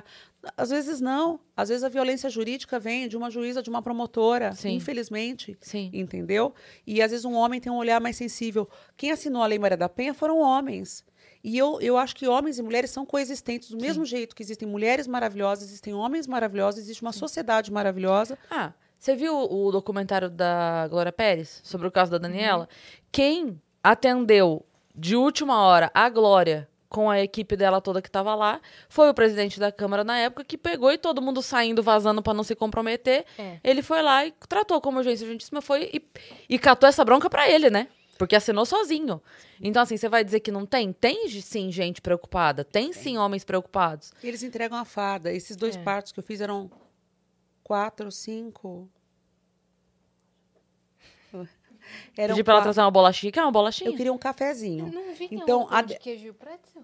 Então, a polícia, eles são homens, eles atendem com amor e com carinho, Cris, com muito carinho, com muito amor essa mulher. Aí, bem, enfim. Então a gente entendeu que as deficiências da delegacia da mulher, que nós temos delegacias e profissionais competentes. Sim. Nós não temos, é uma escala grande. Tem um déficit gigante de profissionais. Tem um déficit gigante. Os profissionais ganham mal, estão doentes, estão afastados, muitos afastados por depressão, tem profissional que se suicida. Então é Sim. muito sério. Outra coisa que eu Tem queria falar de que violência tá contra a mulher. turnos, porque... Eles fazem vários turnos, E- porque e eles não- É. trabalham ali e eles precisam pagar aluguel, cuidar da família, abastecer, fazer mercado, fazer tudo. Como é que trabalha com esse salário e paga um aluguel? Sim. O que ele ganha dá pra pagar o aluguel. Ou ele come ou ele paga aluguel. Então, esses profissionais estão fazendo o máximo possível. Sim. Ganha dois e pouco, não chega a três mil. É. Para morar em São Paulo, eles já, geralmente já têm uma outra família, eles já são descontados em folha, tem a primeira mulher tem um filhinho. Então, assim, é difícil. É assim a vida. Então, ficam sem receita, ficam sem como. Então, precisa ter uma atenção especial à delegacia da mulher. Nós só te- os profissionais que lá estão são ótimos, mas as 40 que nós deveríamos ter, 60 que nós deveríamos ter, nós não temos. A ação social que eu faço na delegacia da mulher nada mais é do que uma assistente social, nada mais é do que isso. É assistência social. É, quanto às dinâmicas de se deslocar de lugar, precisa casar o boletim de ocorrência com a 99 táxi, o número do boletim de ocorrência com a 99 táxi ou com o Uber. Eu não sou um gênio, não. Isso já existe no mundo inteiro. Eu não sou uma mulher genial. É só porque é fato. Casa. A mulher não precisa ir da delegacia para o IML. Casa. A mulher não tem que ir para casa de acolhimento, mas ela não vai precisar rematricular o filho, não vai precisar tirar os documentos, não vai precisar, a gente precisa fazer existe, tem que ter uma entrega de serviço para essa mulher, para essa Todo mulher o voltar resto já é ao difícil, serviço né? para a sociedade, senão ela não volta para a É. sociedade. Todo o resto já é difícil, tem que facilitar de alguma forma. Tipo, chegou Rápido. nessa situação? Rápido. Então tá, então tenho aqui um, uma, um, um documento de urgência que você vai preencher e em três dias, no máximo, você Nossa, tem... acho que você leu o Sentinela do Bem. É É, exatamente sabe? isso. Tem que ter, É porque assim, exatamente isso. a gente entende que você ir tirar o passaporte, você espera um mês. Você ir tirar RG, você espera 15 dias, tá tudo bem. No processo normal, o cidadão normal que tá ali vivendo a vida dele, ele se programa e vai tirar o RG. Mas ali você tá falando de uma situação de emergência. Não dá pra esperar um mês. Não dá, não É dá para esperar a, a mobilidade, a alimentação, a hidratação, É a farmácia, a- a- o colégio dessa criança, a, a vestimenta dessa criança. E isso tudo eu fiz sozinha, sem precisar do governo. Eu fiz tudo isso sozinha e tenho muito orgulho, porque se hoje eu não estiver mais aqui, se alguma coisa acontecer comigo, eu tenho uma história contada. E esse é, de tudo que eu fiz profissionalmente, eu- o que eu tenho mais felicidade e orgulho é o sentinela do bem. Orgulho é uma palavra feia. O que eu tenho mais a- alegria de ter feito. Porque é algo tão simples que todo mundo falava que era tão impossível, Cris, e é tão simples. Em que ano foi que você começou? o Eu comecei em Sentinela? 2018. 2018. Só que daí veio a Covid. É, veio a pandemia. E aí o que aconteceu com a Covid? Aí, aí nós Eba. descobrimos. Então, até aqui nós falamos da violência contra a mulher dentro de uma casa, homem e mulher. Doméstica. Certo? É. Aí eu conheci uma violência pior. Durante a pandemia, eu virei sócia da funerária de São Paulo. Eu comecei a enterrar crianças e idosas, porque existe o estupro de vulnerável. Crianças até 6 anos de idade não suportam e morrem de infecção generalizada. E é muito mais comum do que se imagina. A violência contra o menor, seja menino ou menina, é uma constante. E durante a pandemia, que estava todo mundo fechado no, no mesmo lugar, embaixo do mesmo teto, é, quem tem acesso a essa criança é quem tem confiança dessa criança. Então, eu enterrei muitas crianças durante a pandemia e as idosas, que eu desconhecia esse tipo de violência. Eu não sabia que existia. E principalmente estupro de vulnerável. O filho estuprar a mãe idosa. Coisas assim horríveis que eu vivi durante a pandemia que eu não, eu não, eu não sabia que existia. E a gente teve que lidar com isso. Aí eu fui fazer parceria com a. Fui tentar entender quem estava na funerária de São Paulo, fui tentar entender como é. Pra, gente- enfim, foi uma coisa assim Que horrível. absurdo. É, nós temos 19 bebês vítimas do feminicídio. Eu tenho uma casa aqui na Zona Sul, nós temos 577 mulheres vítimas de violência. Nós temos 19 bebês vítimas do feminicídio, que agora estão indo, né, para os seus destinos, porque a adoção não é uma coisa tão simples assim, não é tão rápido. Tem, tem que ter as formas legais, tudo, porque é como eu falei, né? Não só adolescente, não só bebê, mas adolescente. Você tem. Acho que uma, uma das dificuldades, eu não entendo nada sobre adoção. Eu nunca estudei sobre isso. Mas a- o pênalti da, da, da adoção é você adotar com responsabilidade, para não colocar essa pessoa em serviço escravo, não, não entregar uma criança para pedofilia, apesar de eu não entender absolutamente nada sobre adoção, sobre criança, tá? E aí é isso. E é esse trabalho que eu faço. Hoje eu cuido de mulheres e, e crio o Sentinela do Bem, que é esse aporte para as mulheres re- darem o início, né? Não, você faz um trabalho importantíssimo. Como é que faz pro pessoal se voluntariar? Agora, nesse momento, eu não estou fazendo voluntárias. Nós temos 400 voluntárias e já está tudo organizadinho.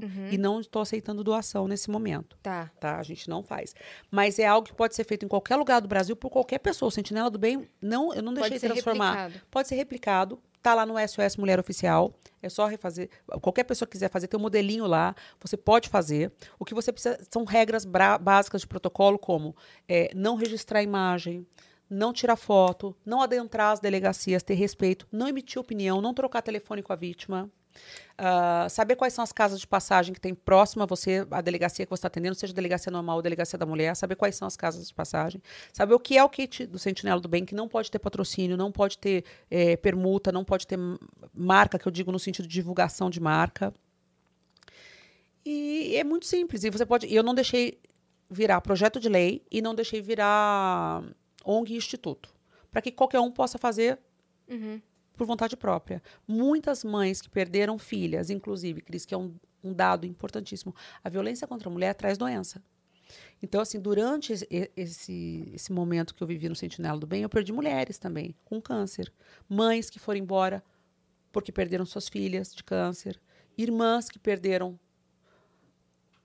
Eu não vou citar uma aqui, mas é um caso muito, muito sério que a gente tem em São Paulo, bem conhecido, que a mãe morreu, a, a filha morreu. Hum. Aí, na sequência, a irmã era advogada no Sentinela do Bem, está com câncer. E a mãe morreu de câncer. Então, assim, a violência contra a mulher não atinge só a mulher que sofreu a violência. Ela vai ter um câncer de colo de útero, provavelmente. Ela vai ter um câncer de mama, provavelmente. Mas os familiares que a amam também. E muitos vão embora. Então é muito sério quando a gente fala de violência contra a mulher. É algo físico, é algo concreto, é algo que não é um mimimi. Uhum. Ah, tá uhum. falando mimimi. Eu posso até te passar uns números. Eu vou pôr meu óculos, que eu sou ruim de número e meu cérebro. Eu, enquanto você olha isso, eu ia te perguntar: o lance meu de. Meu cérebro, você sabe que é coisadinho, né? Ele é todo tecnológico aqui dentro. Eu sou toda tecnológica. É mesmo? Aqui, coisado. É porque perdeu uns pedacinhos, perdeu umas coisinhas, né? Perdeu uns neurônios. É eu ia te perguntar sobre o lance de ser ONG. O fato de não virar projeto de lei para não ter influência de Estado e tudo mais. Eu entendo. Mas o lance de ser ONG não ajudaria a. Captar... Mas eu teria que recolher dinheiro. Captação de dinheiro, eu não quero. Eu não quero. Então, primeiro eu tinha que provar que eu era eficiente. Você sabe quantos dedos tem apontados para mim, Cris? Sabe como eu sou subjugada? Você sabe quando eu sento na mesa de um, de um de uma autoridade do executivo legislativo, é, al, alguns me respeitam, alguns me, mas a grande maioria me humilha, me subjuga. Quem é você? Que, que você pensa que você é? Por que, que você está falando sobre essa pauta? Você não é advogada, você não é médica, você não é assistente social. Então, eu queria mostrar a minha competência, a competência do meu projeto, a minha exatidão. Eu queria mostrar que, que é sério, o tamanho que é, a entrega que eu faço para ser respeitada Talvez um dia possa virar uma ONG, um instituto, mas não está na minha vontade, porque eu não quero pegar um real de dinheiro público. Você tem, é, tipo, como você disse agora, você não é advogada, não é médica? Você tem advogadas e médicas Temos, junto com você? A gente tem, tem. Tem tudo. Assistente social. Tem os encaminhamentos que eu faço, né? Eu não trabalho com as médicas direto, mas eu sei os hospitais. Hospital Campo Limpo, hospital. Sim. Eu tenho toda. Eu, eu mapeei São Paulo. Eu peguei um mapa de São Paulo, comprei no Farol um mapa de São Paulo. Peguei um giz e mapeei. Hoje eu sei de cor, hoje esse mapa nem está mais em casa. Mas até dois anos atrás o mapa estava em casa. Hoje eu já tenho um mapa na cabeça. Eu dividi em 56 zonais. Então eu sei para onde ela vai, qual é a casa de acolhimento que tem, uhum. qual é que cabe ela, qual o hospital que eu levo, se é criança, se é idosa, se é adulto. Uhum. Eu sei tudo como tem que ser feito. Tudo. É, não, eu tô dizendo porque, assim, numa, nessa ideia de montar o projeto e de fato Sim. ser, você teria quem assinasse Olha o meu junto, medo, né? o projeto. Eu não uso projeto. Eu não sou projeto, eu não sou ONG, eu não sou instituto. Não que eu não precise delas, né? A gente agradece, enfim. Teve momentos que eu precisei que eu recebi ajuda de, de, de sabonete líquido, de álcool gel, enfim, de uma série de coisas. Mas o que, que eu não quero? Eu não quero ser associada a dinheiro, uhum. porque aí vai me descredenciar totalmente toda a minha luta, Cris. Até então. Acho que Hoje já tem um tempo, hoje já está um projeto, hoje é uma ação, eu não chamo de projeto, eu chamo de ação. Porque é tantos dedos apontados para mim, e é tantos dedos apontados querendo encontrar o defeito, querer encontrar que eu sou incapaz e que eu não consigo fazer, já que um eleito não consegue fazer, que aí eu resolvi fazer, provar que é possível, uhum. que eu consigo ser um braço do governo fundamental para o governo, principalmente da capital de São Paulo, com excelência, sem que ninguém encontre um defeito. Sim. Vai falar o quê de mim? E sem dinheiro público. Sem dinheiro público. Porque nem o absorvente, nem, nem o suquinho, nem a bolachinha, nem a, a, a camiseta que eu peço para a sentinela do bem levar é assim: você vai sair da sua casa, você vai me ajudar hoje? Rei, eu quero te ajudar. Tô aqui, vai ser feriado, dia. Sexta-feira vai ser feriado, eu tô sem nada para fazer. Então, a gente faz o protocolo bonitinho, eu te explico como é, você lê o protocolo e você vai comigo. Você vai pegar duas peças de roupa da sua casa, uma bolacha doce, uma bolacha salgada. Você vai recolher dentro da sua casa, que você, é possível. São coisinhas que você tem, é. que dá para fazer. Mesmo uma pessoa mais, mais simples ou mais desprovida, ela dá para montar o kitzinho Sim. e ir para a porta da delegacia. Sim. Isso pode ser replicado em qualquer lugar do Brasil, por isso que eu não transformei em projeto de lei e não transformei em. O que mais que era? ONG. Não, mas tinha um outro nome, esqueci agora, meu, meus neurônios. Olha só os dados. Em 2000, eu coloco aqui, porque é muita coisa para gravar, né? Coisinhas que eu queria falar para vocês aqui. É, eu sempre, tem uma frase que eu digo, a vítima vira réu. A mulher, até hoje, todas as vezes que ela foi reivindicar os direitos dela, é lógico que tem o contrário. A gente vai falar também da mulher abusiva, mas é minoria. É uma dívida que que a sociedade tem com a gente muito grande e muito antiga. Então, de modo geral, quando a gente fala de violência contra a mulher, ela existe, ela é real e ela leva muitas vidas. A cada sete horas, uma mulher é morta. A cada dez minutos, eu. Isso eu estou falando de notificação, não de subnotificação, do que está notificado. E os casos que estão notificados, as métricas que me apresentam, eu também não acredito. As estatísticas que me apresentam também eu não acredito. Porque a cada sete horas morre uma mulher. A cada dez minutos, uma criança é violentada sexualmente ou morre em razão dessa violência. É, no, em 2021, deixa eu ver quantas protetivas foram dadas. Em 2021 foram dadas 66 mil protetivas. Eu tenho a protetiva como um atestado de óbito. Porque você pega um papel, você sai da delegacia uma vez, sai duas, sai três, você pode estar tá fazendo com o seu agressor só estimulando a raiva, o ódio e a ira e você morrer. Como eu perdi a minha secretária, a minha secretária morreu, trabalhou 28 para mim, 28 anos comigo, ela morreu vítima do feminicídio com protetiva na bolsa. Então a gente precisa se preocupar com o que significa a protetiva. Aí eu costumo falar, eu costumo dizer que no Brasil a vítima vira réu e sem punição não há solução. Você precisa ter uma punição imediata para quando aconteça, para que o homem sinta medo da responsabilidade social, para que ele não vá fazer e reproduzir o ato. Eu acho super importante. E não tem, porque só um papel, não tem como você passar por baixo do arco-íris e falar esse papel me protege. Como é que como é que checa esse agressor? Exato. Como é que vai dar paz para essa mulher poder trabalhar, sair de casa, poder trabalhar e deixar seu filho, sendo que ela tem um papel? Um papel hum. significa o quê? Ela pode não voltar, mas como várias mulheres me ligaram e falaram: "Estou deixando minha filha na escola e não vou voltar". Ele vai, ele me ameaçou, ele vai me matar e matou.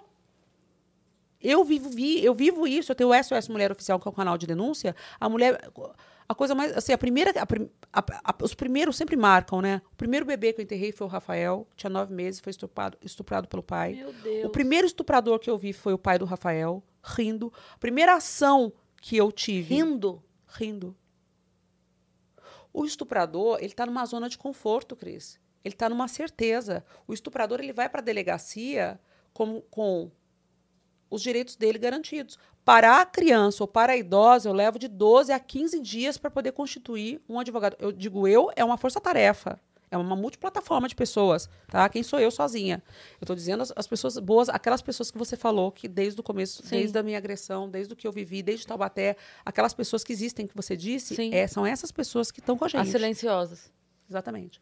Eu levo 15 dias para conseguir colocar, constituir alguém para proteger a vítima. O estuprador, na hora, na delegacia já está lá, o criminalista. Uhum. E quando eu falei para você que eu virei sócia da funerária de São Paulo, de fato, porque eu preciso saber o tamanho do caixão. É bizarro isso, mas foi o que eu vivi na pandemia. Quantas crianças eu enterrei, quantas mulheres eu enterrei, quantas senhoras eu enterrei. Eu preciso saber a altura, largura. É uma coisa horrorosa. E, e aí só descobriram que mulher existe agora? Só eu sei isso? Ninguém sabia disso até hoje? E agora tem um monte de gente querendo resolver o problema? Eu acho importante os posts de Instagram. Eu acho super importante quando a gente fala de violência contra a mulher no Instagram, quando publicam as coisas, quando falam. Mas precisa tomar muito cuidado é, com quem está fazendo isso. Porque se é a sociedade civil, beleza. A sociedade civil está aí para pressionar as forças maiores. Mas se são as forças maiores, por que eles não fizeram até hoje? Não vou entrar em mérito, porque fica essa, essa briga né, do, do, quanto ao executivo, quem vai ser o presidente, se vai ser o presidente A ou se vai ser o presidente B. Eu não quero saber quem vai ser o presidente A ou quem vai ser o presidente B. Eu quero saber o seguinte: quem no estado de São Paulo, quem na capital de São Paulo, quem, em quem você votou na última eleição? O que, que fez pela delegacia da mulher? O que, que fez com a mulher? O que, que fez com o colégio da criança? O que, que fez com a alimentação? Essa mãe, para ela sair para trabalhar, existe creche à noite? Várias mulheres são enfermeiras, trabalham à noite. Quem fica com essa criança à noite? Existe creche que cuide de criança de madrugada? Como é que essa mulher vai sair? E se ela vive a violência, então? Eu tenho uma enfermeira. Olha, trocando de pato para ganso. Eu tenho uma enfermeira. Essa história aconteceu faz uns três meses.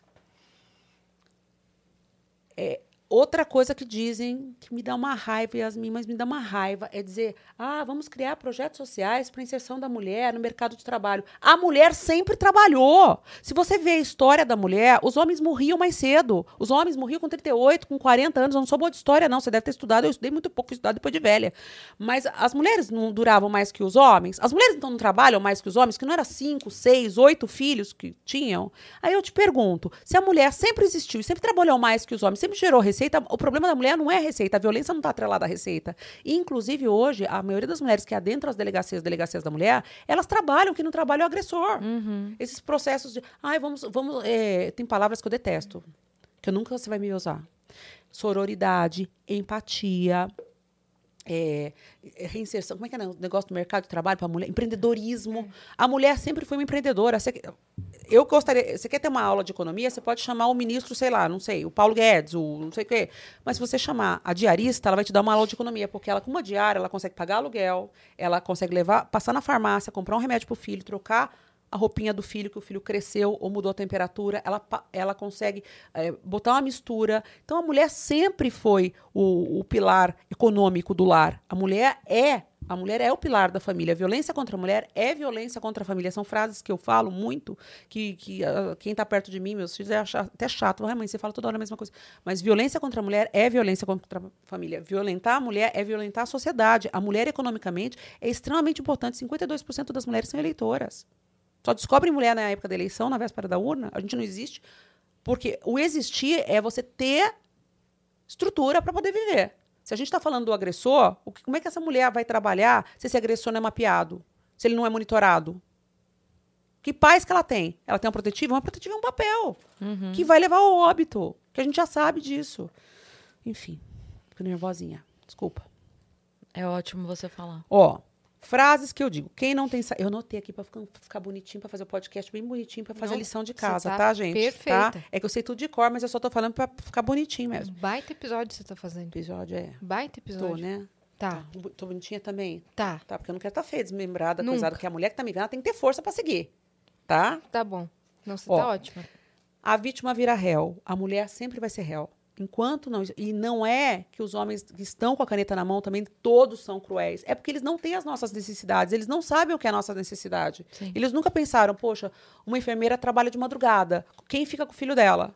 Por que, que não tem creche 24 horas? Por que não tem um sistema de atendimento 24 horas? Como é que monitora o agressor? Ah, você fez um boletim de ocorrência. Quando você denuncia, a violência encerra. Não, começa um novo ciclo de violência, de revitimização dessa mulher, inclusive no fórum. Por isso que as mulheres não notificam.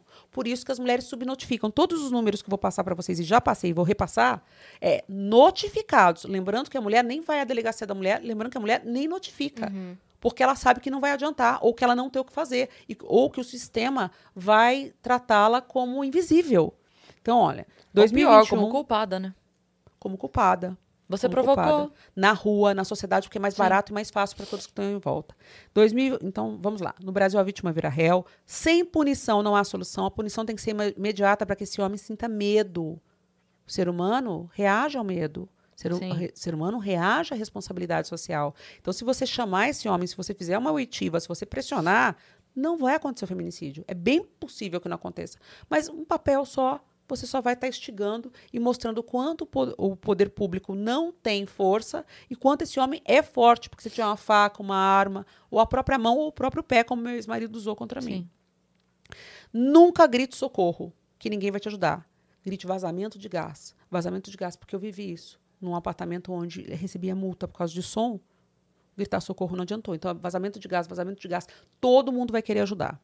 Outra coisa, 180 denuncie em território nacional. As pessoas acham que 180 vai saber, você vai encontrar a pessoa e a pessoa vai saber que a denúncia foi feita por você. É anônima a denúncia, pode estar sendo dentro da sua casa, você pode achar que tem alguma coisa errada dentro da sua casa, com seu cunhado, com seu tio, com seu avô. Se você denunciar, vai ser observado isso e talvez descubram que é pior do que você do que você imagina. E a denúncia é anônima em todo o território nacional. Quem não tem saída não sai. São das coisas que nós falamos agora sobre o porquê da subnotificação. As mulheres não notificam porque não, não tem saída. Elas não têm para onde ir, não têm o que fazer, não vão. Se eu, na, se eu numa mesa de cirurgia, se eu sabendo que estava entre a vida e a morte, não queria atrapalhar o vestibular do meu filho, mãe, mulher, prioriza a família. Uhum. Não importa o preço que ela pague, não importa o que ela precise passar. Ela quer a família dela bem. E a família dela são os filhos, são os entes. Ela nunca vai colocar é, ela própria acima. Mesmo que ela tenha que colocar, pra, ela não tem essa visão. Né? É, reféns da violência. Quem são. Você violenta uma mulher, você está fazendo os reféns da violência, que são os filhos. Eles vão. O estudo não vai ser igual. Uma criança não vai ter. Não vai abrir um livro e não vai estar preparado para poder estudar como uma criança. Vivi isso com meu filho. Se ele soubesse tudo que eu estava passando, ele não ia passar no vestibular. É, subnotificação dos casos, a gente já falou sobre isso. Então, olha, dados. 2021 foram 66 mil mulheres que precisaram de protetiva, segundo o Tribunal de Justiça de São Paulo. 66 mil mulheres que foram lá, que pediram a protetiva e que a protetiva foi, foi concedida. E a protetiva não pode. Agora, quem vai pedir protetiva sabendo que uma colega, uma amiga ou que o noticiário dá toda hora uma mulher que morreu com papel na mão? Uhum. Não vai. O Brasil tem um estupro a cada 10 minutos, um feminicídio a cada 7 horas, segundo o Fórum Brasileiro de Segurança Pública. O Brasil é o quinto país de morte violenta, violenta de mulheres no mundo. A gente não é o quinto. Porque dentro desse número, eu também, eu, também acho que essas métricas, esses números estão tudo errado, Cris. Não tem, não tem gráficos corretos. É, muitas mulheres que se suicidam, será que elas se suicidaram?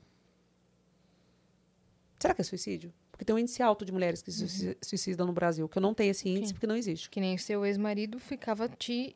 E vários casos. Toda hora eu ligo no jornal, vejo mulher que se suicidou. Sim. Uma mulher não se suicida. Eu vou te falar um caso agora gravíssimo que aconteceu recentemente, que nunca vai ser investigado e que eu não posso ir investigar porque eu nem tenho competência para isso. Mas uma mulher se matou dentro de casa, perto dos filhos. Sabe qual é a chance de uma mulher é, pegar uma arma de fogo e se matar com arma de fogo? Na frente dos filhos? Perto. Primeiro que mulher não se mata com arma de fogo. Isso é coisa para homem. Mulher, quando quer se matar, ela se joga de algum prédio, ela joga o carro, ou ela, se ela não tem carro, ela se joga de algum prédio, hum. distante ou na frente do lar, do ca... é. distante ou no metrô, é. numa ponte, nunca dentro do lar, nunca. A mulher protege os filhos até na hora do suicídio. Então, vários casos de mulheres que suicidam dentro de casa ao lado dos filhos, isso não é verdade com os filhos dormindo ou com os filhos na escola. Isso não é verdade. Então, é falta de competência técnica para entender que não foi um suicídio, foi um, foi um feminicídio. É, nos últimos cinco anos, 35 mil crianças e adolescentes foram mortos de forma violenta, segundo a Unicef. Então, esses dados todos, eu acho que a gente tem uma subnotificação muito grande. A gente não tem estatísticas, a gente não tem pessoas competentes que tragam esses números corretos. É tudo muito camuflado, é tudo muito disfarçado, até porque se trouxer a realidade, será que a gente vai suportar? Ou vai, e vai cobrar uma eficiência. Essa eficiência não existe. É. E esse livro? Ah, o livro. O livro é felizinho, quero deixar com vocês. É Hashtag pronto, falei, minha vida em palavras, mas ela é, é alegrinha, motivacional, é pra cima, é pra uhum. cima, é muito pra cima. Mas tem a sua deixar... história. Tem a minha história, tem fotinho, mas só, só a parte bonitinha. Uhum. Não tem parte ruizinha, mas a parte ruizinha passa rapidinho pra ficar felizinha e mas leva a parte... eu acho importante ter a parte É tudo motivação. Tá, tá, parte ruizinha, tá parte eu ruizinha. acho importante ter, é importante não quero ter. que pule isso. Aqui, o doente, olha, que você queria... Aqui, e as fotos ruins eu não tenho, só tenho foto que eu tô boa, ó. Por exemplo, como eu fiquei. Caramba, Nossa, Renata. Aqui é quando... Mas é parte boa. Uhum. Né? Eu internado no hospital, eles faziam coisinha para mim. Uhum. Enfim, aqui tem minha, minha vida, minha história. De, de, de... A equipe lá do Einstein cuidou bem de você. Não, bem. Tô forte, tô firme, tô ótima. Tá aqui, querida. Um para você ah. e para você. Mas olha, é um livro motivacional, alegre. Quem quiser, o, o hashtag Pronto Falei, é da editora Gregory. Agradeço demais, editora Gregory. Flávio Queiroz, esse é o prêmio. Esse é da Yasmin. Obrigada. Cris. Você escreveu Aqui, dedicatória? Dedic lógico, foi seu Eba. aniversário, não tinha presente, não deu tempo de comprar ah, presente hoje. Perfeita. Foi da Cris também, não deu tempo de comprar presente hoje. Tá aqui o presente. Mas é um livro animadinho que a gente fala da vida. Adorei. Mas as soluções, a gente descobre as soluções pela mulher e para mulher conversando com mulher. É. E as mulheres vivendo as dificuldades. Eu não saberia, então, Cris, eu não saberia nada da minha, da minha vida, eu não teria outra vida se eu não tivesse vivido ela mesmo. Uhum. Né? Cadê Sim. suas falas lindas? Cadê as suas coisas que eu gosto, que eu aprendo? É verdade. É verdade. A gente. É, tava falando isso outro dia nos stories, que eu falei assim. É, uma, uma pessoa mandou a pergunta pra mim na caixinha falando: Ah, eu tenho a impressão que eu tô. é, que eu não devia estar onde eu tô, que eu tô perdendo algo. Eu não tinha? Que eu, eu devia estar em outro lugar, que eu tô perdendo algo. Aí eu falei: Você tá? Todos nós estamos. Todo, todo mundo tá perdendo algo. Quando a gente escolhe um caminho, a gente deixa de ir por todos os outros.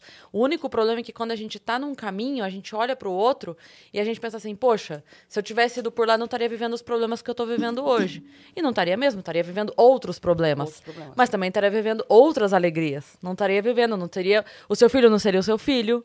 Esse papo não seria esse papo. Talvez a gente não tivesse aqui. Então, assim, é que a gente tem mania de olhar só o lado ruim do, do caminho que a gente escolheu e o lado bom do caminho que a gente não escolheu. Mas todo caminho tem um ônus e bônus. Então a gente paga o preço, vive e desfruta do, do caminho que for. E a mulher tem muito isso, né? Sim. Que a gente traz pra nós a culpa desses- dessas escolhas do caminho, acho que Total, mais que o homem. total.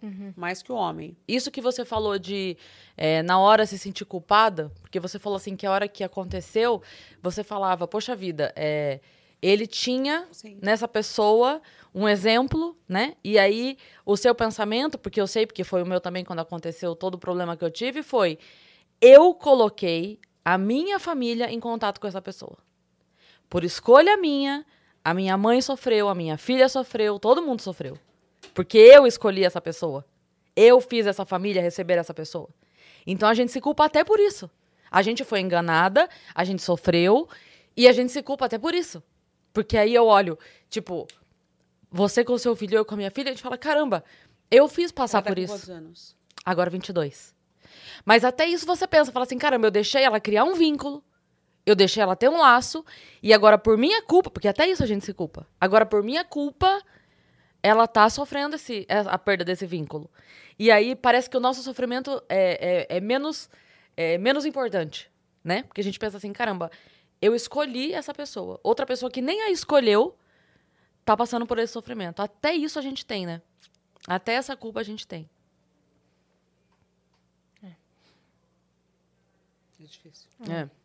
A gente tá com algumas coisas aqui na plataforma. Vamos lá? Vamos ler as perguntas? Bora. Nossa.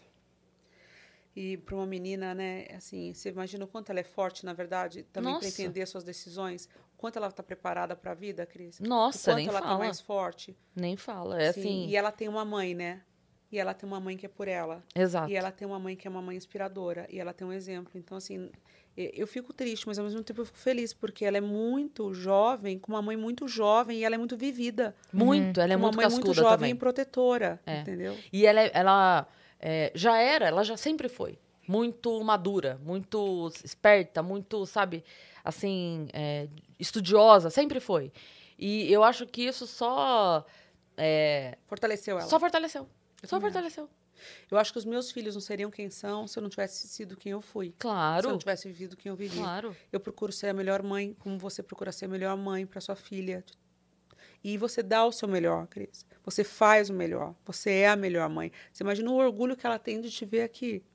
Você imagina se você fosse minha mãe, eu ia enlouquecer. Eu ia ficar muito feliz. Eu ia falar, minha mãe é muito inteligente, minha mãe é muito preparada. E tudo que você viveu só serviu de experiência para ela não viver. Com Você fortaleceu certeza, sua com filha. certeza. Você ensinou não pela oratória, pela prática. É, exatamente. E ela sabe do tamanho do seu amor por ela. E ela não É. tenha dúvida que esse amor todo que você tem, todo esse zelo, toda essa preocupação, todo esse amor, e não é porque você é mãe, porque tem muitas mães que não amam os filhos, tá? Ser mãe, eu falo isso pra eles. Eu não, não é minha obrigação amar meus filhos. É algo maior que isso. É. Porque tem mãe que ama por obrigação, pelo título É, de mãe. total, Você ama sua total. filha porque você ama. É. É tão lindo isso. Eu não sei nem colocar em palavras. É- Eu nunca consegui colocar isso É um amor em doido, né? palavras. É um amor eu não doido. sei colocar em palavras. Nossa. Quando eu vejo uma mãe que não ama o filho, quando eu vejo a mãe que dá os filhos, quando eu vejo, eu não entendo porque eu só conheço mães como vo- eu quero, eu não eu só conheço. Eu quero que o mundo seja feito de mães como você é. Mas eu vou te entendeu? falar, quando, eu, quando tem casos assim, eu vou te falar porque, por exemplo, eu tenho. A minha filha tem é, uma relação, acho que entre as duas. Dos seus filhos com o pai, não é nem o, o, o extremo zero contato e nem o contato, Normal. sabe? É, é. E eu entendo a falta que fez pra ela, é, mas eu sinto mais pena dele do que dela. Quando vo- você diz assim, da mãe que não ama o filho, É muito difícil pro filho, mas É. eu, como mãe, tenho mais pena dessa mãe do que do filho. Porque ela deixou de, ela deixou de experimentar Ela vai deixar de ser vó. Ela vai deixar de ser tudo. tudo. Ela vai Ela deixar de experimentar de o um maior ser hum- sentimento da vida. O maior sentimento da vida. Vai deixar. Por opção. Por opção, porque tem muita mulher que tá aí na luta, tentando, indo atrás de adoção e tudo pra viver esse amor doido que a gente tem. Então, é, que pena dessa, dessa pessoa. Mais do que do filho. Porque o filho, se Deus quiser abençoar, vai ser uma Renata, que vai Imagina. começar a própria linha de amor dele, sabe? Imagina. Mas Linha de amor. essa pessoa desistiu de Nós ter temos amor. um Olha que problema no loucura. Brasil agora, só fazendo um, um adeno, que você, como você retrata essas coisas muito bem, eu queria até que você retratasse. Nós temos um problema no Brasil que é a falta da paternidade, Uhum. a falta do pai. Cada, ve cada vez maior a ausência no RG do nome do pai, Cris. Uhum. Eu também penso a mesma coisa em relação a isso. Esses homens não sabem. Que triste Eles, pra que eles. triste. É. Porque grandes homens vão crescer sim, porque existem grandes mulheres criando É. Sim. essas crianças. Né? Eu, quando, quando a Mariana fez 18 anos, o pai dela entrou com um pedido pra aquela é, diminuição da pensão, não sei o quê, porque ela já tava na faculdade. É, Exoneração, eles pedem exoneração. é, uma coisa assim. E aí a gente teve o- o- a audiência e tudo mais, e foi quando a gente se viu, depois de, sei lá, 15 anos que a gente não se via.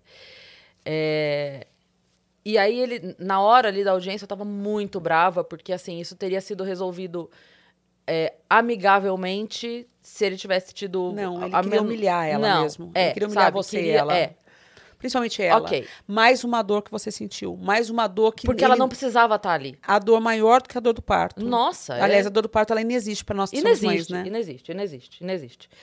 E aí, enfim, e aí a hora que a gente saiu, é, daí eu catei lá fora, catei na saída. Falei, Ele? É, falei, agora vem cá. Mentira, Você não queria Cris. conversar lá dentro? Você não queria fazer teatrinho? Então agora nós vamos Mentira. conversar aqui fora sem plateia. Aí falei, agora vem cá, só que agora você vai ouvir primeiro. E aí falei. E aí uma das coisas que eu falei pra ele foi: é, você acha que a tua ausência foi ruim pra mim? Que você me prejudicou, me deixando responsável por ela? Você me deu de presente todos os finais de semana que não seriam meus. Você me deu o dobro do que eu teria direito na justiça. Você é um idiota. Porque você perdeu a convivência com a melhor pessoa que eu conheço. Então, assim, é claro que eu entendo que pra ela é uma dor. Mas pra ele, que pessoa burra é essa que Nossa. escolhe Você deu de presente para mim. o dobro do que eu teria direito? Foi o que eu falei pra ele. Você acha que eu sofri de perder uma, uma balada ou outra? De perder uma festa ou outra? Você tá maluco? Você me deu o que você podia ter me dado de melhor, que foi mais tempo com ela. Entende? Então, assim, essa. A pessoa acha que tá se livrando da responsabilidade, a pessoa. O cara que acha assim, haha, fui espertão. Parabéns, querido. Você perdeu o maior presente que você teria na tua vida. Tu é um idiota. Eu não vou nem entrar no irresponsável. Eu não vou entrar no mérito da irresponsabilidade, eu não vou entrar no mérito de, do abandono da, da, mulher, de você ter tanta responsabilidade quanto ela, porque ninguém faz filho sozinho. Eu não vou nem entrar nesse mérito, não. Que imbecil você foi, que nem que, nem que fosse por. Nem que fosse por egoísmo você devia querer conviver com teu filho. Nem que fosse por egoísmo. Nem se fosse pra viver a maior dádiva da tua vida. Você deveria pensar em você primeiro, sabe? Você tá abrindo mão do maior amor da tua vida. Que idiota, sabe? Eu não consigo nem. Isso eu penso hoje em dia, sabe? Eu não consigo ter o mínimo de. E se você imaginar que você está falando com todas as mulheres, É. você está falando agora com todas as mulheres. É. Se a gente está falando que cada vez mais o, o- a certidão de nascimento não tem o nome do pai, e os que têm, as mães estão sozinhas, vivendo as mesmas humilhações, porque é muita humilhação, é muita dor, é, É. muita culpa É. que a gente não tem. Mas não adianta, Não a gente é adianta, humana. não adianta. Não adianta fazer terapia ou falar. Eu sempre peço que vá pela fé, porque eu acho que a fé é um lugar de força, é uma teia, uma rede de proteção que eu me segurei muito, Cris, em vários momentos da minha vida, em todos os momentos da minha vida, independente de bandeira de religião, a fé foi o que me, me tirou da solidão e do medo, sabe? Sim. Toda vez que eu chamei Deus, toda vez que eu clamei por Deus, e às vezes eu vejo mulheres passando por coisas horríveis, assim, eu peço para elas, porque elas, elas não têm ninguém. O Estado não é por elas, a família não é por elas, e elas são pelos filhos. E os filhos só têm a elas. É. Então, como elas vão ser fortes? Como elas vão ser grandes? Como você foi? Entendeu? E é pedindo por Deus. É. E, é, assim, é importante a gente procurar o profissional que sempre que puder e, e buscar esse apoio, porque muitas vezes não tem com quem conversar, Não tem. né? Porque outra pessoa não vai entender ou vai com julgamentos malucos de que, ah, mas como que você... malucos. É, Indagam muito, fazem uma lista de perguntas. Parece que você está preenchendo uma ficha, você não consegue É. sentar para conversar com ninguém que não te questione tudo. Uhum. Por que, que você separou? Mas por que, que ele não vê ela? Mas por que, que você não sei o É. que lá? Mas por que, que a sua mãe? Mas por que, que ele? Por que, por que, que os, todos os porquês são respondidos por você, que é mulher? É. Porque todos os porquês, Vai se você já tem pra a carga, se você já tem Vai a carga total da responsabilidade emocional, afetiva, tudo, até tu passar essa segurança para ela, por que, que é você que tem que responder? Por que, que a gente tem que responder tudo? pois é.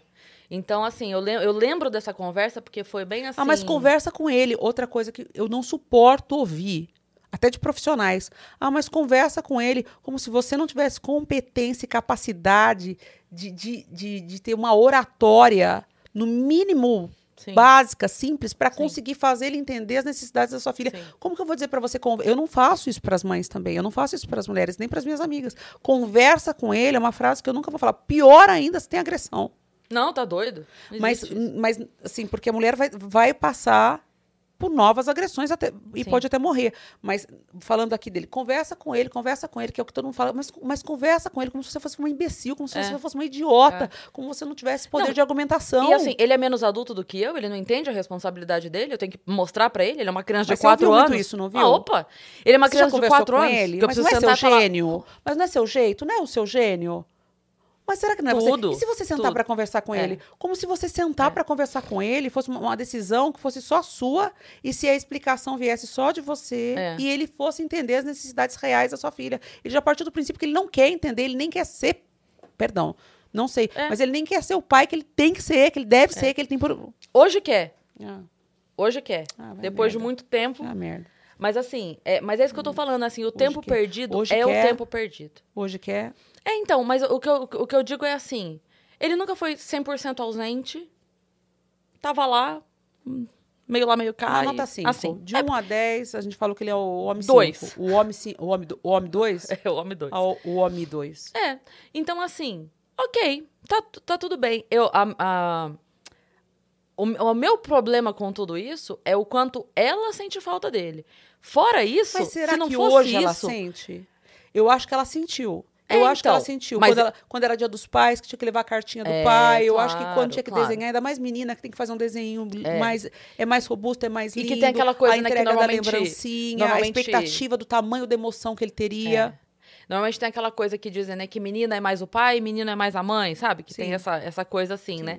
E então, não, não sei, não sei o, o quanto isso. é, ela já fez também terapia, faz até hoje, e cada vez está melhor quanto a isso. Mas o que eu quero dizer é o seguinte: não é.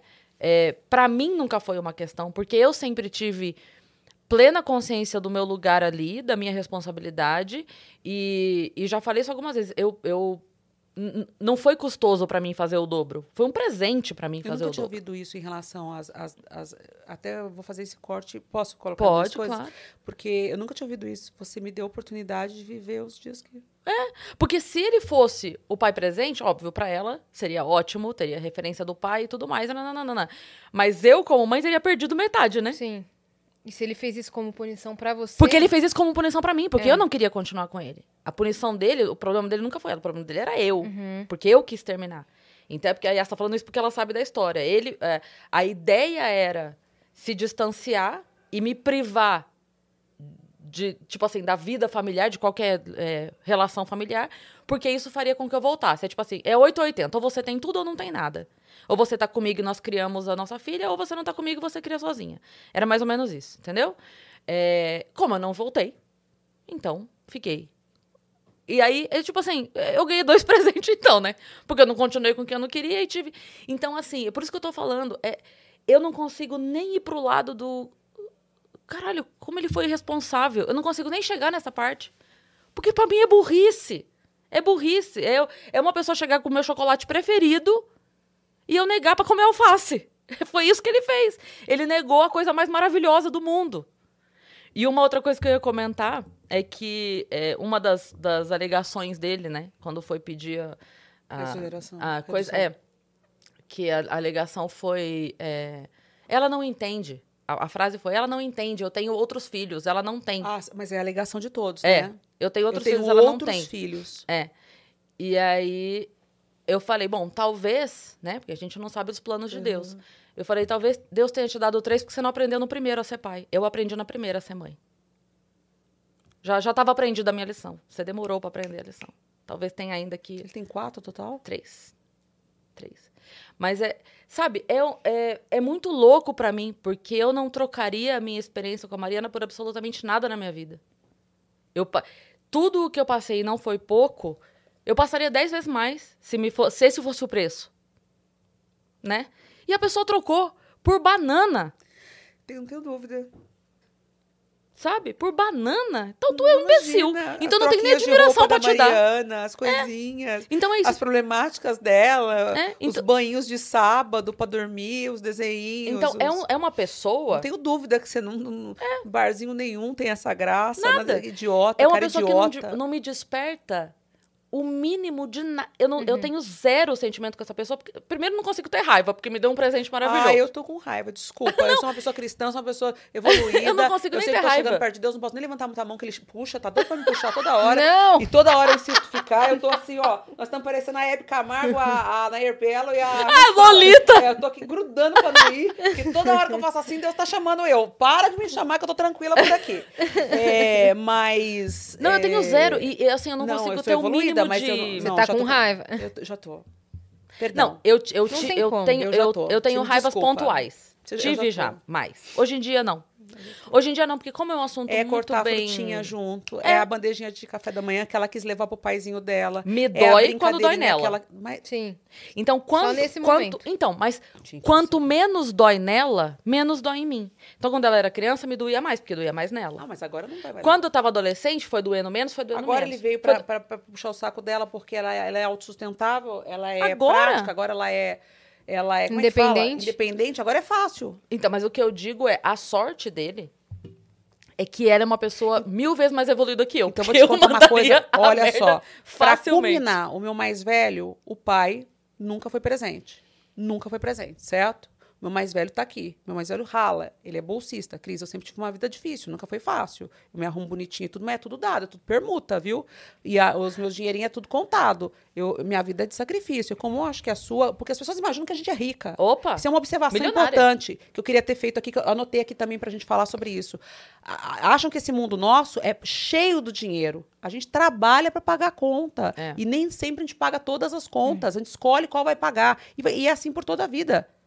As pessoas acham que existe um dinheiro, um dinheiro, um dinheiro. Esse dinheiro não existe. É. Esse dinheiro, quando chega, tem uma função, tem um complemento, tem para onde ir, é comprometido. E numa fase difícil, vai embora. Eu fiquei Porque- doente, eu tinha várias reservas. Uma das minhas reservas, uma das minhas reservas não deu para dois meses. É. Só o antibiótico que eu tomava era 3.700 o saquinho, eu tomava Meu quatro Deus. por dia. Então, assim, você pode falar, ai, mas invista nisso. Investir. Ah, mas faça não sei o que lá. Eu fiz. Tudo eu sempre fiz certo, Cris.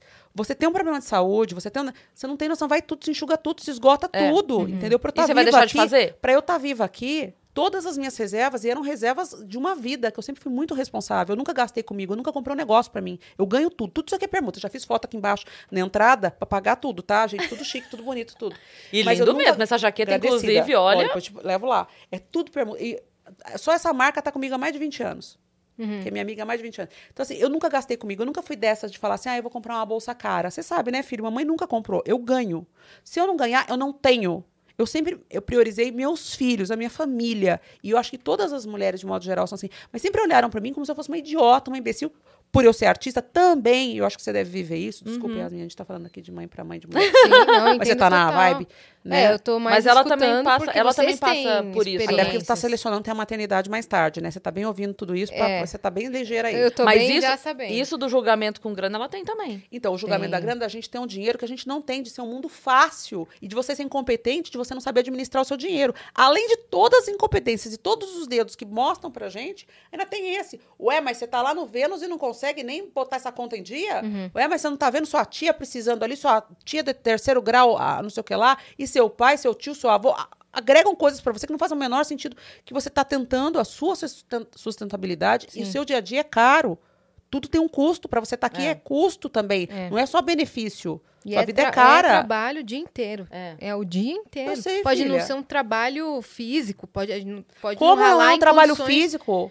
É, É físico, é, físico mental, também. é psicológico. Você, você tá arrumada, você tá maquiada, Sim. você tem que ter o cabelo bonito, porque senão você não tá aqui. Sim. Você tem que estar com maquiada, senão você não tá aqui. Você tem que estar com a roupinha bonitinha, É. senão Eu, você não tá exemplo, aqui. Você tem que minha- estar com o teu, teu apartamento ok, senão você não tá aqui. é. Você Tô na minha quase décima hora de gravação seguida de hoje. Qual é o desgaste emocional? O que, que você deixou aqui? É. O quanto de emoção? Porque só eu trouxe uma carga emocional para você gigante. E cada não, um já que não senta existo aqui tem. mais aqui hoje. Quando eu for pra casa, eu já não existo. Só amanhã que eu vou voltar. Deixei É. E o que que, larguei que, o que tudo. você faz? É só o Vênus? Assim, a pessoa fala para você, você faz É. só isso? Não, só você senta lá e conversa. É só isso? Que fácil. Quem me dera. Acho que eu vou responder só é. É, morro de inveja. É muita luta ser a gente, né? É muita É. luta, é muito É desafio. boa, acho que eu vou fazer Mas isso o também. lance do Mas é só dinheiro, isso, você chega lá e até conversa. para sua Só, você filha acredita? mesmo, até para sua filha, o quanto acham, o quanto tem expectativa em relação a você, em relação a ela, em relação ao dinheiro de vocês. Sim. E outra coisa, nunca a gente pode comparar, desculpem meninos, mas a mulher sempre ganha menos que o homem.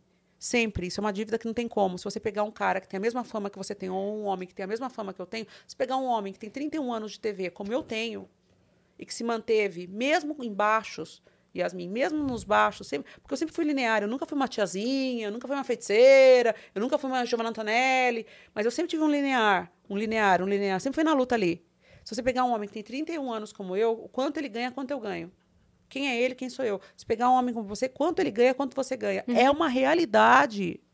A gente ganha muito menos. Um cara, com- um, um- às vezes, um- o mês inteiro teu de trabalho não é um post do cara que é menor que você.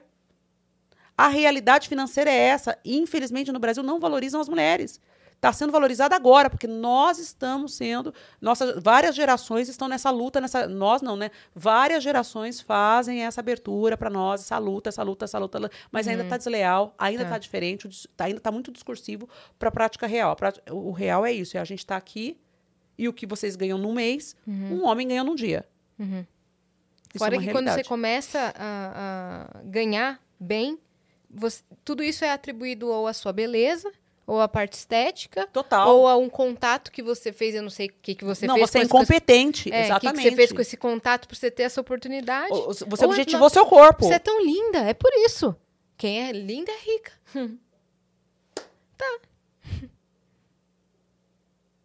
É, as Você coisas- sabe uma vez, é, você falou isso agora, perguntaram pra Gisele, lembra disso? Perguntaram pra Gisele é, se, ó, se ela achava que a beleza dela tinha facilitado as coisas pra ela chegar onde ela chegou.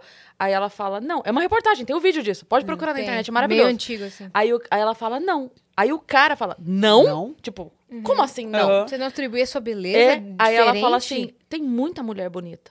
Ela fala a diferença é que a hora que me mandam entrar numa água congelante, eu entro. A hora que é foto num sol de 40 graus no meio do deserto, eu faço. Sua vida. Me mandam fazer, é, me mandam fazer não sei o quê, é nove horas tirando foto em pé, sorrindo, eu vou. Então, assim, me dá trabalho, eu vou e faço, sorrindo, trato todo mundo bem. Então, assim, bonita, tá bom. É, dê, dê essa sorte aí Uhum. na vida. Mas foi isso. O resto todo. Minha esforço. disponibilidade e esforço. É, a gente, eu tava ontem lá no, no churrasco do dia, que era uma gravação, acabou virando só churrasco, porque a ventania derrubou tudo. Nossa, eu não tenho essa sorte, hein? Aqui é, é o café. Quer um Olha só, churrasco? a gente te O churra- ofereceu, O tá? churrasco você não ofereceu, você ofereceu só pro seu pai. Ah, você é é garota verdade. propaganda Swift, por sinal, maravilhosa, a garota propaganda Muito Swift. Obrigada. Swift, tem que te bancar muito mesmo. É. Eu vou tacar pra comprar os negócios do kit que tá lá. Exatamente. Inclusive, você pode ganhar um kit que tá lá no meu Instagram pra você participar. Até amanhã vai ser o resultado. Boa. É isso. Mas eu, Maravilhoso, eu ia Kit. falar que a gente. Você eu- ganhou o kit da Swift também? Não, mas que se Ai, quiser mandar. Pelo ainda amor não. de Deus, Swift, a Cris tem que ter o kit da Swift. ela tem filha pra sustentar, ela come É pra isso. caramba, porque Eu eu sei que ela um come. No ontem dia das mães tem que ser a Cris. Do que que é o Netão? O do Netão bom bife. Meu Jesus, Ah, mas já acabou porque você come, sua filha come, não sei quem come, Acabou. sua mãe vai comer. Daqui eu uma semana já foi. Acabou, tem É. que ser Swift. É, Thiago não, Leifert. eu ia falar que ontem a gente tava conversando sobre isso e é, tava falando com o Maloca. Aham. E falei pra ele que comentei isso no Vênus há pouco tempo, que assim, eu tenho certeza, certeza que tem muita gente Hum. que teria tanto pra falar quanto eu tenho, que teria muita habilidade pra falar, que apresentaria um programa, que seria engraçado, que seria O problema não é esse. O problema é o quanto essa pessoa aguentaria até Do chegar. aguenta. Isso. Então, assim, não é. É assim, porque a pessoa vê a gente hoje, vê a Yas aqui hoje, me vê aqui hoje, vê você aqui hoje, pensa, pá, incrível. O problema é. Tem, tem muito tempo pra trás, levando na cabeça, tomando não, levando pedrada, não sei o quê, que eu aguentei pra chegar aqui hoje. Isso as pessoas ficaram no caminho. Não é o aqui. O sentar aqui e fazer essa parte aqui, com certeza, com gostoso. certeza. É, com é certeza. só fala sobre o Rick Chester, né? É. só fala sobre ele. É. Então, assim, com certeza, outra, outra dupla de meninas, de 200 mulheres, vezes você falando. outra dupla, outra dupla de mulheres, como a Yas, como eu, sentaria aqui e faria um belíssimo trabalho. Eu tenho certeza, tem mulheres maravilhosas pelo Brasil. O problema é, tudo que a gente passou até chegar aqui, aguentava? Será? Sim. A sua mãe, E- Wes, a Hum. sua mãe é casada com seu pai? Não, eles são separados. Há quanto tempo? 19 anos. E ela é- casou de novo? Tá casada? Não, não. Ficou sozinha? Ficou. E ela tem quantos filhos? Dois, eu e meu irmão. E ela, ela é E sozinha? Sozinha, porque meu irmão mora em outro país. Então, basicamente, de filha. Ela mora com... ne- Não mora sozinha? Não, mora sozinha. Eu me mudei bem? no ano passado. Se vira super bem. Onde ela mora? Ela, é, aqui- São Paulo? É São Paulo. São Paulo? É, São Paulo, ZN, Zona Que Norte. legal. É, se vira bem. é, graças a Deus a gente conseguiu aposentar ela Uhum. do ano passado pra cá. Então ela não tá mais no trabalho infernal que ela tinha, um trabalho lindo, O que, mas no que era? ela trabalhava numa escola da prefeitura Sim. e como auxiliar de vida escolar. O que, que é uma AVE? Ela Nunca ouvi falar. auxiliava crianças com necessidades especiais. É, Em teoria, trabalho lindo, ela amava fazer esse trabalho. Mas a- a- as condições, as condições, remuneração, tudo Humilhação. Péssimas. Humilhação. Péssimas. Imagina. De não ter uma acessibilidade da criança com cadeira de roda, com escada, que minha mãe tinha Mas aqui que. não tem nada pra que A carregar. gente vê, fala-se tanto, da, não tem mesmo. Não tem. É. Não ter, sem acessibilidade e ela que ficava na sala de aula ao lado da criança, tentando inserir ela com os- socializar com as outras crianças, ela cuidava de tudo. Às vezes aquela criança puxava o cabelo dela, porque por não saber e tal. Eram condições muito PDCs, ruins né? Mesmo. Ela trabalhou por, é, por o, anos. O olhar da inclusão, eu dei aula durante 10 anos. O olhar da inclusão, eu sempre falava isso. É, ele é politicamente muito bonito, a, a defesa, a defesa. E eu acredito na inclusão. O problema é que é, no papel é assim, agora a criança vai para essa escola. Ok. Só que você não prepara a escola, você não prepara os profissionais. E aí, o que acontece na prática, a teoria é linda, mas o que acontece na prática é que a inclusão de uma criança é a exclusão das outras 35 que estão na sala. Porque ou a professora vai ter que carregar aquele aluno, ou ela vai ter que dar 90% da atenção dela para aquele aluno, ficar junto, sentar junto, não sei o quê. Não, mas Porque esse era não o trabalho tem- da minha mãe, É, por então, exemplo. é, então, mas a maioria das escolas não tem. Não tem. Não tem. A criança entra na sala de aula e ela, a professora tem que ir levando. É. Tem que ir levando.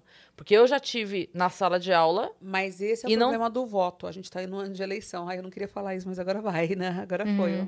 Mas esse é o problema do voto. É as pessoas acreditarem, votarem. é, vai ser uma partida de futebol, entendeu? Fla-flu, fla-flu, fla-flu. E ninguém olha, se você parar e perguntar a pessoa assim, quem é o deputado federal que você votou? Quem é o deputado estadual que você votou? Quem é o vereador que você votou? A pessoa não sabe, porque ela- ou ela votou nulo, ou ela esqueceu quem ela votou. Então não tem nem como cobrar. Pegou um papelzinho no chão ali, escolheu um vozinho. É, é, a gente é muito mal preparado. E quando fecha o foco nos presidentes, você está esquecendo que a responsabilidade que eles não conseguem. Tudo bem, são figuras importantes, nananana, tudo bem. Mas quem manda é o Congresso Nacional. Pro presidente, pô, o presidente sugere, mas quem vai lá e vota é o Sim. Congresso Nacional. Sim. O a Constituição, né? para você ter uma ideia, a Lei Maria da Penha ela é maravilhosa. A Lei Maria da Penha é uma das três leis melhores do mundo. A Constituição é tão velha que não dá respaldo para a Lei Maria da Penha, porque não se consegue mudar a Constituição. A gente precisava mudar a Constituição para várias coisas, inclusive para esse tema, que eu também não entendo, que são as, as crianças, né? Enfim, Uhum, esse ambi- ambiente educacional e tudo, Sim. eu não entendo, não, eu não posso falar do que eu não entendo, mas você fez uma abordagem perfeita. Sim. Mas ah, E as outras crianças da sala, elas é, é, socializavam com aquela criança. O projeto de entendi. inclusão estava É o que funcionando a Cris falou, demais. o que exato. fica é, É. a professora, a professora fica destinada É. só a um, a- Isso. mesmo que exista uma força-tarefa de todos, É. mas aí fica Sim. Enquanto falho. a outra professora da aula, minha mãe ficava ao lado auxiliando. Vamos fazer essa tarefa aqui. E é porque tem vários tipos de necessidades especiais. Tem criança autista. Mas é a falta de Yas? atenção. Mas é tudo pequeno, isso. tipo de 4 Ah, a 6 isso. anos. Mas, gente, Ok. mas tudo É, então, começa normalmente- e termina na política, não tem como. Não tô falando de bandeira de partido, pelo amor de Deus, perdi meus dentes aqui, ó, vi outro. Eu não tô falando de bandeira de partido, falando, eu tô falando que a gente tem que saber de quem cobrar. É. Se você não souber quem você votou, se Uhum. você não souber, e se você não bater na porta dele, porque eu não sei se você. O que a população não sabe é que ela pode entrar dentro da, da, da Câmara dos Vereadores e bater na porta e cobrar. Por que não faz? Pode entrar, é casa pública. Você Uhum. não pode ser barrado. Você não pode ser barrado na Assembleia Legislativa do Estado de São Paulo. Você pode entrar, a casa é pública. Você pode bater na porta e falar: e aí? Minha mãe tá, tá, tá, tá, tá. tá. Mas a gente sente vergonha, a gente sente medo. Tô com esse projeto de lei. Parece que é um favor que estão fazendo, né? É, a minha mãe tá passando por isso. É. Olha, tá aqui. Entendeu? A gente tem vergonha, a gente tem medo, a gente É. acha que é longe. Não é a Câmara Municipal, é onde está a Câmara Municipal da sua cidade. O, o- o seu deputado estadual, você sabe que está aqui na Lesp, em São Paulo, mas vai estar aí na sua cidade. Que lugar ele vai estar, você vai saber. Porque hoje tem Google, tem ferramenta. E, a eu- agenda é pública. é, eu acho que falta mais força também, mais garra e mais briga. Falta um pouco de briga mesmo, um pouco de força para ir para cima. Você não pode permitir que seja revelia, porque a revelia tá aí. Tá tudo sem resposta, tá tudo sem resposta. E cada um fazendo o que quer, como quer. E ninguém olhando pro para a ponta final, para a sociedade final. E aí essa briga agora que fica entre os presidentes. Todo mundo fica perguntando quem é presidente, mas os presidentes só o Congresso Nacional, eles eles têm, eles têm um grande poder, mas quem tem poder mesmo é o Congresso Nacional que vai votar, depois Que vai vai o. Senado, de novo. Então você não sabe quem você votou para governador, você não sabe quem você votou para senador, você não sabe quem você votou para deputado estadual. pra- Ah, política é tudo a mesma coisa, nem gosto de falar de política, nem gosto de política. Mas aí você vai gerir, você vai ser você gerido, goste. você vai ser gerido por quem você não elegeu. É. E eu prefiro que você eleja e eleja errado, como eu elegi errado várias vezes, e vou sempre ter uma opinião sobre voto, que eu não vou dizer qual é aqui, mas eu sempre ter a minha opinião e sempre vou fazer a minha votação, porque aí eu sei de quem cobrar. Sim. E eu vou pra cima. E eu aprendi, o sentinela do bem, eu vou pra cima. Eu discuto, eu pego, eu falo, eu vou atrás. Eu- eu- a funerária de São Paulo. Como é que eu consegui chegar na funerária? É, Bater então. na porta da funerária, gente. É. Como é que você consegue? Você tem que ir atrás. Como você falou, conseguir aposentadoria. Entendeu? Mas tem que ir Sim. mais ainda, pode ir mesmo. Você está indignado com a sua cidade, com a sua rua, com a sua casa, bate na porta do vereador. Vai lá no, no seu deputado. Sim. Saiba em quem você votou. Lembra, faça exercício. É muito difícil também você. É fácil você jogar na mão do outro. Ah, você vota aí e se der errado, eu vou falar que político todo não presta. Mas peraí, você não tem culpa nenhuma. Se o voto é teu, se a responsabilidade também é sua. E se você tem que ir lá. Sim. Essa coisa do ir é muito. E vale real. dizer também que É você tem real. todo o direito de bater na porta e cobrar, mesmo que você não tenha votado naquela pessoa. É. Exato, Porque o ele eleito tem que governar quem- para todos. O eleito Então- governa para quem ele elege, para Quem quem elegeu. o elegeu e para quem não o Exato. elegeu. Então, mesmo que, Perfeita. ah, puxa, votei no vereador tal, não foi eleito. Dane-se, vai no que tá lá, porque o que tá lá tem a obrigação de te atender também. É isso. Perfeito. Vamos pras perguntas? Bora. Vamos. Gente, obrigada, viu? Amei tudo, amei tudo, amei. Segurei você. Não, não foge Não, não, que não tem tá pergunta. mais ou menos, porque não acabou? o churrasco, que o churrasco teve ontem, né? É, é, mas é, é pra gente ficar te devendo o churrasco pra você voltar. E eu tô toda preocupada se eu tô bonita, gente. Tá porque, ó, ótimo. porque a gente falou de assunto tão sério, Cris. Nossa, eu vim aqui... Mas foi lindo, foi um Desculpa, episódio perdão, lindo. filha. Foi Era pra falar uns maravilhoso. negócios mais coisados de feliz. O Tiago, o pai do Gabriel, que a gente adora o, o nome dele aqui, ele mandou: A Renata é o tipo de pessoa que a gente gostaria de ter no WhatsApp e no Natal da família. Como bom ouvir ela falar. Ela é de verdade. Hoje, um clichê. Para qual ano você ligaria para Renata Banhara e mandaria um recadinho? Conta pra gente qual seria esse recadinho. 1900 Cris e as suas lindas. Como é o nome dele mesmo? Tiago, pai do Gabriel. Beijo, Thiago. Tá. Tiago, pai do Gabriel. Um beijo enorme pra você, Tiago, pai do Gabriel. Você vê como existem homens maravilhosos, né? Deus é tão bom que eu, eu tenho dois filhos homens e eu acho que a coexistência é maravilhosa. É, eu, eu falaria para aquela criança de seis, seis anos e meio lá na roça, porque o meu sonho era. Eu sabia quais eram as minhas limitações, eu tinha consciência de tu, todas as minhas limitações, tanto que eu não tinha nem boneca. Essa coisa de ter boneca não tinha, então eu não gostava de boneca. Olha que coisa louca. Eu, eu sempre me defendi. Ah, eu não tenho boneca? Eu não ficava chorando porque as meninas tinham boneca, não tinha boneca. Eu falava, tudo bem, eu nem gosto de boneca. Então, eu voltaria para aquela menina e falaria: olha, vai dar tudo certo, cara. Fica de boa que vai dar tudo certo. E eu olho essa foto, eu tenho uma foto, acho que tá aí no livro. Eu olho essa foto todas as vezes que eu me sinto fraca. Todas as vezes que eu acho que eu errei, ou que eu fui incompetente, ou que eu não. Deixa eu ver se eu acho aqui. Não colocaram no livro a foto? Não acredito que não colocaram no livro a foto da boneca. Não acredito! Não colocaram no livro a foto. Vai fazer a nova edição. Olha, vou ter que fazer uma nova edição. Revoltada, é isso aí. Depois você vai posta dirigir. nos seus stories a foto pra todo mundo saber qual é. Tá, eu vou depois. Muito bravo. Mas olha, vou te falar uma coisa. Já me perguntaram isso? Se eu voltaria pra dar algum recado e tal, nananã. E eu falei o seguinte, que eu não voltaria, em momento algum, pra dizer nada. Porque qualquer coisa que eu dissesse poderia mudar qualquer atitude minha que faria eu não estar aqui hoje. E eu gosto muito de estar aqui hoje. Ah, Então, se você tivesse voltado e falado pra aquela. Renata, fique de boa que vai dar certo, talvez ela não tivesse se esforçado tanto. Ai, gente, eu vou chorar de novo. Ai, meu Deus, esse programa tá muito coisado. Então, assim, foi perfeito do jeito que foi. Vendendo lenços, dá lenços. Tá aqui, tem um aqui, Meu ó, Deus, limpinho, Cris, pronto. Que coisa linda. Cortes pra Cris. e aí eu ponho minha foto bonitinha. Mas é isso. Então, é, foi o que tinha que ser, Foi o que tinha que ser. né? Foi o que tinha que É ser. isso.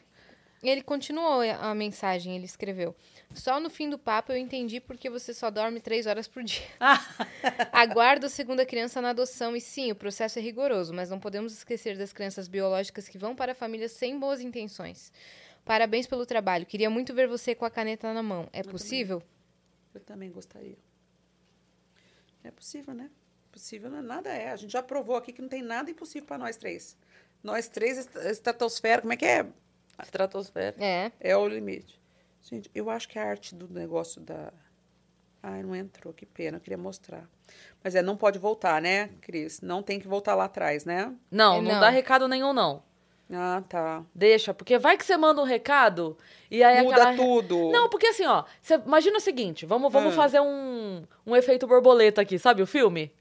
Tipo, efeito borboleta, não. Traduz tudo, Que- filho. Você fala muito rápido, você é muito inteligente, eu sou O menos. efeito Me ajuda aí. borboleta. O efeito borboleta é um filme que o cara vai e volta várias vezes e ele fica mudando. Ele volta, Não muda. esse filme, Cris. É com Não, o Ashton não. Kutcher o primeiro. É maravilhoso. muito bom. Então, tipo assim, ó, ele volta e muda um nada. Por exemplo, eu pedi uma bolacha. Ele volta e fala: Não devia ter pedido aquela bolacha, não vou pedir a bolacha. Só que daí, quando ele volta e não pede a bolacha. Tudo errado, tudo acontece. Isso. Tudo. Mas não é daquele do clique? Não, não. Não. Ah, o- também é é parecido, o- irmão. É, o Ashton Kutcher. que é um filme dramão, assim. É, dramão. É E incrível. ele tem diários. Ele volta além dos próprios diários que, Que ele escreveu medo. da infância até a adolescência. Só que daí, cada vez que, por exemplo, assim, ó, vai lá, vou falar qualquer coisa. A gente, eu pedi a bolacha, e aí, porque eu pedi a bolacha, no final, sei lá, vou inventar qualquer maluquice. No final, a Yas veio falar pra mim, poxa, Cris, por que, que você pediu a bolacha aquela hora? E a gente briga. Tá? Num, num- num- numa história doida. Uhum. Aí eu penso assim, poxa, eu não devia ter pedido a bolacha. Eu vou voltar e não E vou não pedir a bolacha. bolacha. Aí, beleza. Aí eu volto. Só que daí, como eu volto e não peço a bolacha, é, como eu não pedi a bolacha, eu passo mal Uhum. e vou no banheiro. E aí, quando eu vou no banheiro, eu quebro a perna. É. Entendeu? tipo assim, são cada vez que ele volta. piores, é, é. Cada vez que ele volta pra tentar resolver um probleminha, porque não começa no probleminha. muda. Sim. E aí começa a acontecer umas cagadas maior. Então o que eu quero dizer é o seguinte: vamos imaginar o efeito borboleta da Renata, lá de seis anos? Imagina o seguinte: você volta lá e fala assim, ó, "Shh, Vai dar tudo certo. fica tranquila. Relaxa que vai dar Não certo. vou sair da roça. Aí como lá, você fala relaxa, naquele dia que ela ia acordar mais cedo pra ir com a tia pra se arrumar, ela fala: ah, não vou, vai dar tudo certo. Por que, que eu É. vou me estressar? Vou ficar quieta. Por que, que eu vou acordar cedo pra ela fazer luzes no cabelo? Vai dar tudo certo. Meu Deus. E aí, na hora que o cara te olhasse, ele ia olhar se não tá com o cabelo bonito, ele não te chamava pra fazer a feira. Pronto. É verdade. Então não dá Não recado nenhum, não. nada, Nenhum. é. Deixa a Renata lá estressada, preocupada, indo fazer as luzes. Eu vou botar Inclusive, esse, a hoje no Instagram mensagem- essa Renata. A mensagem do Gustav é Mas eu não vou voltar lá, não. Só vou botar a foto pra ele ver. Ó, o Mas não vou Gustav. botar, não. Gustav, Peraí, Dani. Dani, é, é- Água. é podcast.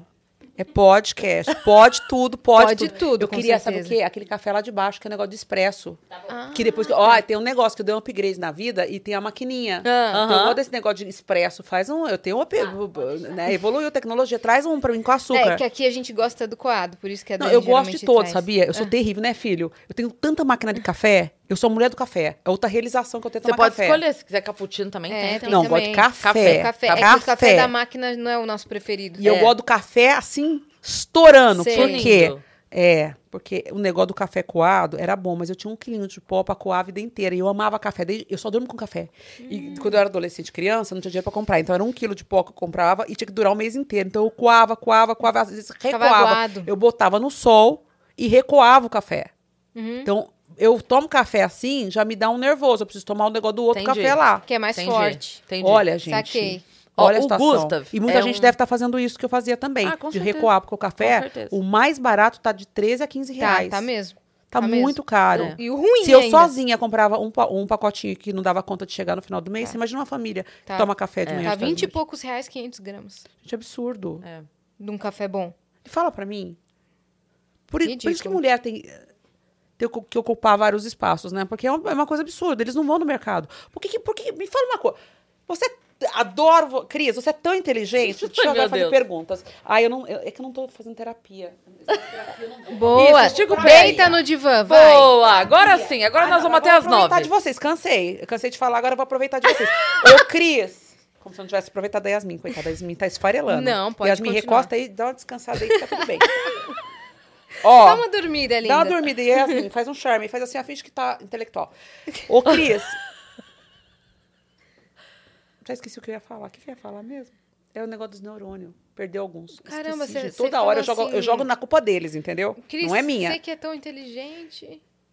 Você que é tão inteligente, o negócio do preço, das coisas. A gente tá falando É, do, do- do café, do, café. dinheiro do café. Não Quer ir lembrando enquanto eu vou pra Vai que eu já próxima? esqueci, já pra próxima, gente. Ó, o é, é, Gustav. é, é- minha cabeça tá- é gasta, coitado. É o nosso viajante frequente aqui. E ele mandou uma pergunta. Ele mandou assim, ó. Não tem a Na- na Natália? A Natália falou que tá desesperada mandando pergunta aqui pra nós. Vamos ver se a gente acha aqui. Ele mandou. Mas vai pro Gusta. Renata, É. sou de uma cidade pequena e lembro de coisas tais como as da tua história. Ai, que fofo. O como você lidou com isso mostra que esses tabefes da vida só lapidaram você na joia rara que você é. Depois, coisas que você passou, hoje só. Depois das coisas que você passou, hoje só está por perto quem realmente vale a pena. Se você tivesse que voltar no tempo sabendo do que você sabe hoje, faria. Que legal a pergunta. É, Nossa, 57, faria algo 146 mensagens aqui. no mensagem? Ó, ele perguntou a mesma coisa. Se você tivesse que voltar no tempo sabendo o que você sabe hoje, faria algo? É, teria algo que teria feito diferente? Um grande, um grande beijo pra todas. Nada teria feito diferente, isso nunca. Eu poderia ter visitado aquela menina que você falou que eu não posso visitar mais. Que eu não vou mais não, você pode. Não, você falou que eu não Mas vou e mais o lá, eu não vou risco? mais lá. Não vou mais lá, Cris. eu não vou mais lá, mas não faria nada diferente porque eu tenho consciência que se eu tivesse feito alguma coisa diferente, eu não tinha chegado ao resultado É de isso. hoje. Nem a violência que eu sofri, nem o problema que eu tenho, que não tenho, mas que eu tenho. É, nada, nada, nada eu faria diferente, nada. Nada. É isso. Nada. Há dois anos atrás, saímos- eu, eu, fui fazer, eu fui refazer os exames. Meu tumor de 22 milímetros estava com 2 centímetros. Aí eu- o médico me entregou o, o laudo, o tumor está dentro da massa craniana. Hum. Aí ele me entregou o laudo e ficou me olhando. Eu fiquei olhando para a cara dele e ele ficou olhando. Ele falou: Eu não operaria. Aí eu pensei: Eu não tenho plano de saúde, então não vai operar mesmo, né? É óbvio isso. Eu não operaria porque na região que está não dá para operar, porque se tirar pode. Não, tem, não existe como tirar. Meu Falei, Deus. É, não tem como. Aí eu falei, mais uma. Aí eu vou pensando nas soluções, entendeu, Cris? Aí ele falou: você sabe que o cérebro é a parte que mais reconstrói do corpo? Que isso pode encapsular, blindar e não mudar. E não aumentar. O cérebro é a parte do corpo que, que mais. Porque eu sempre fiquei pensando, por que, que foi no cérebro? Por que não foi no coração? Porque esse, esse problema poderia ter ido pro coração pro cérebro. Como é a parte superior da boca, o dente da parte superior vai pro cérebro. Se é dente da parte inferior, vai pro coração. O mais normal é por causa da lei da gravidade, é ser da parte inferior e ir pro coração. Então eu sempre ficava pensando, por que, que foi pro cérebro? Por que, que isso foi pro cérebro? Aí você vê a resposta? Sim. O coração não. O coração não tá mais aqui. É. O cérebro ele se regenera. Mas o tumor não tá crescendo? Não continua crescendo? Parou, tá com dois centímetros. Uhum. Parou. Tá parado, estagnado. Entendi, mas não tá te dando nenhuma outra Na- consequência. não, tô meio ceguinha negócio do olho, né? Ah, Tô então com um tá. grauzinho 3. De, mas é, pode ser idade, né, bem? Porque, apesar de você tá vendo essa mulher linda, inteligente, maravilhosa de cílios, tá com 50, né? 50 dá. Não como cenoura, não como formiguinha. Aí tá faltando Aí a saúde. vista. A vista fica meio prejudicada. Acho que a vista é por causa da idade, né? Não. Porque qualquer pessoa que tem minha idade tá usando óculos, gente. Pode ser Eu, também. eu faço checagem em todo mundo. Eu pergunto, Quantos anos você tem quando a pessoa tá com óculos? Tem gente mais nova que eu que tá usando. Ó, ó, Cris. Tem um monte de gente usando óculos aí. Lá embaixo tá cheio de gente mais, jo mais jovem que eu usando óculos. Ó, tem uma mensagem do Marcelo aqui, ó. que ele mandou. Ó, ó, cheio de pó, cheio de. Cheio, ó, café Pelo tinta. tamanho da mensagem aí, você precisa de óculos, hein? Não, é porque eu, eu leio ela assim pra acabar entrando na tela. Não. E Não é quando eu viro assim, eu não gosto, ó, Não gosto de doce, eu Não gosto de salgado. pra- Ela Meu fica- Deus. é. Tá. O Marcelo Krause, ele mandou superchat. Normalmente a gente não manda, não lê superchat, mas eu achei interessante porque ele falou, é, ele falou, olha, tive dois casos de fistulas como o seu em que as tomografias de crânio e face, como rotina, evitaram um quadro grave. Eu acredito que o exame tomográfico odontológico deve ser rotineiro. Perfeito. Pra pessoa fazer preventivo, né? É, mas é- o problema é que as pessoas não têm acesso a isso financeiramente, É. né? Não dá. Então, a dica que eu dou é, se tá sentindo uma dor de cabeça muito forte, principalmente sua mãe, seu pai, se eles estão com uma dor muito contínua, faça atenção, porque às vezes não é dor de cabeça normal. Não é você fala, é, é isso, não, às vezes é dente.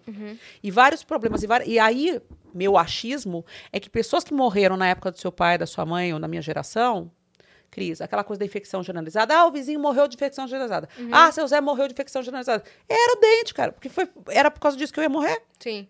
A infecção generalizada que computavam e desovavam o corpo Por uma panorâmica. com peripecais, peripeciais. Não. Quer ver? Eu vou mostrar para vocês o negócio. Qual É um que negócio muito. É uma A panorâmica de vida, 60 né, re- velho? 66 reais. É uma panorâmica que quase vê o gás. Entendeu? As outras vê a parte da carne e dos ossos. Essa vê um gás. Se tivesse feito essa. E não deveria existir, então. Eu não sou dentista, mas não deveria existir a normal. Já deveria existir a com peripecais. Que a É. diferença é de 60 reais, gente. 80 reais. É isso. Tem mais pergunta, Cris? Estou pronta para responder. Tem Tô até mais perninha aqui, ó. mensagem, não tem não? Acabou? Ah, Gente. Mandaram aqui também no superchat, mas é o último. Ó. Que EPs, me fez suar pelos olhos. Renata, parabéns pelo trabalho. Me emocionei com as histórias, pois lembrei de tudo que minha mãe fez por mim. Eu não valorizava, mas hoje valorizo. Oh, a E- caipira. Foram as Oh, meu perguntas. Deus!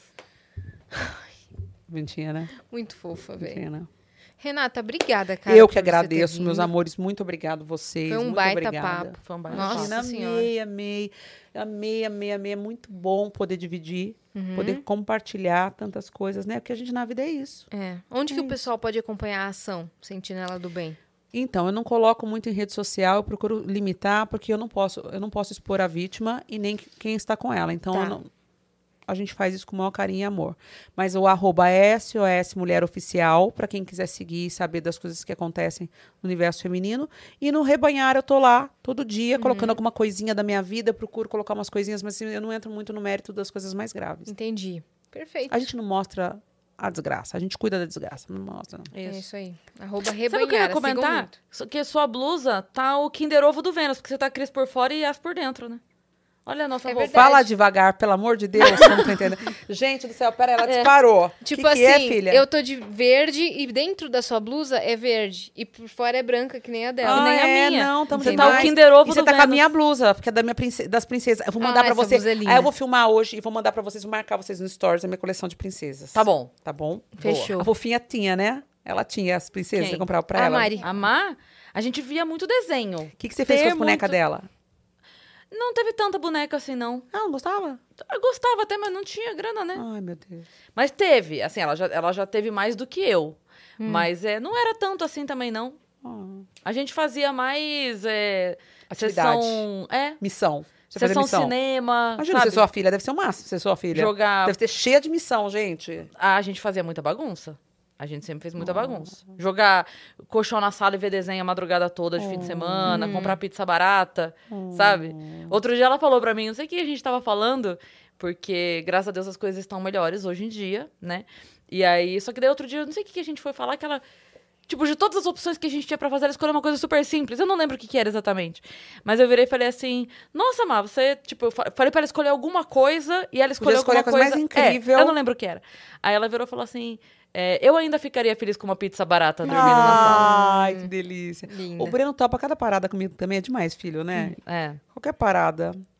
As minhas paradas são sempre simples em comparação do pai dele, né? E ele topa as minhas paradas tudo. Mas eu acho de verdade, assim, que quando a gente é feliz, sabe? Que a gente tem o, o dom da felicidade, assim, a gente é. O dinheiro, ele, ele modifica o seu Instagram. Sim. Ele não vai modificar o seu interior. O dinheiro modifica o Instagram. É, e o seu Porque assim, conforto você vai e ser- segurança. É, mas- você vai, você vai ser feliz. Se você estiver plena com a tua família, seus filhos. Eu tô feliz, eu estou feliz. Ok, você vai enfrentar dificuldade, mas as dificuldades elas só mudam. Elas mudam de tamanho, mudam de nome. Você não sabe o que, que a outra pessoa tá passando. Às vezes você vê a pessoa bilionária e ela tá passando por uma dificuldade que você não sabe o que é. Às vezes na família, às vezes emocional, às vezes é sozinha, às vezes não, não tá com quem ela ama. Você não sabe. Você só não sabe. É porque a gente projeta os nossos problemas nos outros. Então eu imagino que eu estou sem dinheiro. Então se a pessoa tem dinheiro, ela não tem problema. Infelizmente não é assim. Se fosse tão fácil, a gente trabalhava, ganhava dinheiro e ficava feliz todo mundo, pronto. Mas não é fácil assim, né? Mas no Brasil tá difícil pra ganhar dinheiro, né, Tá. Cris? É, não, mas eu digo, A se, questão- se Não, a eu matemática concordo fosse você, essa, concordo, mas, sabe? Eu concordo, mas eu Sim. tô achando que a nossa situação tá muito pesada, cara. Tá. Eu tenho muito dó das mulheres, das mães. Acho muito difícil. Mu- Não, não, não descredenciando Sim, isso sim. que você tá falando, não. Sim. É que eu acho que tá muito difícil, muito difícil, muito difícil mesmo. Tá muito difícil a gente conseguir ter alguma coisa. Tá muito difícil a gente ser alguma coisa. Tá muito difícil a gente quitar os boletos, pagar as contas. É. Tá muito, muito assustador. O preço das coisas está muito absurdo. Eu lembro que ser pobre na minha época era poder comer rabada à vontade. Era poder comer coraçãozinho de frango à vontade. É. Hoje, qual mãe consegue comprar uma plaquinha de coraçãozinho de frango? Qual Tá mãe vai comprar caro. rabada, tá Você um preço, de preço do ouro. queijo? Não, Nossa. queijo nem existe, né? O café, que é algo É, tão simples. café. e- É. Nossa, Não, é eu. o queijo pra ter um pra, pra ter o que colocar no pão Nossa, Nada. não. tá muito caro. Muito, muito, É. muito, muito, O muito. queijo, que linda. Ratinha. É, Eu também sou do queijo. Você é ratinha também? Nossa! Me tira o café, mas não me tira o queijo. Jura? Não me Opa. tira o café, tá não. tudo. tá- é, não me tira o café também. Não me tira o café também, não. Mas o café assim, você não me é. tira, não. Vocês viram um vídeo que viralizou Qual? hoje da uma Ratinha, menina dando fala, entrevista? Ratinha, adorei. O queijo. queijo. Não, porque cada um é sua prioridade. Eu, a prioridade é o café. Meu café. Ela, É, o queijo. O queijo. o queijo. Você, o meu queijo. O queijo. Queijo. É, uma menina até chamada Yasmin, estagiária, Hum. saiu lá numa entrevista, acho que, acho que era da Globo e tal. Eles passam por ela e falam: E aí, Yasmin, como é que tá o seu salário de. esta-" Peraí, gente, a chefe dela, deix- que tá aqui atrás, deixou ela dar essa entrevista. Como é que tá o seu salário? E tal, tá dando pra ajudar a família? Ela falou: Bom. O salário tá bem, né? É bem baixo, mas, mas tá ajudando a família. Eles estão muito mais felizes que eu, inclusive. Eu vi. É, daí todo mundo assim, ah, então obrigada. Não Tipo assim, eles estão muito. Minha família tá muito mais feliz que eu. Gente, tá dando pra ajudar eles. Você viu isso? Não vi. Mas não é um Não, salário não, alto, é, não. é, E a tipo, chefe assim, Tá tudo muito caro, né? tá tudo gente? muito caro. Eu faço mercado, a minha bandeira de mercado já desceu faz tempo, tá? Eu posso falar de marca, não? Não Pode. me dão nada, tá? Tá bom. Eu faço o dia, que é bem mais barato. Eu É. faço compra no dia. As mesmas marcas de produto, mas eu no dia. Não, já troquei as marcas de produto também, Cris. Troquei, desci as marcas de produto tudo. Então, absurdo. Eu me recuso. Que nem manteiga, adoro manteiga aviação, né? Sim. Mas não patrocina nós. Então a gente já desce pra outra manteiga.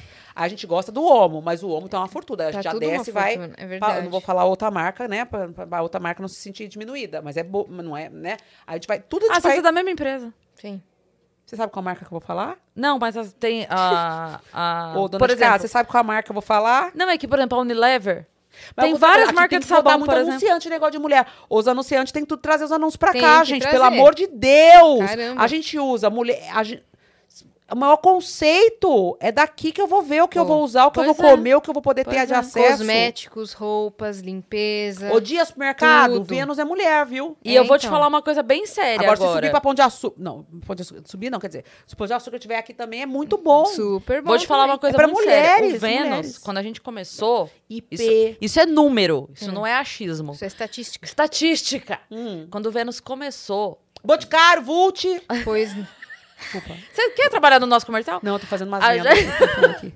É, porque a A Boticária e a gente- Vult tem que estar aqui. Gente, a gente Também acho. É, um lugar de mulher é onde ela quiser. Então, só que a gente só precisa ajudar elas a elas Vult, quiserem. Natura, Agora, se vocês vão Natura vender como? Vocês vão colocar homem no comercial pra vender? Tem que colocar elas. É isso. É Boticária, Natura, é Vult, é IP, é Dia Supermercado, é Tudo. Atacadão, é Comfort. Comfort, é, Prote Protector Protex. Gable, Protector Gable, que é que Aham. tem aquela bandeirona Aham, lá que tem P&G. todos. P&G, P&G. Eu ia É. te falar que quando o Vênus Ai, começou... eu queria ter tempo pra vender uns negócios pra vocês. Pra eu ligar tudo pra eles bater na porta, tudo assim, porque eu ia reivindicar. Eu já não ia nem eu exigir.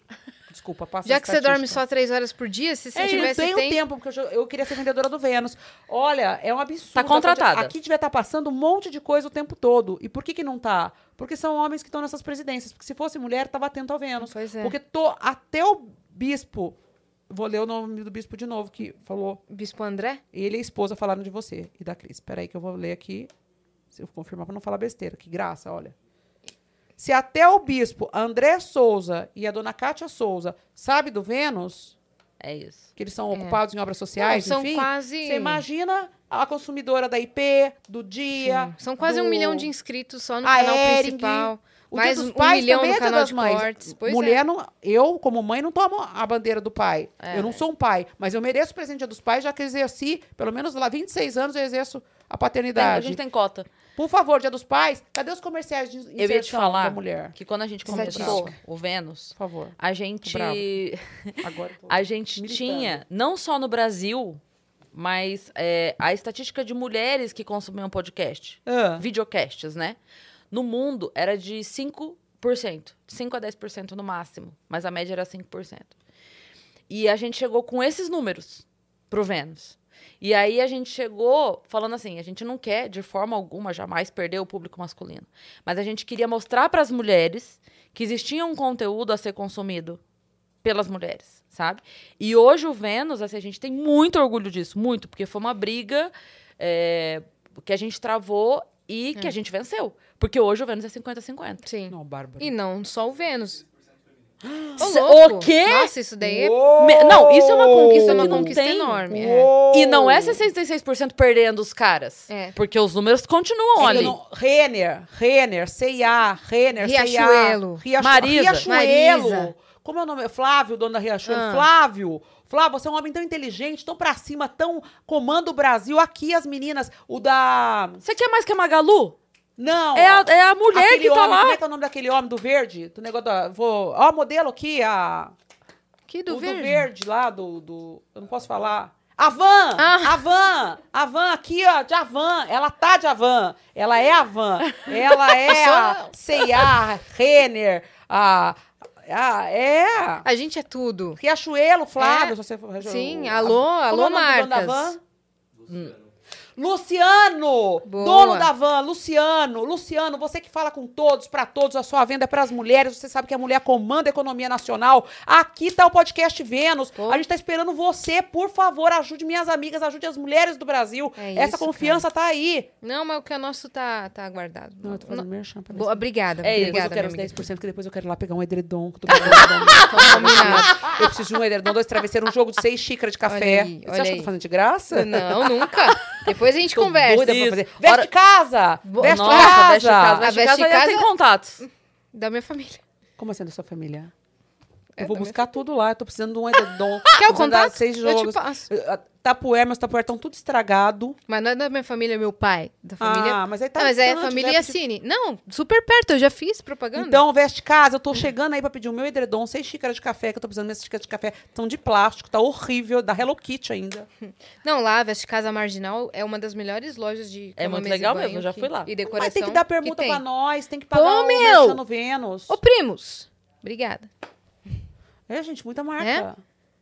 Magazine. Luiza, Dona É, Maria Magalu, Luísa. é isso que É que eu Cris tava falei. falando. É uma mulher dona da marca, gente. Olha pra nós. Mas é o Frederico que é o comandante, é o CEO, né? Frederico, a sua mãe, em homenagem à sua mãe, Frederico. As meninas do Vênus precisam de você. Magalu, Magalu, oi Magalu, um beijo. Olha, tá aqui as meninas precisando de você. Vem anunciar no Vênus, Olha lá. Magalu. É 66% de mulher aqui, Ô, Magalu. Magalu. Ô, Ma- Frederico, É você é o grande do Tá em Brasil. New Valorize York. as mulheres. A Magalu tá passando lá na Times Square e, Não não, é? e não tá passando aqui? Não é? entendeu? Em Vênus? Muito mais longe? Agora eu tô apaixonada por essa Renner, gente. Eu sou apaixonada por essa Renner. Se um Então? dia você tiver pergunta da Renner, você me avisa que eu posso Com ir lá certeza. pegar um, um- Pode um- deixar. umas roupinhas. Eu adoro. A gente Eu troca adoro. contato. Cara, eu, Tá. só, eu só sou loja de departamento, tá? Eu amo Eu sou loja de departamento. toda É loja de bom. Eu departamento. sou Todinha. assim, etiqueta vermelha ainda. Gosto de comprar uma promoção que eu me sinto mais rica. Tacar no caixa 19 reais. Tacar no caixa não sei que lá reais. A menina olha pra mim e fica um pouquinho de raiva. Isso eu também não entendo. Por que, que ficam com raiva da gente comprar promoção? Eu me Não sinto tão sei. bem. Não- É só não falar que é promoção. Não, mas a gente põe lá. A pessoa olha pra minha cara e fica com raiva de mim. Porque ela não viu antes que Ódio de mim. Ah, tá. Mas a Ódio. raiva é porque ela não viu antes. É. Não é, não. Eu vivo isso há muitos anos, Cris. Eu ponho a etiquetinha vermelha, a pessoa olha pra mim e tipo... Ué. Porque E pensou assim, nossa, essa o moça da fala, TV. É. Tipo, a Renata Banhara da- da TV. Sabe que uma vez eu passei isso com leite no mercado grande, Ah. tá? Bem grande, daquele caro. A Sei. que nós já falamos o nome dele. Eu botei os leites ali. Na hora que foi passar no caixa, a menina falou assim: ô, ô, ó, ela tá comprando leite da promoção, é o mais barato. É o mais barato. Na hora o gerente veio me pedir desculpa.